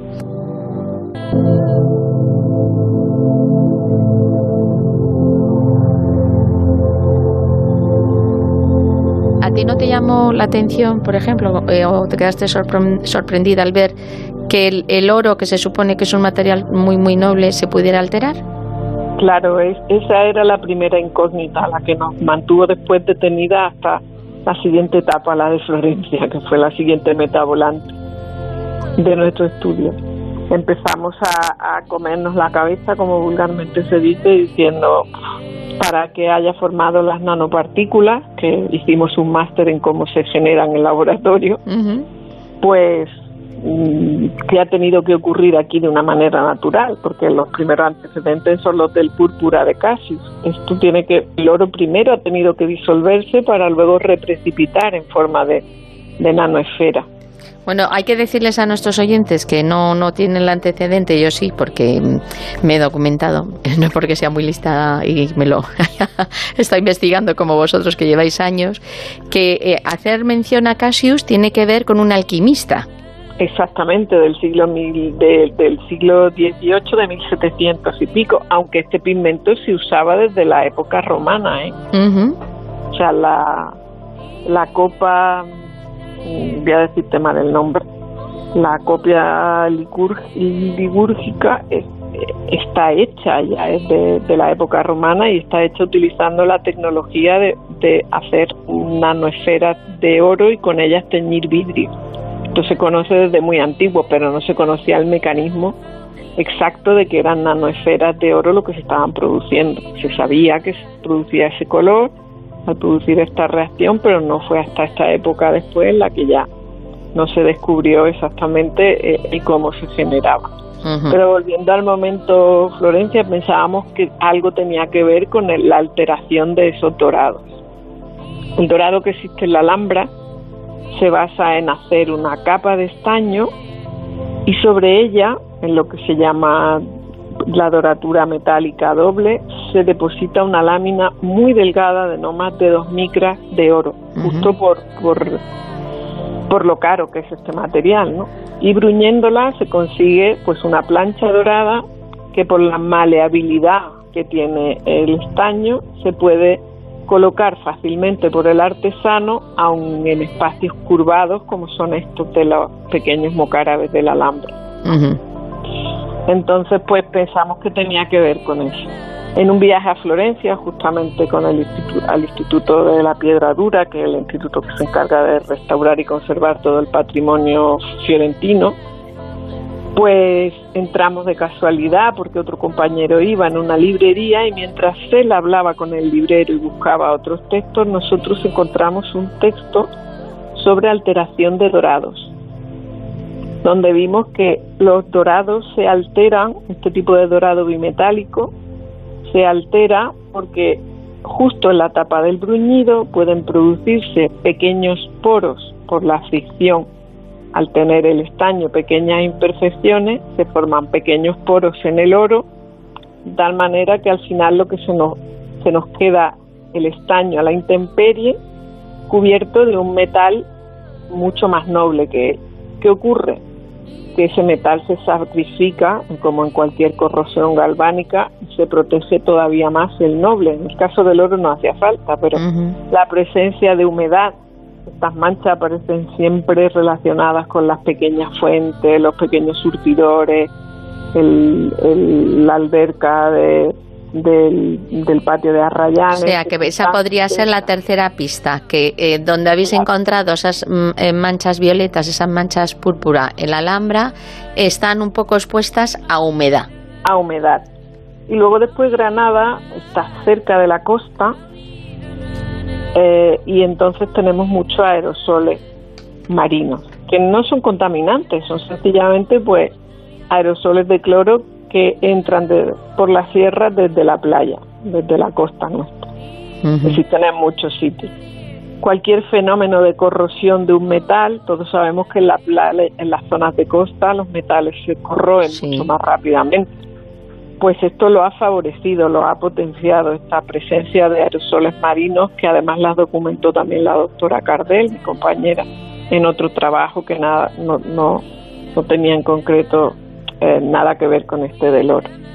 Pero sabíamos que eso existía. Entonces, pues, efectivamente en ese ambiente, en este libro ya nos decía que se producía esa oxidación del estaño y por esos poritos salían los productos de corrosión, porque todos los metales cuando se oxida se hinchan, incrementan su volumen y salían como dijéramos lava de un volcán, sean pequeños cráteres, salían los productos de corrosión del estaño.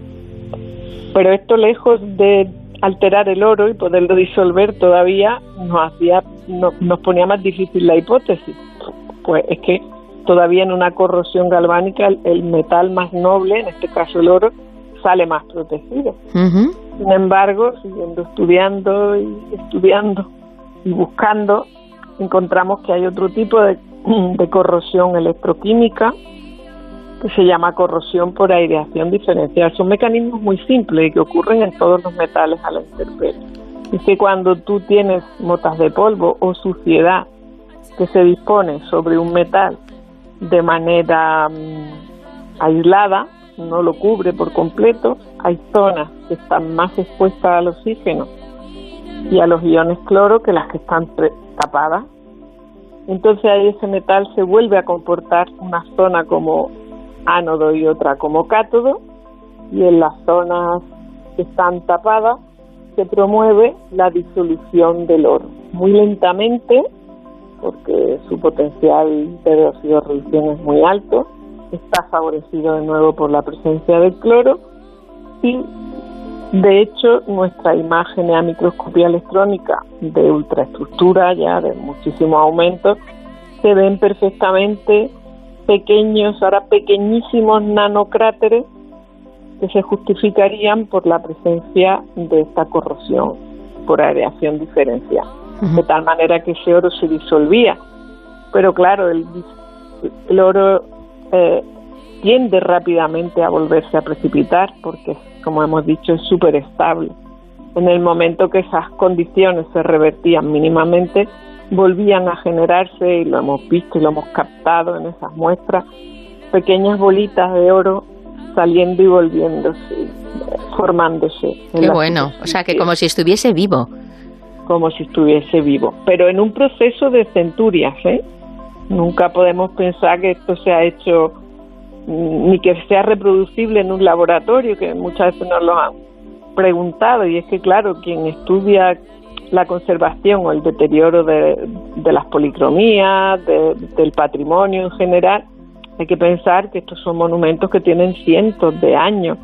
Incluso hay, hay antecedentes de ver manchas moradas en lugares en los que se suponía, en, esculturas romanas, las que se suponía que habían habido dorados. Probablemente sea por el mismo mecanismo, ¿no?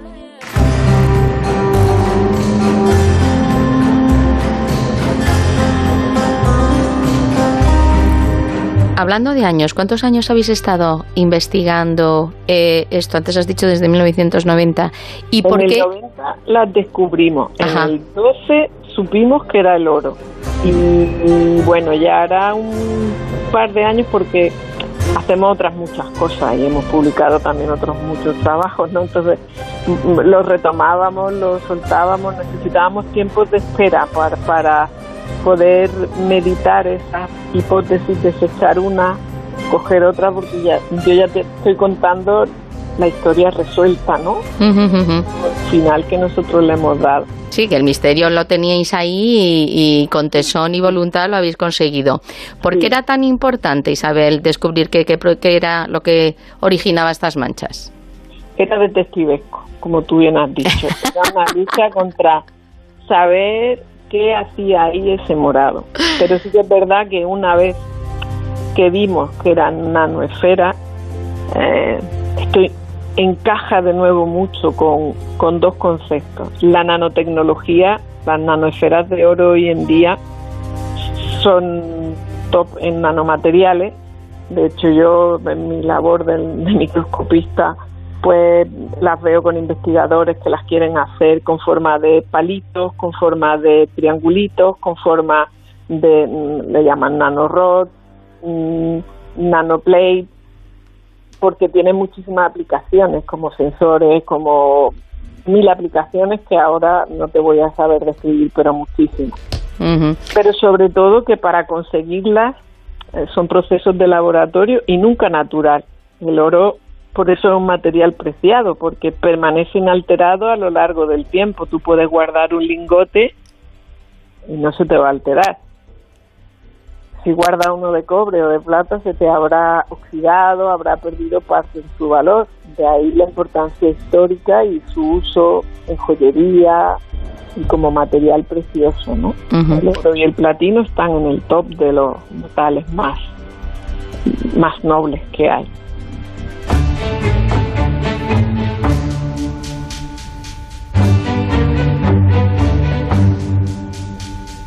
Isabel, ¿se podría restaurar estas manchas? ¿Interesa hacerlo o interesa más dejarlo así?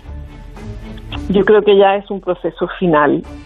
Vamos a ver, el oro se deterioró, el dorado, perdón, este dorado bimetálico se afeó porque los óxidos de estaño lo cubrieron. Y lo que se hizo fue aplicar una capa de yeso en la época del siglo XIX para que no se viesen esos techos tan deteriorado. con ese dorado ya tan feo. No lo podemos saber porque solo hemos encontrado la referencia bibliográfica de que esa restauración se acometió en aquel momento y la decisión fue taparlo. No quedan feos porque todos los que hemos visto la Alhambra vemos nuestros, vemos los mocárabes, yo le digo nuestros porque tenemos una especial eh, relación con ellos, en esos tonos crema y son bonitos. Eh, si te fijas, empieza a ver los restos de los dorados y esas curiosas manchas violetas que no están por todos lados, sino eh, relacionadas con la humedad y tal, pero dentro de eso, en esos decorados también hay azul de lapislázuli, hay verdes, hay rojos de, de minio, porque aquello debió de ser un festival de color, no como lo conocemos hoy en día.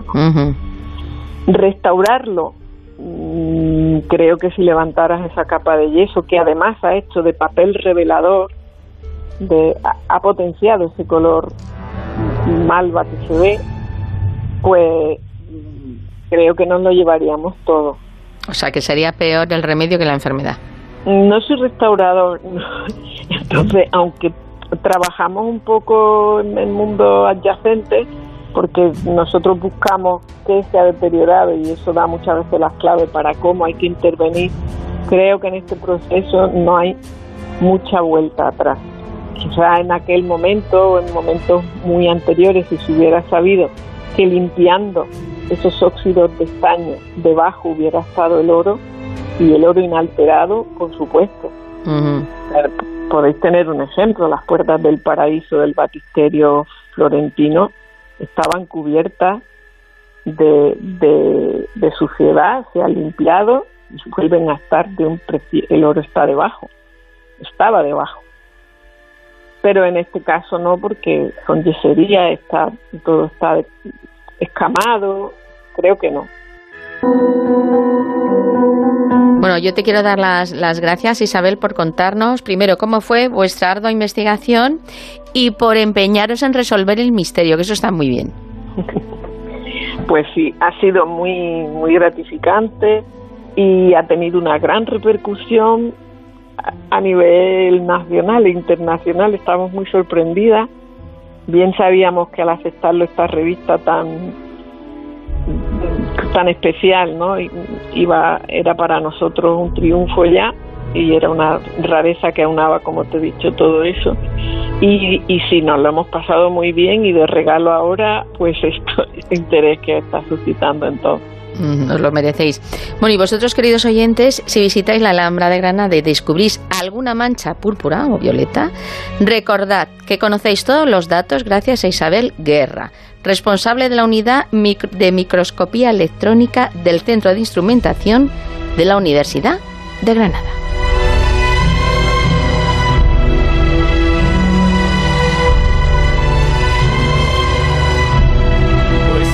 Ha llegado La Rosa de los Vientos.